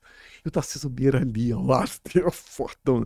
E o Tarcísio Meira rindo, né? E tal. São atores, né? Participam do jogo, né? Uhum. É, no final, do, da, no final da, do número, a, a Glória Menezes me mandou um beijo, assim, eu dei um beijo para o artista sabe o que, que é isso né é, claro pô. então então é assim é, eu fiquei muito pesaroso com a morte do Tarciso, uhum. porque Tarciso e Glória, é, eu falei da, da, fase de ouro das novelas brasileiras, né? Tarciso e Glória são personagens assim principais da, no, da, da, fase de ouro da novela brasileira. Bento né? contracenou com ele. Eu trabalhei com o Tarcísio. Poxa, que beleza. Contracenei com ele. É. É. Eu sempre cito aquela, aquele filme do Glauber, chamado A Idade da Terra, é que o que o que o Glau, que o Atarcísio é um trabalho maravilhoso, né? Que ele vai repetindo as cenas por, por uma questão de montagem, ele repete, assim, sobe ela e repete, se repete. Porra, esse trabalho do Tarcísio na Idade da Terra do Glauber é um trabalho maravilhoso. Né, é, pode crer. Eu, eu, é. Então, eu tenho o maior respeito pelo, pelos dois. Sabe? Não, sem, pô. Doutor Tony. E aí, qual... tem 200 páginas ainda é. aí? Só lembrando que é. essa música, né, o Matador das Almas, chamava O Açougueiro, né, antes. Não, era Açougueiro e, das é, Almas? Eu lembro, era Açougueiro das Almas. Não era Matador das Almas, não? eu nunca mais cantei vez, essa música. É, a segunda vez que você foi no Jô, você apresentou essa é, música. Mirei uma menina. Em playback, mirou uma menina e falou, é, tem que ser sempre uma, uma é. mulher. E você sabe de uma coisa? Um exemplo. Quando eu fazia os meus shows as facas desapareciam, as meninas tomavam a faca. Era um, era um elemento fálico, né? Ela, a faca sempre desaparecia, sempre perdia a faca. Vamos para a última aqui? Boa. O Luca última, Faustino, né? ele pergunta, Rogério, além dos Racionais, curte outros rappers brasileiros? Eu, eu, eu, eu, tipo eu, citei o Jonga, entendeu? Que é que atualmente tem sido tem feito um trabalho super super legal, né? Você sabe o, qual o nome desse rapaz? Qual o nome desse rapaz? Que Luca. O Luca. Luca eu, eu, eu, eu, te confesso que alguns anos atrás eu tinha uma certa. Vou, talvez um preconceito contra o hip hop. Eu vou explicar por quê. Porque eu sentia que o meu trabalho, sabe, ele ia meio na contramão do hip hop, no sentido que o hip hop apresentava aqueles textos longos, descritivos, né? E o meu trabalho era o, o contrário disso. Né? Eram trabalhos sintéticos, de muita repetição. Né? Então eu me sentia meio é, contrário ao trabalho do hip hop. Mas hoje eu entendo muito o hip hop, entende? E, e, valorizo muito os Racionais, valorizo muito o Mano Brown, valorizo muito o Jonga, entendeu? E, enfim, é, eu, eu tenho que valorizar a cena, né? Que eu falei que faz parte da última fase da indústria, né? que é da não canção, né? E eu valorizo muito viu, o trabalho deles. Boa, você desligou propositalmente, Tony? Foi, foi sim. Não foi? sabia, nem se é. despede. Se bem que ah. é, é, chegou uma, uma última aqui, ah. que talvez pode ser legal. Tá bom. Ele quer fazer uma última, última. Última, é, última, última, última, última. É. Eu, eu tô afim de comprar um Sennheiser, sabe? Eu, eu, eu, sou apaixonado por fone, mas esse aqui é. aperta muito. Aí, é, é, a gente tá fazendo uns testes também. Pra é, eu sou descobrir. apaixonado por, por fone. É, muito bom. É, a gente, o Yuri, inclusive, que fez a gente fechar nesse aí, porque ele gosta muito. Qual é a marca desse? Esse é Edifier. É. Mas é uma, é uma marca boa, um bom custo-benefício. Sim, sim. É. É, o Yuri, olha só, mandou olha só. 10 reais, mas é outro Yuri. Ele falou assim, ó, Rogério, gostaria de saber qual o significado da música Fátima Bernardes, experiência, e se você acha que ela permitiria cantar essa música no encontro com Fátima Bernardes. Você sabe como o maior prazer que eu teria era cantar essa música no encontro, sabe? Da, da Fátima Bernardes. E, cara, assim, numa boa, cara, muitas pessoas podem até ter uma ideia de que ao ouvir a música eu esteja tirando um sarro em cima da, da Fátima. Mas não é, não é, não, cara. Essa música é uma música de celebração, como boa parte das minhas composições. Né? Eu estou celebrando a Fátima, entendeu, cara? É... Eu não sei, cara, eu gosto da Fátima, acho legal, entendeu, cara? E assim, é, uma boa parte das minhas. Uma fase das minhas composições, eu trazia muito personalidades públicas para minha, minhas letras. Né? É, Fátima Bernardes, é, Chico Xavier, é, enfim, a porção. Roberto Carlos. Roberto Carlos, Glória Maria. Eu, trouxe, eu trazia muita personalidade. Sabe por quê, o Bento? Porque eu achava que ao trazer as personalidades reais para minha canção, dava uma, uma espécie de realidade para a canção. eu não estaria só falando de metáforas. Eu estava trazendo o personagem real para minha canção. Mas evidentemente que esse personagem era desfigurado, Sim. né? Que é, é era desconstruído, que é uma ideia da minha canção. Né? Quando eu, eu falei, eu acho que eu cheguei a falar aqui da Buceta Bradesco, né? Aqui, que é isso? A pessoa falou buceta Bradesco. Eu não sei se eu falei aqui, ou se eu falei lá. É. É, a pessoa falou buceta Bradesco, eu, eu ouvi na internet, xingando o Bradesco, porque deve ter sido maltratado lá na memória e tal. Quer dizer, era uma coisa real, era faísca. A partir dali eu construí uma música completamente abstrata, falando de, de, falando da Bia, que era um personagem do robô do, do Bradesco, uhum. né? Aquela personagem sim, robô. Sim, sim. E, e, comecei a desconstruir, desconstruir. Quer dizer, é, a faísca foi aquele grito de buceta de raiva do Bradesco. Mas a partir daí eu comecei a, a construir uma canção completamente abstrata né? que você não sabe mais do que, que eu estou falando. E essa é uma das suas favoritas. Eu gosto. Então, esse processo de desconstrução, para mim, é muito importante, sabe, cara? É muito importante. Então, Fátima Bernardo Experiência é isso. Fátima Bernardo Experiência, num determinado momento, eu não estou falando mais da Fátima Bernardes. Eu estou construindo uma Fátima Bernardes ficcional. Entendeu?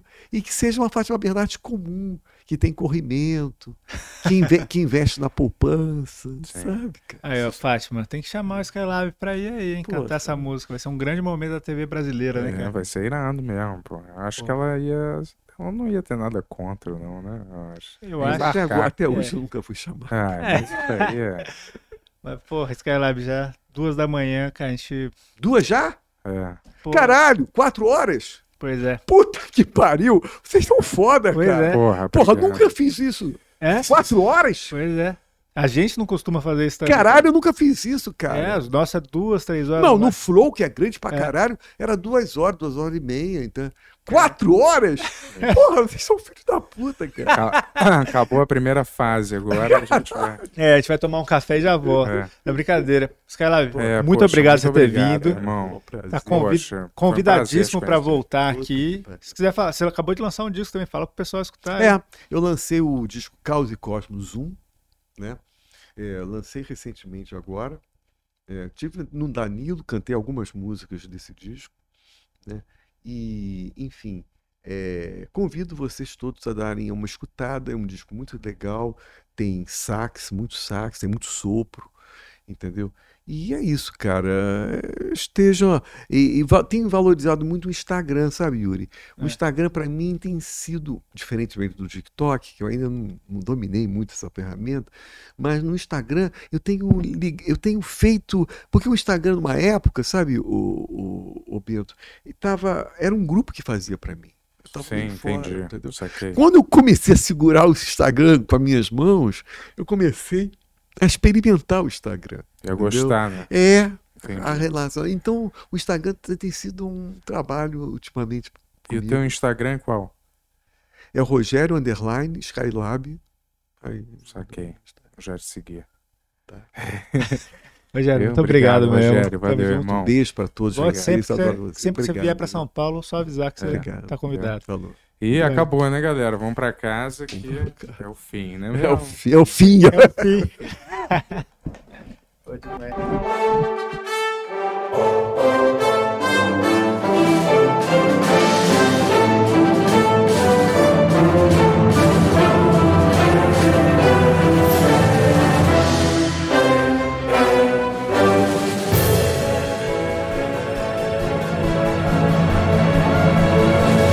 Versão brasileira mamão.